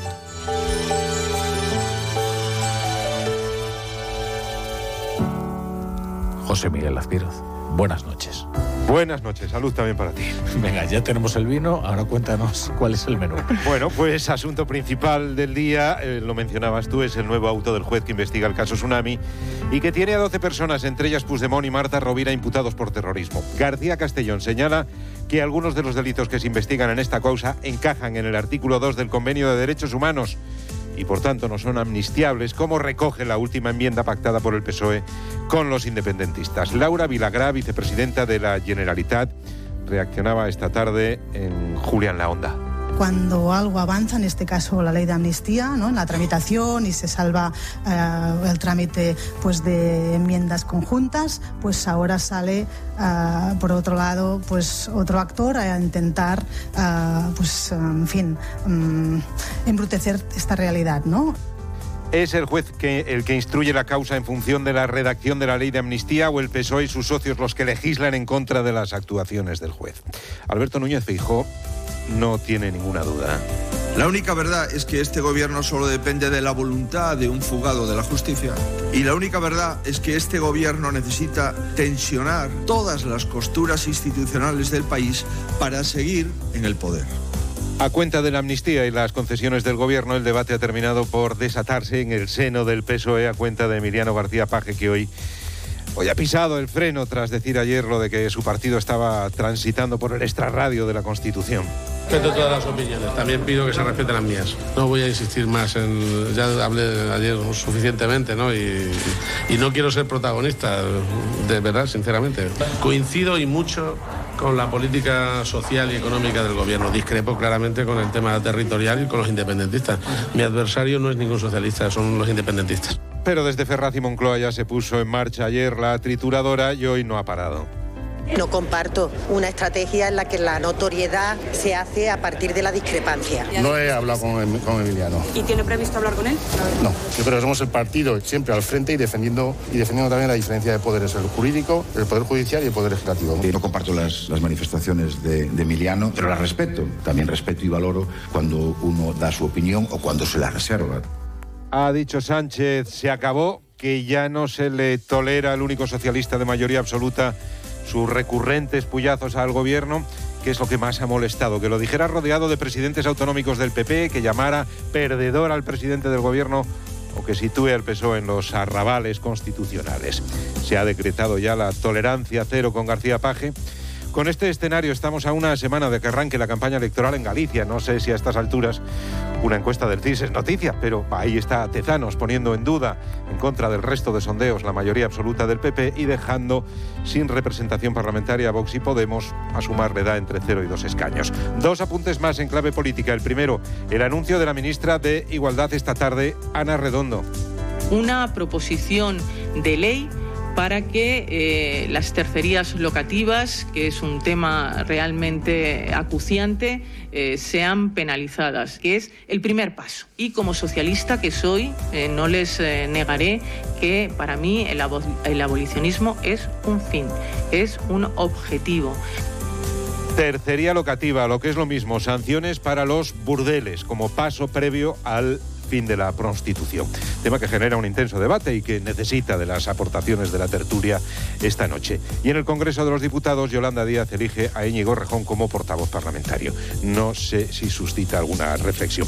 Del exterior, en Estados Unidos, a la una de la mañana, hora española, se ejecuta un condenado a muerte en Alabama. Por desgracia, no sería noticia si no fuera por el nuevo método para terminar con la vida del reo, nitrógeno, que según la ONU es eh, trato tan cruel como la tortura. Y en Oriente Próximo, mañana la Corte Internacional de Justicia decide sobre la acusación de genocidio de Sudáfrica contra Israel. Hoy, aquí en Madrid, la voz que se ha escuchado es la de las víctimas y los familiares de los rehenes secuestrados por Hamas. Pues precisamente tenemos eh, al otro lado de la línea a, Talwax, que es, eh, es sobrina de, Keith Samuel Siegel y Adrián Aviva Siegel. Eh, su tío sigue secuestrado y su tía fue liberada en el último intercambio de, de rehenes. Tal, tal tiene 29 años, es médico de profesión, nació al norte de Israel, pero creció en, en Sevilla y hoy junto a otros familiares de rehenes y supervivientes de los ataques del 7 de octubre han estado en Madrid y han estado contando cuál es eh, su incertidumbre y, y lo terrible de estos días que están, que están viviendo. Tal, buenas noches. Hola, buenas noches. Eh, tal, eh, ¿Tienes alguna o tenéis alguna prueba de vida, eh, alguna información acerca de, tu tío? Eh, bueno, de mi tío sabemos eh, únicamente lo que nos ha contado mi tía al, al ser liberada. Eh, mi tía la liberaron el día 51 de guerra, ahora mismo estamos en el día 111 y desde entonces no sabemos nada. Mi- nosotros sabemos que cuando, mi- cuando separaron a mi tía para liberarla a ella, él estaba vivo. O sea, Pero desde entonces no sabemos nada. a ellos los secuestraron juntos y permanecieron juntos durante todo el, el cautiverio de tu tía. Eh, la mayor parte del tiempo sí. ¿Qué tal, Estuvieron juntos. ¿Qué tal está ella? ¿Qué, qué- cómo se está recuperando de todo esto? Eh, pues ella, eh, sinceramente, no está muy bien. Ella sabe lo que es eh, vivir en el cautiverio, sabe las condiciones en las que están, sabe cómo torturan a los rehenes, sabe cómo los tratan, eh, las condiciones en las que viven sin comer, sin beber, sin ducharse. Entonces, Clara, esa, obviamente está muy preocupada por, por su marido, por Keith, y por los otros 135 eh, rehenes que siguen en Gaza. Eh, Supongo que os ha contado, ¿no? De, de lo que mm, de lo que vivió, eh, en fin, en el cautiverio eh, de Hamas. Eh, sí, hay muchas cosas que ella no quiere compartir con nosotros porque eh, ella considera que, que ella ya ha sufrido suficiente y no quiere que nosotros también suframos. No quiere que sea eh, difícil para nosotros escuchar algunas cosas. Eh, por lo tanto, hay detalles que, que ella no quiere compartir con nosotros. Lo que sí sabemos son eh, en líneas generales lo que ha vivido y algunas, sí algunas cosas concretas que ella ha visto. Eh, ella se encuentra ahora en Israel. Sí, ella está en Israel. Mm. Eh, eh, ¿qué- ¿Creéis que, que ahora e- ella salió en una, entiendo, en una operación de, de intercambio, ¿no? De, de rehenes por, por presos eh, palestinos. Eh, de- ¿Crees que el gobierno está haciendo lo suficiente ahora para mm, liberar a aquellos que, como tu tío, siguen todavía en, en las eh, garras de los terroristas? Eh, bueno, yo quiero decir que yo no soy política ni me muevo en, en ese ámbito, ni en negociaciones, ni en tema de estrategia militar. Eh, yo no sé si se está haciendo lo máximo, ¿no? Yo solo sé que lo importante es seguir luchando todos los días y que todo el mundo sea consciente de que aún hay 136 personas secuestradas por un grupo terrorista y que hay que sacarlos de ahí. Eh, tú vives en España, ¿verdad? No, yo vivo en Israel. En Israel. Lo que pasa es que creciste aquí en, en Sevilla, ¿no? Eh, eh, por lo que estás viendo, ¿tú crees que, que aquí eh, se tiene conciencia de lo que de lo que se ha vivido allí, de lo que fue el, el- el 7 de octubre, de lo que fue ese terrible pogromo, esa, esa ma- masacre, y, y- de cómo vivís las familias, la, la incertidumbre de no saber qué es de, de vuestros seres queridos? Eh, yo creo que es muy difícil eh, comprender la situación por la que estamos pasando, también por el simple hecho que es muy difícil comprender eh, la maldad y comprender esa violencia con la que se vivió el 7 de octubre. Estamos hablando de, de personas a las que sacaron de sus casas, niños a los que sacaron de, la- de su cuna, eh, personas que fueron decapitadas y calcinadas en una fiesta. Son cosas que eh, cuesta mucho, cuesta mucho entender y más si están lejos. Nosotros, por desgracia, lo tenemos que vivir día a día y lo recordamos día a día. Hasta que no estén todos en casa, tenemos que seguir recordando y contando al mundo todo lo que todo lo que pasó. Claro, entiendo que esto además, eh, el 7 de octubre lo cambió todo, ¿no? Eh, quiero decir, el Estado de Israel nace precisamente para que esto no ocurriera, ¿no? Y, sin embargo la conciencia de, la vulnerabilidad, ¿no? entiendo que afecta de una manera tremenda, ¿no? A la, población. sí, al final el pueblo de Israel y sobre todo las personas que viven cerca de la frontera son personas que, que creen en la paz, son muchas personas que tienen proyectos de cooperación, eh, que se preocupan por el bienestar de los gazatíes y justamente son esas personas las son las que más han sufrido el 7 de octubre, personas que vivían, vivían ahí precisamente porque creían en la paz. Mm además entiendo que eso también produce una, una contracción física del propio Estado de Israel, ¿no? Muchas personas que vivían cerca de las eh, fronteras, tanto del sur como del norte, y que ahora pues prefieren no hacerlo, ¿no? Por, por miedo, por, por inseguridad, ¿no? Eh, bueno, yo creo que también puede ser algo temporal. Al final, de verdad, eh, la gente lo que quiere es vivir en paz, quiere, no quiere vivir en guerra, no quiere que siga existiendo este conflicto. Queremos eh, solucionarlo y solo lo vamos a conseguir juntos. Eh, ¿Tú dónde vives, Tal? ¿En, qué ciudad?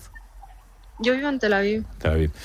Bueno, Tal, eh, te deseamos que en fin, que, tu tío regrese a casa lo, antes posible y, que, tu, que tu tía pues eh, se recupere de la mejor manera posible y os deseamos lo mejor. Eh, tal, muchas gracias por, gracias. por estar Muchísimas gracias a vosotros por el tiempo. Mm, gracias. Vamos a hacer una pausa muy breve y enseguida vamos con la tertulia.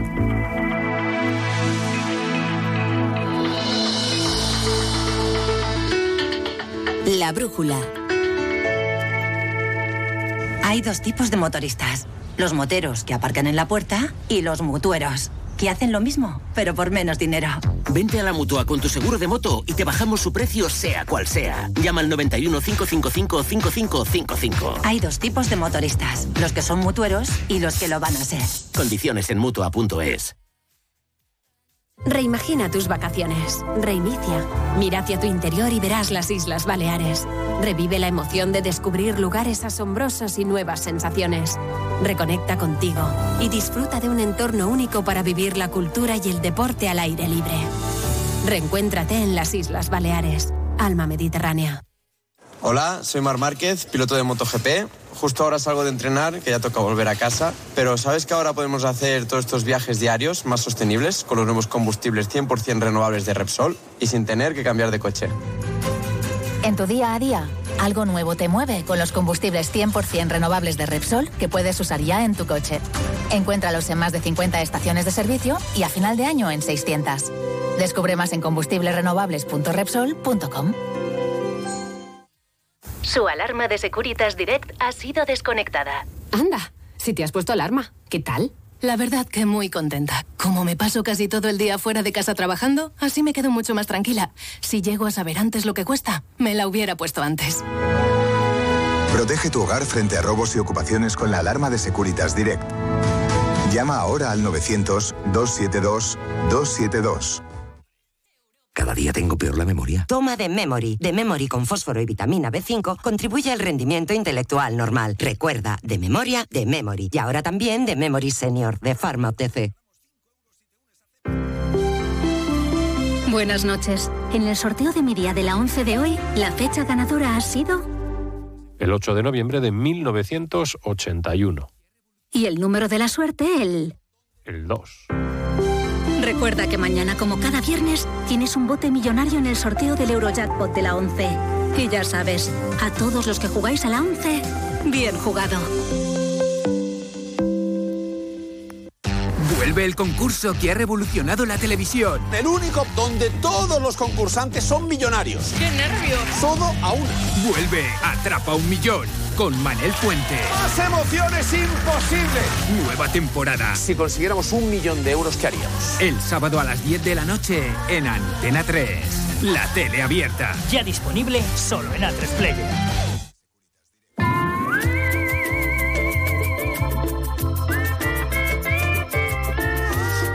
Quieres relajarte, pero te preocupas demasiado por si alguien entra en tu casa, te interesa el seguro de hogar de línea directa. Es tan completo que además de ahorrarte una pasta, es el único con cobertura por ocupación ilegal y se encarga de todo lo importante en caso de que te ocupen tu vivienda. Cámbiate y te bajan el precio de tu seguro de hogar, sí o sí.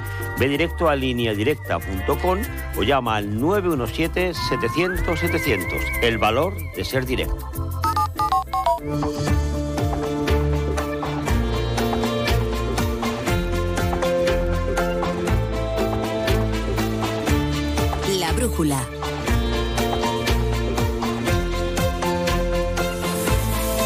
La torre.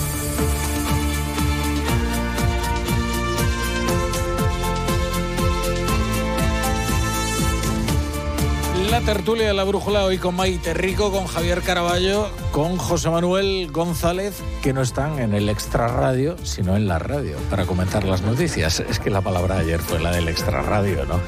¿Quién estaba y quién no en el extrarradio? Hubo quien ubicó a Emiliano García Paje en el extrarradio del PSOE. Y digo yo, oye, eh, si ellos quieren perder uno el poco poder territorial que tienen. El único activo, Claro, casi. pero me, me da la sensación de que el PSOE va sacrificando su poder territorial eh, con tal de que Sánchez pueda seguir siendo presidente, porque claro, cada una de las cesiones a los independentistas enajenan a las bases del PSOE, ¿no? Son un Y poco es como muy- un ejército de lobotomizados, ¿no? No sé. No sé, me da la impresión. Eh, Caraballo, empezamos por ti. No, no, es que va a ver, yo, yo, yo pienso que el, que el conflicto que tiene eh, interno el Partido Socialista no se traduce en debacle electoral de Pedro Sánchez, porque no es así, y no se traduce en, que las bases eh, hayan dejado de apoyar la militancia del Partido Socialista, dejado de apoyar a, a Pedro Sánchez. En, la eh, consulta esta que hizo el PSOE en sus bases para ver si pactaba con, no pregunto por la amnistía, pero se sabía que la amnistía, y en Castilla-La Mancha, que son los mismos que, que- que aprueban y que apoyaron a, a Paje para, eh, lo apoyan como secretario general, le dieron un 80% a favor de, Pedro Sánchez. Hay un, contraste interno en el Partido Socialista en el que eh, no, no son las cosas tan, tan elementales como eh, que Pedro Sánchez se cae o no se cae. Lo que sí es cierto es que hay un gran número de dirigentes, entre los que se encuentra Paje, y hay un sector muy amplio de los antiguos dirigentes que están agrupados en torno a Felipe González, Alfonso Guerra, que no están de acuerdo con la dirección, pero tienen una impotencia grande porque saben que no pueden influir en las políticas de Pedro Sánchez, saben que no tienen ninguna opción de modificar nada dentro del Partido Socialista y tampoco eh, se van a ir ni del Partido Socialista ni van a pedir el voto para otra eh, opción política. Y en esas están. Es una especie de agrupación de huérfanos del Partido Socialista y se, se mantiene ahí. Pero ya digo que, que pensar que, que, que las decisiones que está tomando el gobierno provocan una debacle electoral o que provocan que Pedro Sánchez no tenga apoyo dentro del Partido Socialista, desde mi punto de vista, no se sustenta. Bueno, esto para aquí ir viéndolo, ¿no? Porque si recordamos después de las elecciones autonómicas y locales, con el fracaso que fue un voto en contra de Pedro Sánchez de la mayoría de los votantes de toda España que no votaban a Pedro Sánchez, hay una situación bastante terremoto dentro del PSOE, con miles y miles de puestos de trabajo que se fueron al, eh, fuera de, lugar, ¿no? ¿Qué ocurrió? Que tuvo esa operación a última hora anticipar las elecciones, esa equivocación la última semana del PP, y aquí tenemos a Pedro Sánchez gobernando con el apoyo de, de ¿no? Eh, mientras que gane, le va a funcionar. Ahora, eh, extralimitar ya cualquier tipo de límite en el que él decía que no se iba a meter y que él lo está pasando, eso es una realidad, sea militante o no sea militante del PSOE. Otra cosa es que, bueno, internamente lo están justificando, lo están argumentando, intentan sacarlo adelante, pero la situación actual con Puigdemont, sinceramente, es muy complicado y lo comentaba Rafa en su intervención inicial. Esto no es una ley de amnistía general, esto es una ley ley de amnistía con nombre y apellidos para un señor específicamente llamado Puigdemont, en el que cualquier cosa que a él le afecte, él va, en fin, negar la, la mayor, ¿no? Y, y va a seguir presionando y mientras tanto el PSOE se lo está dando. Me hace gracia a mí lo de Paje, eh, eh, estaba clamando pues como Sabatra en el país por el debate de ideas y no por los dogmas, contra los dogmas, ¿no? Dice, lanzan dogmas y cuando respondes te, te llaman reprobo y hereje. Hombre, Paje eh, ha dicho hoy eh, ya que ha querido bajar un poco la tensión, ha reconocido que la suya es una posición minoritaria, pero ha, tirado una cosa bien que dice, a lo mejor el día de mañana no lo es. Efectivamente, el día que caiga Sánchez, las mismas huestes que, bueno, pues que, ahora mismo eh, alaban a- al sanchismo, pues darán la más cálida bienvenida al sucesor, aunque diga lo, lo contrario, ¿no? Y eh, bueno, ha sido interesante ver la, la caza paje que se desató ayer y que ha seguido hoy con personajes. Yo creo que es que también el espectáculo que dan es, es lamentable eh, al intentar acallarlo, ¿no? Porque tienes a, Chimo Puig diciendo que él jamás intentó hacer daño para beneficiarse. Hombre, tampoco ha hecho nada que le perjudique. De hecho, ahora mismo le han rescatado para el Senado. Eh, hasta Pepiño Blanco ha aparecido por ahí, un señor que tiene... No, pues, y Chimo Puig ahora va a ser dirigir la, la, la parte de europea en París. ¿eh? Efectivamente, o sea, son todos, en fin, voy a decirlo, estómagos agradecidos. En el caso de, de, de- de Pepiño Blanco, que es muy, está ya totalmente fuera, hasta él ha, salido a, decir que estaría mejor callado con ese, él que tiene un lobby ya, que está, el mayor lobby que está sacando eh, buenas tajadas de sus conexiones políticas, y hasta Marlasca, que ni siquiera tiene el carné del PSOE, ¿no? Entonces, al final, eh, eh, lo que es, puede ser el, debate, lo quieren hacer callar, pero es que encima quien sale a hacerlo callar son las personas quizás menos indicadas. Ya, pero, pero Paje también ha dicho que él con el 90% de, de las actuaciones de, del gobierno de Pedro Sánchez está de ¿Está acuerdo. de acuerdo? Sí, sí. Y eso, y eso es lo que impera en una gran parte del electorado socialista y de la militancia eh, socialista. Sí, estoy de que acuerdo puede ser que es muy probable que no estén de acuerdo con Puigdemont, que, que, que vean que, que se está cediendo más, pero les compensa siempre eh, que el que gobierne sea Pedro Sánchez. Yo creo que es una equivocación, porque, eh, vamos a ver, porque no están valorando que lo que está ocurriendo ahora, lo que ocurre con la ley de amnistía, la, la- la historia no es que gobierne el Partido Socialista no, son las consecuencias que trae eso para el futuro que, que, eh, es lo que no valora el Partido Socialista y no está valorando para nada. Y, y- pero eso no lo tienen en cuenta porque van a lo inmediato. Gobernamos nosotros, con lo cual todo me vale. Con un apoyo muy grande de, de medios de comunicación, que eso también es muy importante. Pero aquí, me- vamos a ver, aquí está Moncloa, Distrito Central, ¿no? Eh, que ahí sí, eh, gobierna Pedro Sánchez, pero ¿a qué precio? Es que, vamos a ver, eh, Es el que eso ni Partido se plantea, Socialista... la opinión el- pública ni se lo Claro, plantea. vamos a ver, el Partido Socialista siempre fue un partido de mayoría social, aspiraba a la mayoría social, estaba lleno de pajes el Partido Socialista. Había eh, varones territoriales que tenían eh, mayorías absolutas y las encadenaban una tras otra.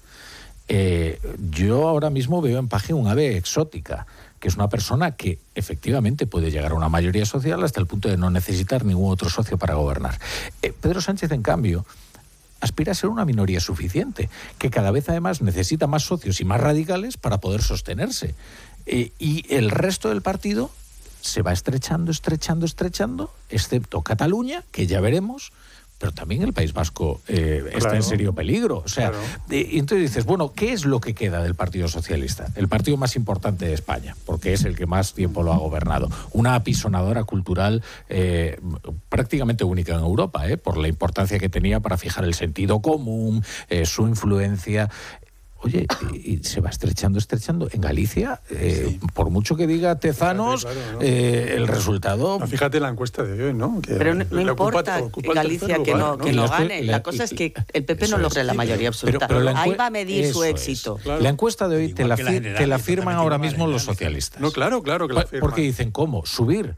Claro Porque que el temor, eh, eh, bueno, yo conozco alguna encuesta que se va a publicar eh, próximamente que les deja en 12, ¿eh? en 12 al Partido Socialista como muleta del BNG. Hombre, aspirar a ser la muleta del BNG yo creo que para el Partido Socialista es bastante deshonroso, al menos eh, el que yo conocía. Sí, no, además es que en esta línea, bueno, aparte de lo que tú has comentado, es que en Ferraz toda la vida ha habido debate interno. Acordaros de que había una izquierda socialista, una que era una, una parte dentro del propio Partido Socialista, y había debates permanentemente en los comités ejecutivos de diferentes eh, personas que representaban a diferentes eh, eh, opiniones, ¿no? Y eso siempre ha sido muy respetado dentro del, del PSOE. Ahora es justo lo contrario, justo lo contrario.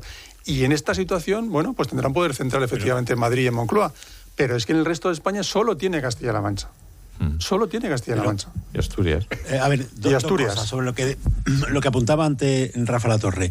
Eh, eh, José Luis Barreiro, que, eh, de alguna forma biógrafo, escribió un libro sobre Feijó, ensalzándolo antes, decía algo muy interesante después de las elecciones generales, que es que eh, Pedro Sánchez había sabido interpretar mejor que el Partido Popular y que Feijó el momento político. Dice, porque el momento político que vivimos en España no es, no es de bipartidismo, sino de bibloquismo. Y él ha sabido agrupar para las elecciones mejor a su bloque que el bloque de la derecha. Él criticaba mucho la, la- la relación acomplejada, o como queramos eh, llamarla, del Partido Popular con Vox. Y decía que en, esa traje de bloques, que es en donde estamos ahora en España, que estamos volviendo al bipartidismo, pero no parece que todavía pueda haber un momento de mayorías absolutas, eso lo había interpretado mejor Pedro Sánchez y lo viene interpretando desde hace tiempo, de una, una estrategia muy arriesgada, que es la de apostar por, por los pactos con los independentistas catalanes y los eh, aversales vascos. Pero bueno, eso le sirve para seguir gobernando. Y luego, eh, internamente, el problema que hay en el Partido Socialista que, eh, yo lo hablo con, con algunos de estos dirigentes que, que por eso digo la asociación de huérfanos porque tienen una gran impotencia dentro Eh, no saben qué hacer. En otros momentos, en el Partido Socialista, pues claro que había corriente y claro que las corrientes podían fomentar debate. Pero a mí me dicen que a raíz de la modificación de los últimos estatutos del Partido Socialista, es imposible que se haga nada de esto y que, que la Ejecutiva Federal va marcando el paso y, y lo que antes eran corrientes que podían eh, hacer sonar su voz dentro del PSOE, esto ya no es posible. Mm. Eh, dejadme, dejadme que salude a una, a una invitada y que sume a, una, a otra voz a esta, a esta tertulia. Eh, es Maite Pazortundúa. ¿Qué tal? Buenas noches, Maite. ¿Cómo estás? Buenas noches. Eh, y siempre es una buena ocasión para saludar a Maite Pazortundúa, pero además hoy tenemos una muy buena excusa y es que mañana se presenta un documental.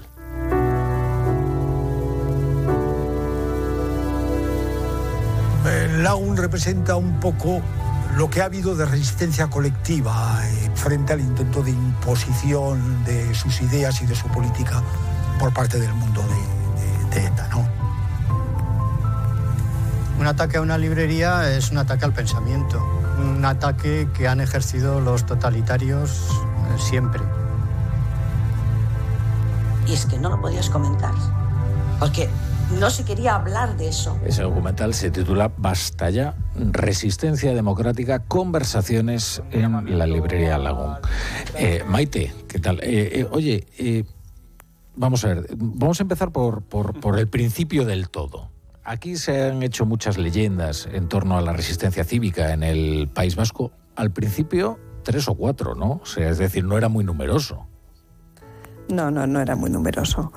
Eh, lo cierto es que sí que prácticamente desde los años 80 hubo pequeños grupos de, pacifis- de pacifistas, eh, con el silencio, sin el silencio, en fin, de cosas muy meritorias, eh, pero nunca, nunca fueron mayorías. Eh, basta ya que llegó en algunos momentos a, a conseguir que la gente se quitara el miedo y saliera a las calles puntualmente.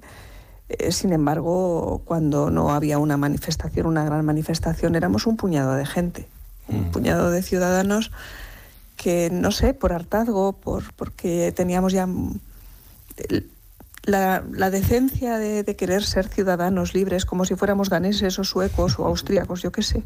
eh, llegó un momento en que nos pudo más que el miedo y, y que, y sobre todo que el horror de lo que veíamos que pasaba a, nuestros, a nuestro alrededor y sobre todo de lo que pasaba en los pueblos más pequeños. Y pensamos que no les podíamos dejar solos, nosotros, los de San Sebastián, que es de donde surgió Basta ya, es muy especialmente en la librería Lagún. Claro. ¿Cómo ayudó la librería a que se gestara Basta ya? Pues lo hemos ido descubriendo al, al hacer el documental. No sabemos por qué, por una especie de instinto, pensamos, "Jo, ¿por qué no grabamos en Lagun? Además, empezamos las grabaciones durante la pandemia, así que fue un sitio, una vez más, muy, muy, muy especial. Y es que es también protagonista la propia librería, porque allí, alrededor de esos libros, alrededor del trabajo de Ignacio, de Teresa, de, de todas las personas que colaboraban en Lagun, gente que no nos conocíamos, le íbamos contando al librero que no podíamos aguantar más. Y nos fuimos conociendo, unos y otros, y al final hicimos una especie de grupo que, creo que, bueno, pues que, hizo un trabajo muy digno y que a mí me parecía que había que recuperarlo. Mm. Y la, propia librería es también protagonista y tiene que ver con no gritar, con utilizar la razón y la palabra para, para hacer frente al terrorismo por una parte, pero sobre todo para defender el Estado de Derecho, que es eso lo que hacíamos, defender el Estado de Derecho democrático, que requiere ciudadanos con todos sus derechos humanos y con libertad de conciencia. Y con ese instinto, porque no sabíamos muy bien lo que estábamos haciendo, pues eh, nos pusimos en marcha. Luego hay otra idea que es muy interesante, que es esta de la provocación, ¿no? Eh, eh, ¿Cuántas veces no, eh, cuando se han provocado a, boicots de actos políticos de determinadas formaciones, por ejemplo, estoy recordando Ciudadanos en Rentería, ¿no? que fue aquello violentísimo, ¿no? y sin embargo los reproches se dirigen hacia esos que quieren ejercer su libertad porque los consideran que son unos provocadores. Dicen, ¿por qué va usted allí a provocar? ¿no? Y basta ya, era, era en el fondo una enorme provocación. ¿no? Sí, llevábamos la falda demasiado corta por lo que se ve. Pero mm, eso, eso y un descaro, y hay que reconocerlo, éramos descarados, porque en un ambiente de una tensión moral tan grande, con un acoso tan fuerte, con tantos tabúes, si no hubiéramos tenido esa parte un poco mm, descarada y un humor un poco negro para, para tirar adelante, no, no hubiéramos sido capaces de, sobrevivir a, la tensión, por una parte, y a esa mala mirada de, de los que no hacían nada a los que en realidad estábamos haciendo de escudos humanos nosotros, mm. que arrugaban la cara cuando nos veían como diciendo, fíjate qué cosas hacen, cómo se atreven. Sí, luego además eso tiene un efecto que en el fondo es, eh, en el fondo es de vergüenza, ¿no? Entre las personas que no se atreven, ¿no? Y, que ven cómo eh, eh, quedan en evidencia, ¿no? Por esos gestos de enorme, de enorme gallardía de otras personas que sí están cumpliendo con esa labor de resistencia cívica, ¿no? Y que dicen, ay, y entonces, bueno, pues les. Sí, pero no teníamos, nosotros no, no nos sentíamos gallardos tampoco, ¿no? Si lo que hacíamos era una pura reacción democrática porque, bueno, pues a lo mejor habíamos leído libros y, o, en fin, pensábamos que había ejemplos. Nosotros, claro, nos, nos pasábamos libros de Camus, como, como Havel y compañía, porque, porque era lo que, lo que nos estaba dando eh, ese pulso de decir, pues, ¿por qué no vamos a conseguir nosotros esto? ¿Por qué tenemos que aguantar esto en silencio? ¿Por qué vamos a permitir que haya viudas? Que, la gente se tenga que ir, bueno, algunos de nosotros luego encima nos tocó muy, muy de cerca también, pero eh, era, era un, sentido de la democracia no puede ser esto y no podemos dejar que nos la depreden. Mm. Eh, bueno, estamos en unos tiempos ahora mismo en España también de una democracia muy herida, de forma distinta. Pero en todo caso yo creo que, que nosotros lo que procuramos hacer fue provocar efectivamente, pero también con inteligencia. Y esto fue pues en una parte muy importante gracias al liderazgo de Fernando Sabater. Y esto aparece en el documental. Él no lo sabe que no lo ha visto. ¿No lo ha visto todavía? No, no lo ha visto. lo verá mañana. El otro día nos contaba aquí en, Onda Cero, nos lo contaba el Día de Reyes, que él va de vez en cuando a la librería porque, claro, está en, liquidación en realidad. Dice, ya me voy llevando libros y tal, ¿no? De, dice que, claro, que el paisaje pues es un, es un poco triste, ¿no? Sí, sí lo es. Eh, de hecho, nosotros empezamos a grabar durante la pandemia, como digo, y cuando tuvimos la noticia de que se iba a cerrar la librería, dijimos, tenemos que terminar el documental, tenemos que grabar a más personas que, fueron determinantes para poder contar esta historia, porque es una historia valiosa y porque nosotros pensábamos, cuando empezamos a hacer el documental, que mm, en todo caso las historias que tienen un valor y esta está llena de, verdad y de gente que, que, hizo cosas decentes, puede servir a otros y a otras generaciones para dar ideas, ideas que se tienen que interpretar distinto porque los contextos políticos son distintos, pero que en todo caso el, trabajo por conservar una democracia de calidad ya vemos, ya vemos desgraciadamente que no es una cosa que pasa una vez 100 años, que es mm. algo que permanentemente hay que estar muy atentos y, lamentablemente yo lo veo desde Europa pues lo estamos viendo en Eslovaquia, lo estamos viendo en Bulgaria, eh, en fin, lo estamos viendo en, en, Hungría, lo estamos viendo en Polonia. O sea, son tantos los lugares en los que los las personas que están en el poder y los ejecutivos piensan que pueden pasar por encima de todo, por unos motivos o por otros. En nuestro caso ha sido por el identitarismo y por otras cuestiones, pero eh, hay que estar muy, muy perseverante en la pelea por tener la democracia limpia. Y nos parecía que, que, estaba bien hacerlo. Y por supuesto tuvimos esa, esa sensación de que, de que, de que Lagun era el sitio donde había que hacer esa grabación. Luego hay, hay otros elementos de los que hemos podido tomar parte para hacer el documental. Es un trabajo de autor, es un trabajo de una persona que, que ha querido hacerlo, su primer documental está hecho con un extraordinario gusto.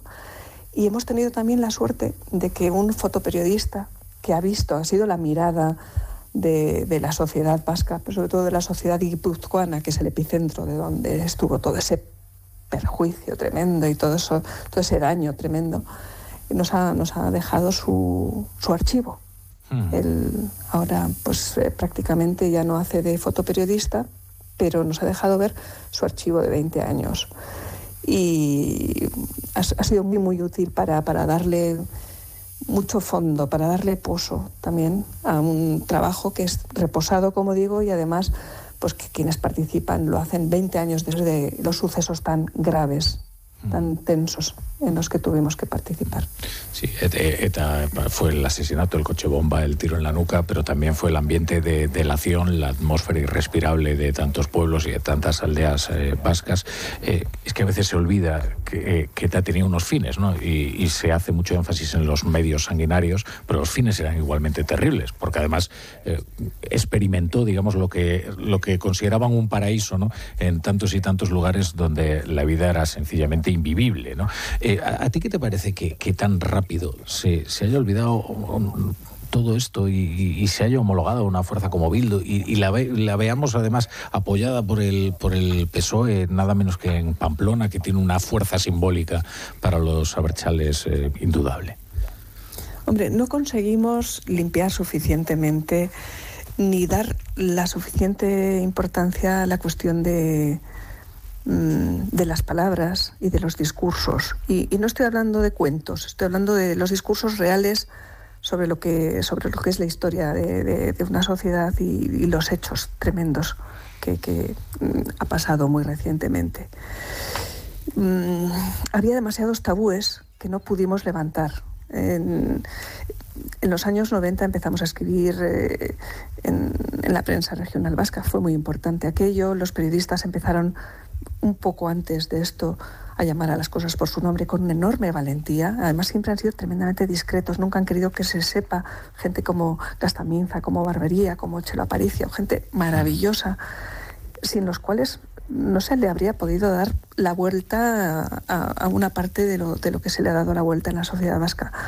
Pero faltaba más. Basta ya hizo cosas pero tampoco fuimos tan mayoritarios. Tuvimos momentos puntuales en que la gente pues sí reaccionó, pero pero el, el, pensamiento hegemónico del País Vasco era eh, de, una, muy, una, conllevanza un mm. poco tóxica y una reconciliación que se lleva a cabo sin reconocimiento del delito y del daño de verdad, pues genera una situación que queda tóxica, unas heridas mal cerradas y además una estrategia de reescribir la historia. Vamos a ver, fueron derrotados operativamente en el mundo de ETA, pero ellos para nada han aceptado eso como una derrota. Es, eh, eh, hay fenómenos históricos en los que los, los que han vencido finalmente son los derrotados desde el punto de vista operativo. Están en eso, están en esa operación y además son muy buenos estrategas. Una parte muy importante de lo que ha ocurrido en nuestro país en los últimos años desde el año 2015 hasta ahora y sobre todo desde el 19 con los acuerdos de Llocha de Mar, en fin, tienen que ver con el mundo de ETA y con la búsqueda de reescribir ese pasado, de hacer algún día leyes en las que cuenten cómo fue lo que pasó. Eso está ahí. Ese, ese, esa infección purulenta está ahí y, es porque no le hemos dado suficiente importancia desde un punto de vista colectivo español a, lo que tiene que ver el destrozo que se hizo a la democracia española en el País Vasco.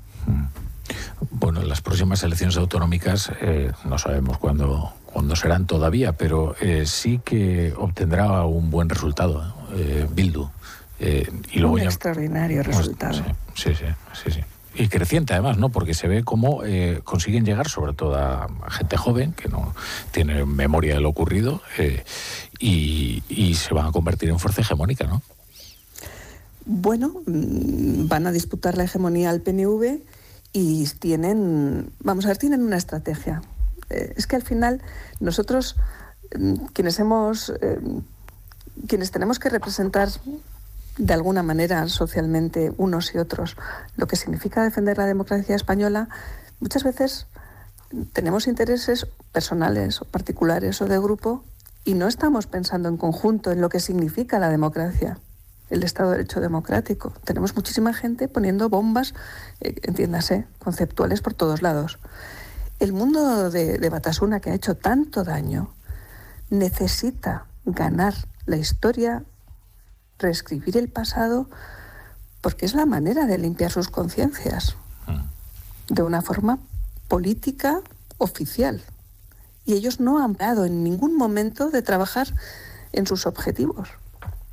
Y eso nos diferencia. Cuando el Tribunal Constitucional hizo el cumplimiento este de, legalizarlos, había una serie de cláusulas de seguimiento para que ellos se mantuvieran en, el estricto campo que les inducía o que les eh, definía el Tribunal Constitucional. Nadie se ha encargado de hacer el seguimiento y poco a poco se dieron cuenta de que no pasaba nada si se saltaban las, las reglas, si se saltaban las líneas rojas que marcaba el Tribunal Constitucional y cada vez han ido poniendo más chulos. Eso por una parte. Y por otra parte, su estrategia la, diseñan con, vamos, la siguen a pies juntillas. Ahora tienen unas caras eh, de chicos y chicas mm, que no son precisamente como, como eran los de los años 80 o 90, pero los que están detrás manejando los hilos son los mismos de los años 80 y 90. ahí tenemos a David Pla. Entonces, bueno, hay que hacer análisis. Bueno, oye, el, estreno del documental va a ser el, en Tabacalera, en San Sebastián, el, 8 de febrero, ¿verdad? Que es el, aniversario del asesinato de Joseba. Sí, bueno, mañana vamos a hacer el primer estreno en, en Madrid, en los Cines Yelmo.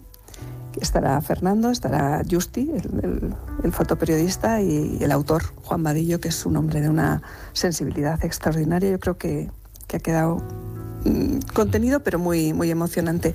Y el día 8, sí, el día 8 con las canciones del pirata acompañándonos haremos un homenaje a Joseba, entre otros. Pues recordamos, basta ya, Resistencia Democrática, conversaciones en la librería Lagún. Eh, Maite Pazortundúa, muchas gracias, como siempre, por estar aquí en, en La Brújula. Un gran abrazo, mil gracias. Un abrazo. Mereció mucho la pena.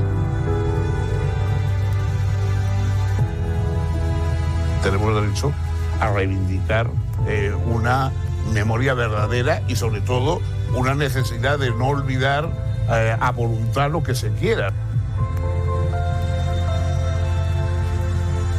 Fue muy duro, nos persiguieron mucho, mataron a algunos de nuestros amigos eh, en, en la actividad que nosotros desarrollábamos como grupo ciudadano, pero mm, provocamos efectivamente, era necesario provocar.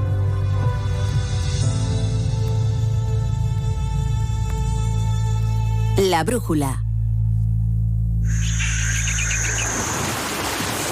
Si lo que necesitas es oír esto, necesitas la Semana del Caribe de Viajes El Corte Inglés con Tour Mundial desde solo 900 euros. Hasta 5% de descuento hasta el 4 de febrero. Con Fastpack de Tour Mundial, precios sin sorpresas en una selección de hoteles. Consulta condiciones. Disfruta del Caribe con Viajes El Corte Inglés.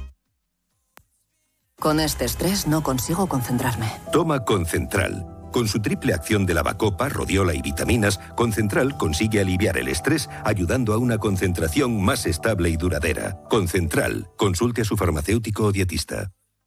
¿Te lo digo o te lo cuento? Te lo digo. Tenemos todos los seguros contigo y aún así, ¿pagamos de más? Te lo cuento. Nosotros nos vamos a la mutua. Vente a la mutua con cualquiera de tus seguros. Te bajamos su precio, sea cual sea. Llama al 91 555 5555. 91 555 5555. Te lo digo o te lo cuento. Vente a la mutua. Condiciones en mutua.es.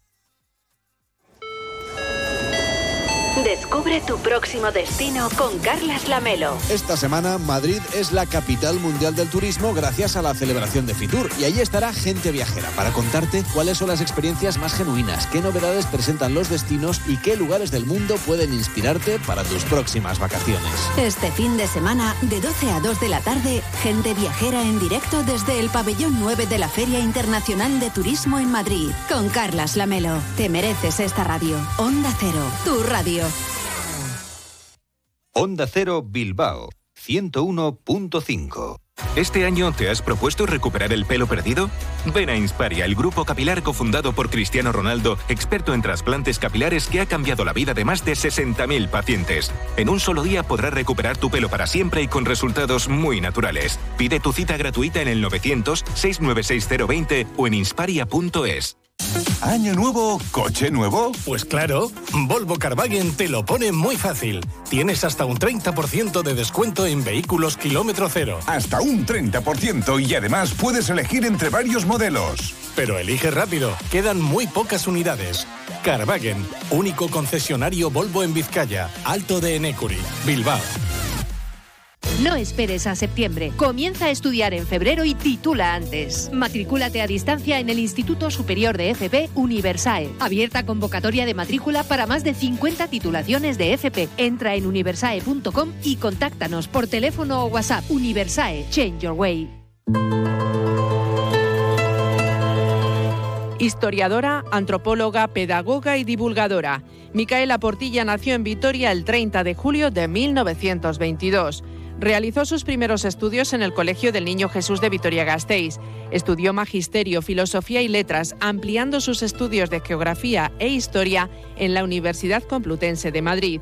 Fue profesora de primera enseñanza en varias localidades alavesas y en el Instituto Ramiro de Maeztu de Vitoria, donde fue ayudante de Odón de Apraiz, quien cariñosamente la llamaba Zabalate, que es el nombre en euskera del pueblo de Portilla, concejo del municipio de Zambrana, en Álava. Durante varios años, Micaela usó el seudónimo de Leocadia Zabalate para firmar colaboraciones periodísticas sobre arte e historia. En 1993 se convirtió en la primera mujer nombrada doctora honoris causa por la Universidad del País Vasco. Micaela Portilla falleció en 2005. Entre otros muchos reconocimientos, en 2012 la Dirección para la Igualdad de la Universidad del País Vasco creó en su honor el premio Micaela Portilla Vitoria, un premio que se otorga a la mejor tesis sobre estudios feministas o de género. El Centro de Investigación Ikergunea en el campus Alavés, destinado a la investigación en humanidades y ciencias sociales, lleva el nombre de la historiadora más reconocida de Álava. Micaela Portilla no dudó en romper los estereotipos y barreras de su época y se abrió hueco en el ámbito de la investigación y la historia, un terreno de actuación casi exclusivamente masculino. Conoce la historia para entender el presente. Es una recomendación de Onda Cero Euskadi.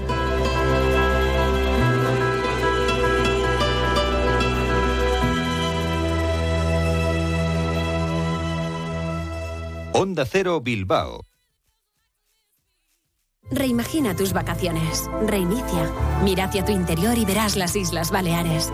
Revive la emoción de descubrir lugares asombrosos y nuevas sensaciones. Reconecta contigo y disfruta de un entorno único para vivir la cultura y el deporte al aire libre. Reencuéntrate en las Islas Baleares. Alma Mediterránea.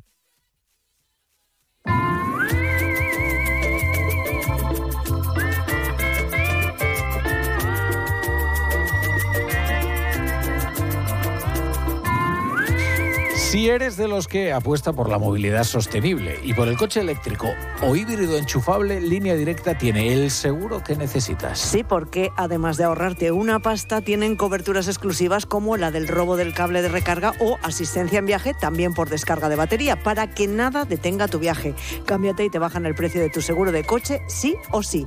Ve directo a lineadirecta.com o llama al 917-700-700. El valor de ser directo. La brújula.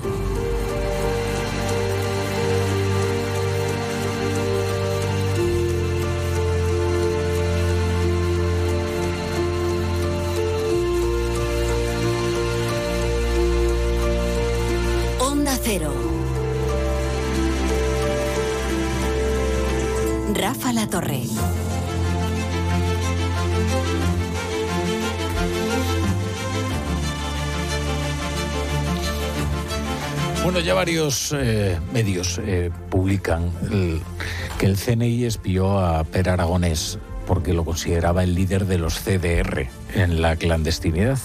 Sabéis que eh, se había, había reclamado el juzgado una serie de papeles de aquellas investigaciones del caso Pegasus. Bien, para lograr la autorización para infectar con el software Pegasus el teléfono móvil del entonces vicepresidente del gobierno de Kim Torra, que era eh, Per Aragonés, lo que adujo el Tribunal Supremo es que los servicios de inteligencia creían que se trataba del líder en la sombra de los CDR. Claro, lo que sorprende de todo esto es que, pensando eso, los servicios de inteligencia de el- del gobierno también creyeran que era el aliado ideal para el gobierno de, Pedro Sánchez, o al menos el posible, ¿no? Es decir, se estaba negociando a la vez que se le estaba persiguiendo, lo cual eh, no deja de ser bastante sorprendente.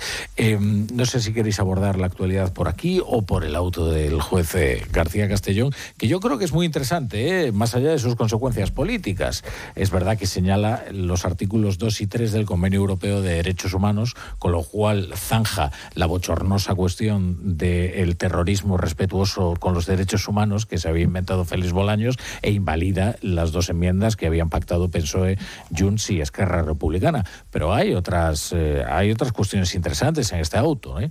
Por ejemplo, el papel que le atribuye a Tsunami Democratic en los... eh, los actos violentos de la plaza de Urquinaona, su posible conexión con los CDR. Es Sí, no, y, la, y la conversación de Puigdemont, ¿no? Eh, la conversación de Puigdemont. Esa muy importante, ¿no? Esa conversación en la que incluso habla de cuidado que no haya personas que puedan fallecer o morir en un acto de este tipo, porque entonces se nos va de las manos, ¿no?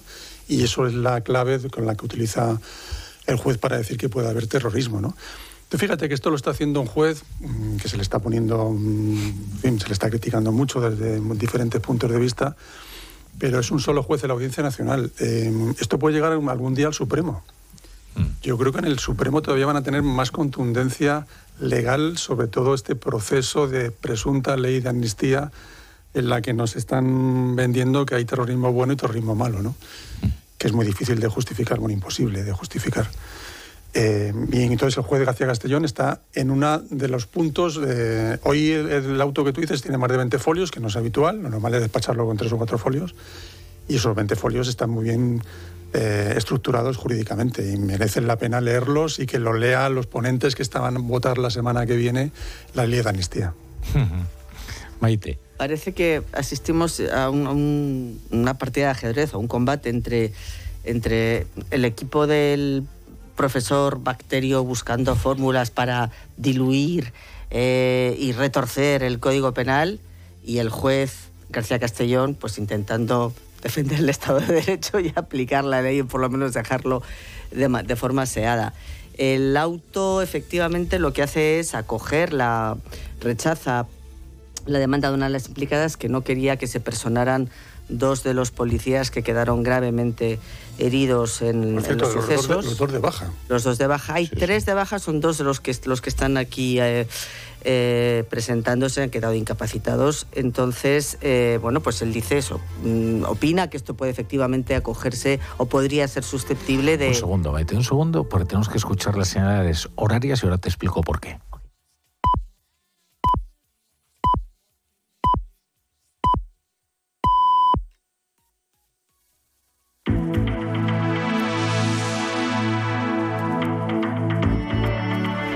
Es por capricho, es porque ahora se incorporan eh, todos aquellos que estaban escuchando el fútbol, el radio sorpresa, estadio, sorpresa el radio estadio de Edu García, eh, porque hay mm, algunas emisoras que estaban emitiendo el fútbol. Bueno, estas cuestiones internas de la radio que eh, el oyente conoce también. Estos que vienen del fútbol, estos oyentes a los que damos la bienvenida a la brújula y nos congratulamos de tenerlos al otro lado del transistor, ya sabrán que el Atlético de Madrid ha pasado a semifinales de la Copa del Rey tras eliminar al Sevilla en el Metropolitano. Un gol de Memphis que marcó para el Atlético de Madrid en el minuto 79. ¿eh? Eso está muy emocionante, la jornada de Copa. Menos mal. Está muy emocionante. Así que, por ahora, ¿qué tenemos? Vamos a ver, Mallorca, Athletic de Bilbao, el Atlético de Madrid y Real Sociedad. Y Real Sociedad. Efectivamente, estos son los que se van a jugar eh, la, la, Copa del Rey. No, no, eh, no es un playoff, esto es lo de siempre, semifinales y final. En este caso, a doble partido. Suerte a todos los contendientes, suerte a todos los contendientes. Eh, les cuento, estábamos aquí hablando de nuestras cosas, del auto de García Castellón, de Per Aragonés, hemos hablado de muchísimas cosas. Luego se ponen ustedes el podcast y así, pues, eh, ya se ponen al día. Eh, y le había arrebatado la, la palabra a, a Maite Rico. Sí. Bueno, sí, hablábamos de, efectivamente de cómo el auto de García Castellón lo que hace es eh, considera mm, que se perpetraron en el caso de Urquinaona en defensa del derecho de dos policías que, han, que, quedaron gravemente heridos a presentarse como acusación particular, que sucedieron hechos que pudieran ser incompatibles con el derecho a la vida y la integridad física, que estos son los que recogen el Convenio Europeo de Derechos Humanos. Es decir, está intentando eh, sostener la acusación de terrorismo frente a las, hablábamos antes de las maniobras del laboratorio del profesor Bacterio. Entonces, eh, es muy importante esto es que se nos ha olvidado ya, tú hablas de las imágenes de lo que fue Urquinaona, de lo que fueron aquellos días, de lo que fue el corte de la autopista, de lo que fue el bloqueo del aeropuerto, de que fueron imágenes en las calles, en los enfrentamientos vandálicos. Que sea o no terrorista, considerado terrorismo, eso lo tendrán que decidir los tribunales, pero bueno, estamos en una fase de, instrucción y eh, lo que no es sostenible es que el gobierno intente ya de entrada eh, diluir estos, eh, esta acusación. También recordaban hoy que como el, presidente, perdón, Pedro Sánchez fue de visita a Barcelona en esos días a visitar a estos policías justamente y llevaba escoltas con sus fusiles y llevaba maletines eh, eh, antibalas y llevaba un paraguas blindado. A ver, o el clima no era una broma. ¿eh? Es que eh, cuando se presentan eh, este tipo de, noticias como el seguimiento a, a Per Aragonés o, los autos de, García Castellón, del juez, y se presentan como si fuera alguna novedad o algo que, que es un desconocimiento grande. Vamos a ver, los servicios secretos de un país están para el seguimiento de aquellas personas que quieran atentar contra el orden constitucional como ocurría en Cataluña. Y cuando hay un seguimiento a una personalidad como Per Aragonés, previamente hay una solicitud motivada a un magistrado, a un juez, que es el que lo autoriza. Y es que, esto, es que esa es su función. La función de los servicios secretos es justamente esa. No, no, no, no se trata de nada más. No es un seguimiento ilegal, no son, no, no, no son escuchas ilegales, son escuchas reguladas con motivación y autorizadas por el juez. Y luego cuando se eh, habla, por ejemplo, hoy del juez de García Castellón como si estuviera contraprogramando a, las enmiendas del Partido Socialista y sus eh, socios parlamentarios es un desconocimiento absoluto de la justicia. Eh, eh, es como si pensaran que, el juez se levanta por la mañana y a la lectura de los periódicos decide hacer una actuación. No, no, eso lleva meses estándose. Y, y, no, no lo hace así. Es justo al contrario lo que está sucediendo con la ley de amnistía, que es el Partido Socialista y sus socios parlamentarios los que van adaptando el proyecto de ley de amnistía a los cambios judiciales. ¿Por qué? Porque están intentando tramitar como un indulto general, esto que remarca siempre eh, Rafa, de, eh, de, una ley con nombres y apellidos, eso es un indulto general. Los indultos van dirigidos a las personas, se les perdona la pena a las personas. La ley de amnistía lo que borra son los delitos. Y el PSOE está intentando su proyecto de ley mezclar las dos cosas. Como los indultos generales están prohibidos expresamente en la Constitución, está intentando tramitar un indulto general, nombres y apellidos, a través de una ley de amnistía.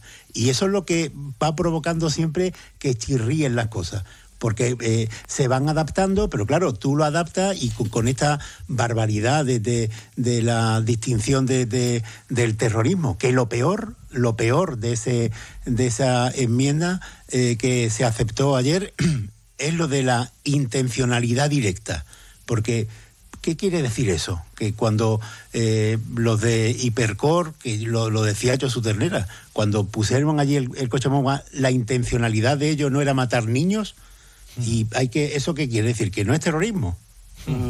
Respecto, mira, quería añadir una cosa respecto a la, noticia que sale, el CNI pidió al juez espiar a Aragonés, actual presidente de la Generalitat. A ver, tenemos que recordar que justamente en esa época uno de los dirigentes de Tsunami era Xavier Vendrell, que era consejero de gobernación de Esquerra Republicana y exmiembro de Terrayure. Digamos que en el entorno eh, se estaba investigando en ese entorno de ERC. Y veo que lo saca, habrá que ver, no, no me ha dado tiempo a ver la información, la saca la agencia F. Entonces, bueno, no hay que olvidar también, a ver si vamos a estar en más en, el, en la profundización de la operación Cataluña, ¿no? De la escritura de, de los hechos, de desvirtuar la realidad para poner en la mira no en los golpistas, no en los secesionistas violentos, no en quienes violaron la ley, sino en las autoridades que intentaron combatirlos, en la policía, los jueces, el CNI, Claro, el es que gobierno ese, de es el, entonces. ese es el- el- el interés, precisamente, ¿no? Poner el foco, la diana, en los jueces y en los policías. Pero la- que lo saque la agencia F una filtración no deja de ser Sí, al respecto, interesante. esta es Europa Press, el despacho que acaba de salir de Europa Press que dice que el gobierno asegura que las escuchas del CNI aragonés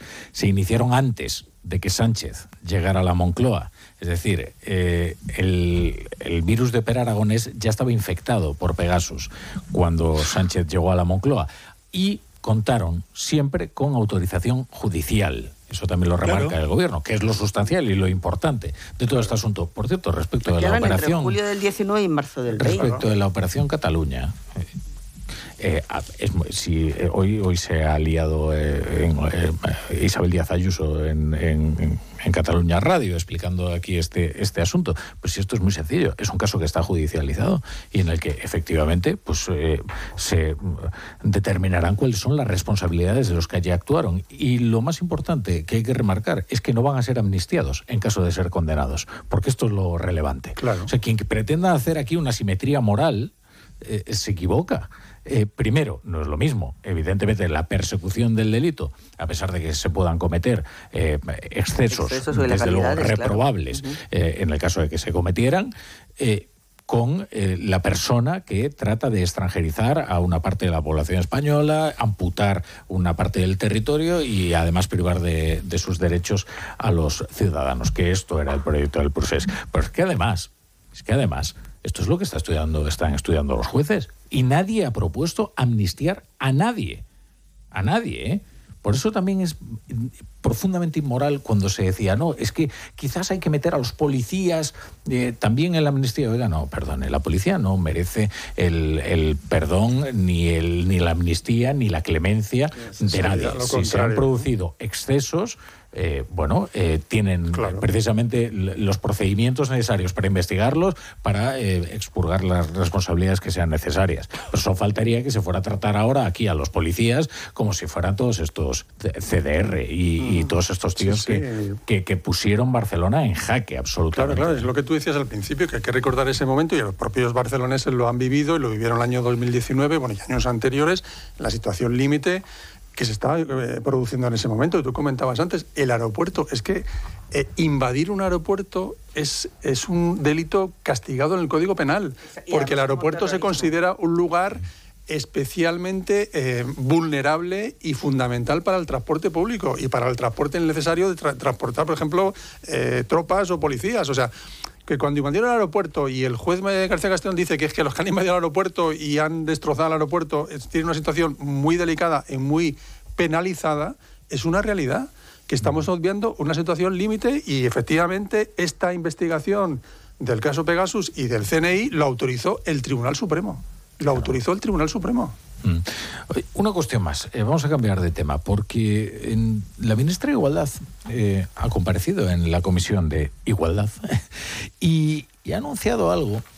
Eh, Una próxima, una próxima, un próximo proyecto de ley, no sé cómo se presentará, una iniciativa legislativa para modificar el Código Penal y penalizar los burdeles. Esto es una figura que tenía por aquí apuntada, pero que ahora no me acuerdo cómo era. Sí, la tercería. Eso es. Tercerio locativo. Es- Tercerio locativo. Tercerio locativo, eso es. eso es. Artículo 187 del Código Penal. Claro, este sería el primer paso para la abolición de la, de la prostitución.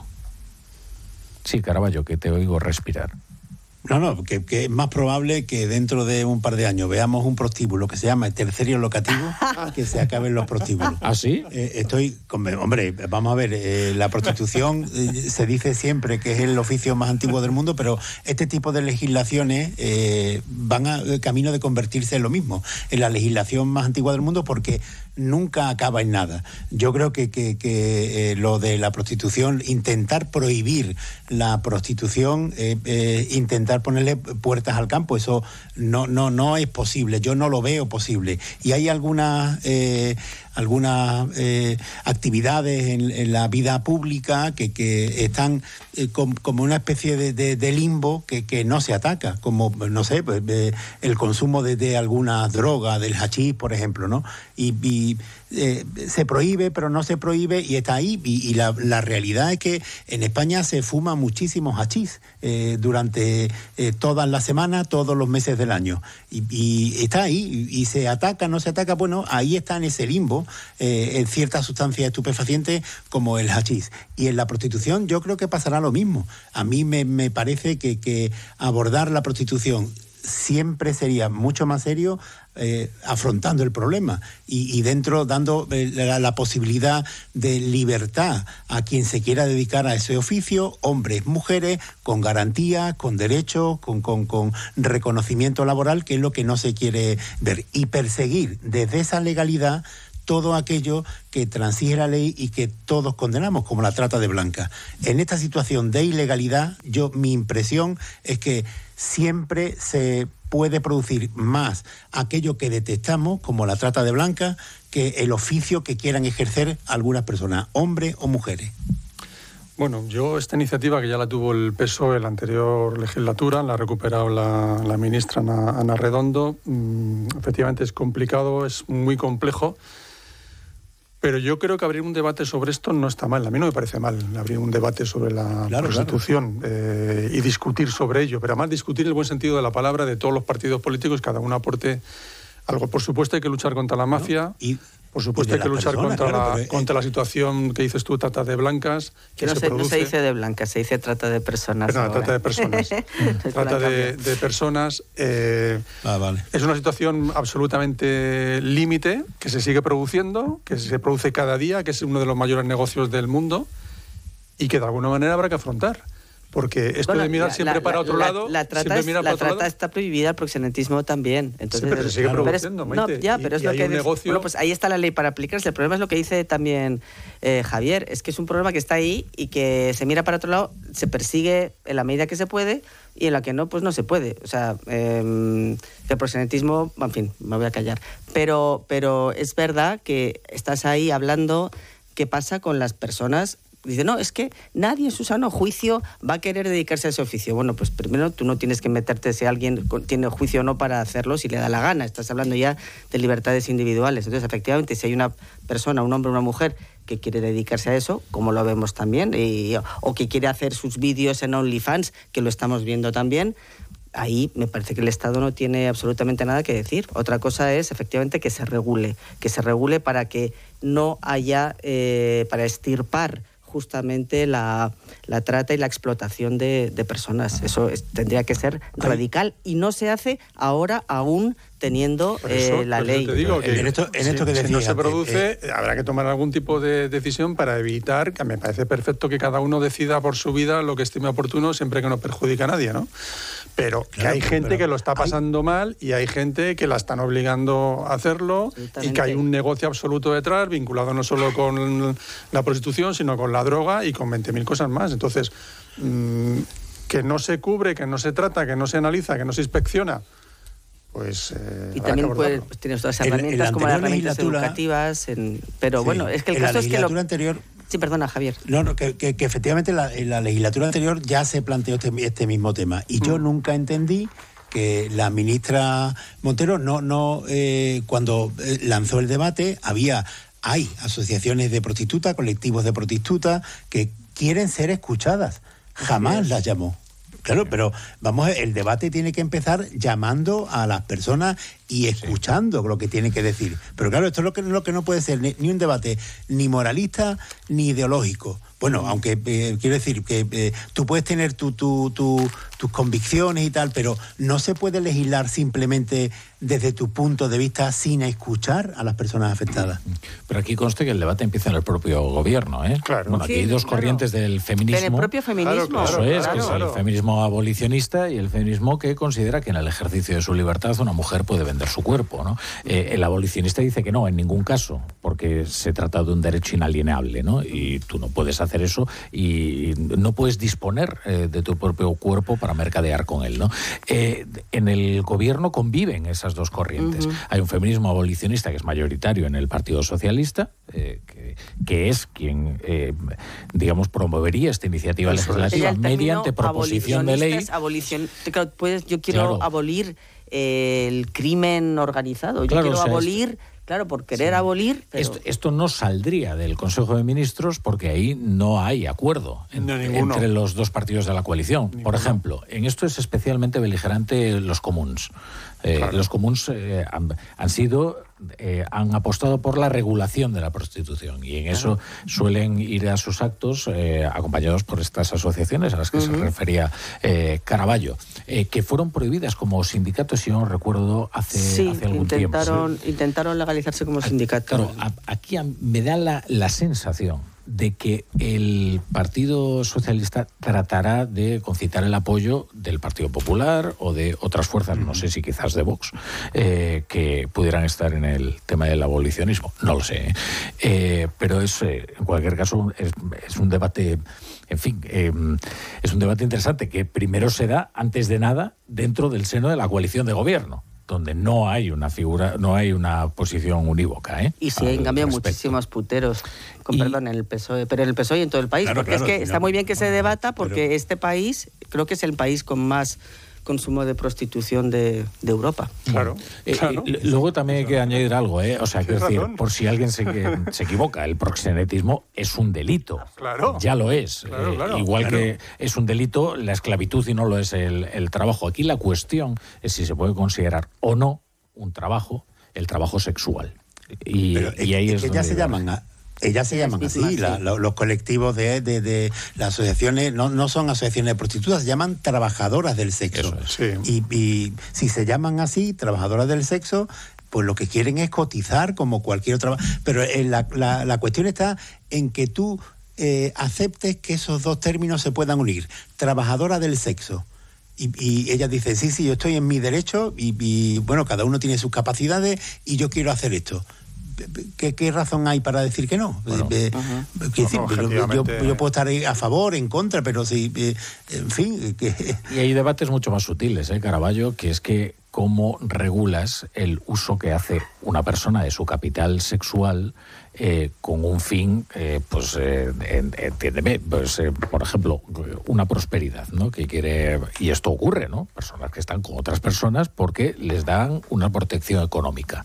Y bueno, eh, en fin, que no es un tema fácil. No. No, no, efectivamente muchas claro- veces hay eh, trayectorias traumáticas detrás de, de- de las mujeres que pueden en un momento dado de- dedicarse también, o hombres, voluntariamente a la prostitución. Pero bueno, yo creo que también ahí está las autoridades y el Estado siempre para eh, echar una mano y para tener siempre una red de apoyo.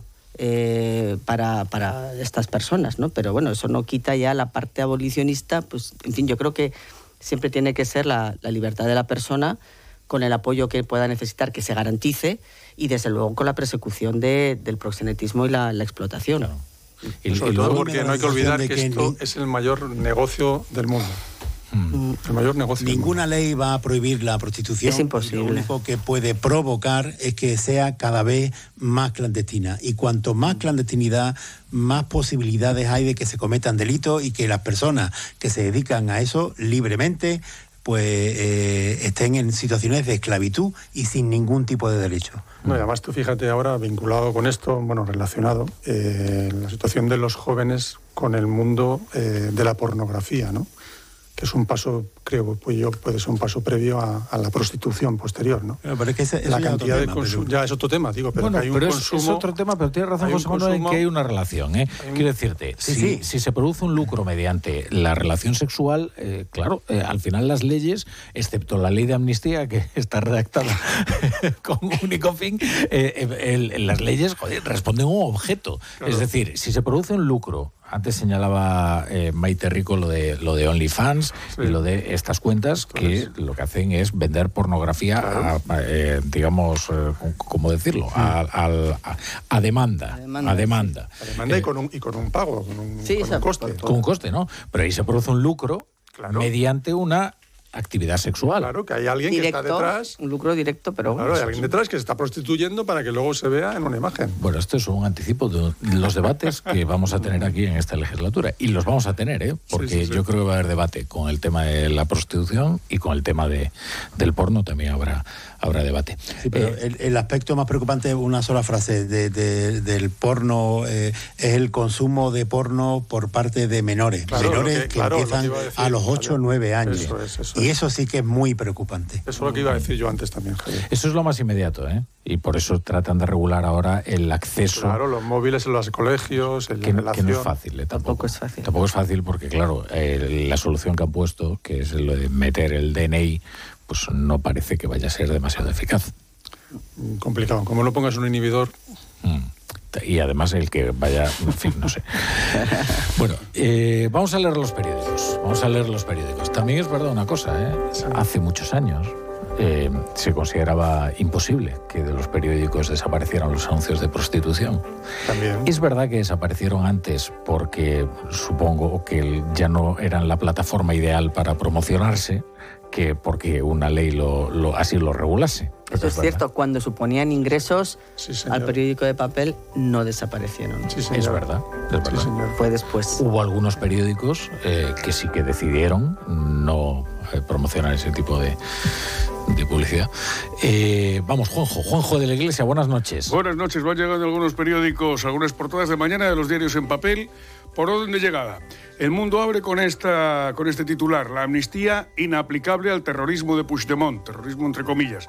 El titular es, el juez inutiliza las enmiendas del PSOE en tan solo 48 horas. García Castellón sostiene que en los delitos más graves no se cumplen los requisitos para aplicar esta medida de gracia. ABC abre con, la misma, con el mismo asunto, con este titular, el juez del caso Tsunami no cede ante las maniobras del gobierno. García Castellón considera que no cabe amnistía por los ataques que sufrieron los policías de, Urque- Urquinaona, incompatibles con el derecho a la vida e integridad física, e insiste en la responsabilidad de Puigdemont en los incidentes.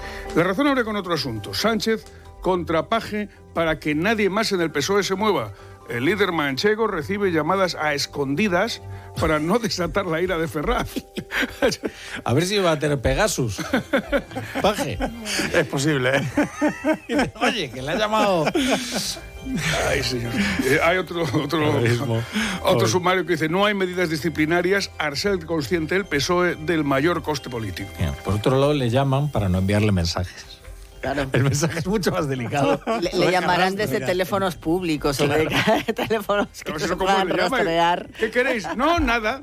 Te llamamos por nada. Te hemos Pero llamado. en, en esa, en esa foto de ayer se olvida que, que esto no comienza en Fitur ayer. Esa conjura empezó en la legislatura pasada con un frente común que, establecen el presidente de la Junta de Andalucía, Juanma Moreno, del PP, y el presidente de Valencia, Chimo Puig, del Partido Socialista, que se vieron tanto en Valencia como, como en Sevilla. Y en ese momento se le invitó también a Paje a que se incorporase a, a ese frente. Y Paje no le convino, porque estaban las elecciones eh, cerca, y se quedó el Frente Común de Andalucía y Valencia. O sea que lo de el PP de Valencia ahora no hace más que cumplir lo que ya quería Chimo Puig. 20 minutos abren también con el asunto del caso Tsunami. El juez del caso Tsunami ve violación de derechos humanos en una protesta. García Castellón García Castellón, punto. El magistrado dice que las lesiones a policías en actos organizados por la plataforma son incompatibles con el derecho a la integridad física. En los digitales, en el adelanto del español, aparece una fotografía de Paje con este titular. Paje cree que los ataques de la cúpula del PSOE se volverán contra sus autores. Y en el diario.es, el Supremo evaluó el espinaje del CNI a Aragonés con el argumento de que era líder en la clandestinidad de los CDR, la clandestinidad entre comillas. Sí, sí, va a dar que hablar este espionaje también. ¿eh? Sí, Va a dar que hablar. ahora- Bueno. La víctima. La víctima, Aragones. Lo cierto es que aquellos que tuvieron que eh, asumir la administración de Cataluña durante el 155 siempre destacan eh, la colaboración de Per Aragonés y de El Sartadi y de otras personas muy ilustres del Junqueras independentismo. será el. Antes era el Antes gran sí, aliado. Antes sí, luego ya. Luego ya no. La brújula. Vizcaya, un lugar único para ir de pinchos, de compras, de museos, paisajes llenos de vida, pueblos espectaculares. Vive la experiencia Vizcaya. Departamento de Transportes, Movilidad y Turismo. Diputación Foral de Vizcaya. Cuando rascas un rasca Cleopatra, un rasca Link o cualquiera de los rascas de la 11, no solo puedes rascar premios. ¿Ah, no? ¿Y qué más puedes rascar? Pues puedes rascar un buen momento, una anécdota divertida con tus amigos y puede que hasta mucho dinerito. Eso sí que sería una buena anécdota. Venga, dame un rasca. Con los rascas de la 11 tienes un montón de maneras divertidas de rascar momentazos y premios de hasta un millón de euros. Rascas de la 11. Rasca el momento. A todos los que jugáis a la 11, bien jugado. Juega responsablemente y solo si eres mayor de edad. ¡Vigor, gor, gor, gor, gor, gor, gor, gor! Toma Energisil Vigor. Energisil con maca contribuye a estimular el deseo sexual. Recuerda, energía masculina, Energisil Vigor. Su alarma de Securitas Direct ha sido desconectada. Anda, si te has puesto alarma, ¿qué tal? La verdad que muy contenta. Como me paso casi todo el día fuera de casa trabajando, así me quedo mucho más tranquila. Si llego a saber antes lo que cuesta, me la hubiera puesto antes. Protege tu hogar frente a robos y ocupaciones con la alarma de Securitas Direct. Llama ahora al 900-272-272. ¿Te preocupa el trabajo? Tranquilo, toma Ansiomed. Ansiomed con triptófano y asuaganda te ayuda en periodos de tensión en el trabajo. Venga, que tú puedes. Ansiomed de Pharma OTC.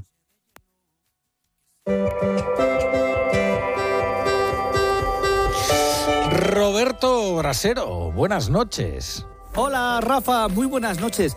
Ahora por la noche ya sí volvemos a enero, después de haber pasado un día en abril o en mayo.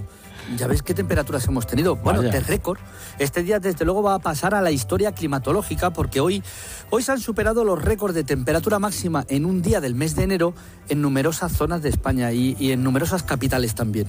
En Granada, por ejemplo, donde desde que registran datos por primera vez el termómetro ha alcanzado los 25 grados en un mes de enero y también en Córdoba en el aeropuerto y en Jaén y Huelva y Cádiz, por hablar de Andalucía, pero es que en Albacete también han batido su récord, en Logroño o en Teruel, donde hemos llegado a 23 grados en un mes de enero, que eso nunca había pasado. Bueno, y en la comunidad valenciana nos hemos quedado a las puertas de los 30 en la provincia de Valencia. ¿eh? Ahí, mira, mañana van a bajar las temperaturas, ya no serán de récord, aunque sigan altas, pero que se queden por debajo de los 25 grados. Y en el resto de España igual. Eso también incluye las zonas de niebla donde no son tan altas las temperaturas, que volveremos a tener mañana, sobre todo en Castilla y León. La más baja de España mañana, Zamora, con 11, o Lleida, pero el resto por encima. Y de nuevo a 20 grados donde no es lo habitual. Y este tiempo se queda grado arriba, grado abajo, pero vamos a seguir así también el fin de semana, que será de sol, con algunas nieblas y de temperaturas más altas de las que corresponden en el último fin de semana de enero. Bueno, bueno, bueno. Pues muchas gracias, Brasero. Eh, tenemos al Chapu hoy de día libre. Luego dicen que soy yo el que se toma los días libres. Ese- en esos programas a los que va Caraballo. Bueno, está por Cádiz, Chapo, es que le gusta mucho Cádiz. Esos programas a los que va Caraballo y que se dedica a difamarme. Por las mañanas. Bueno, en fin, yo qué sé. Bueno, queridos, muchas gracias por estar aquí. Eh, José Manuel González, Maite Rico. Caraballo, abrígate. No, que ya ves que no. Bueno, ya volvemos a enero, ¿eh, Caraballo? Jojo la Iglesia, hasta mañana. Hasta mañana, buenas noches. Y ahora sí quedan ustedes con el Radio Estadio Noche, con Rocío Martínez, con Edu Pidal y la mejor radio deportiva aquí en Onda Cero.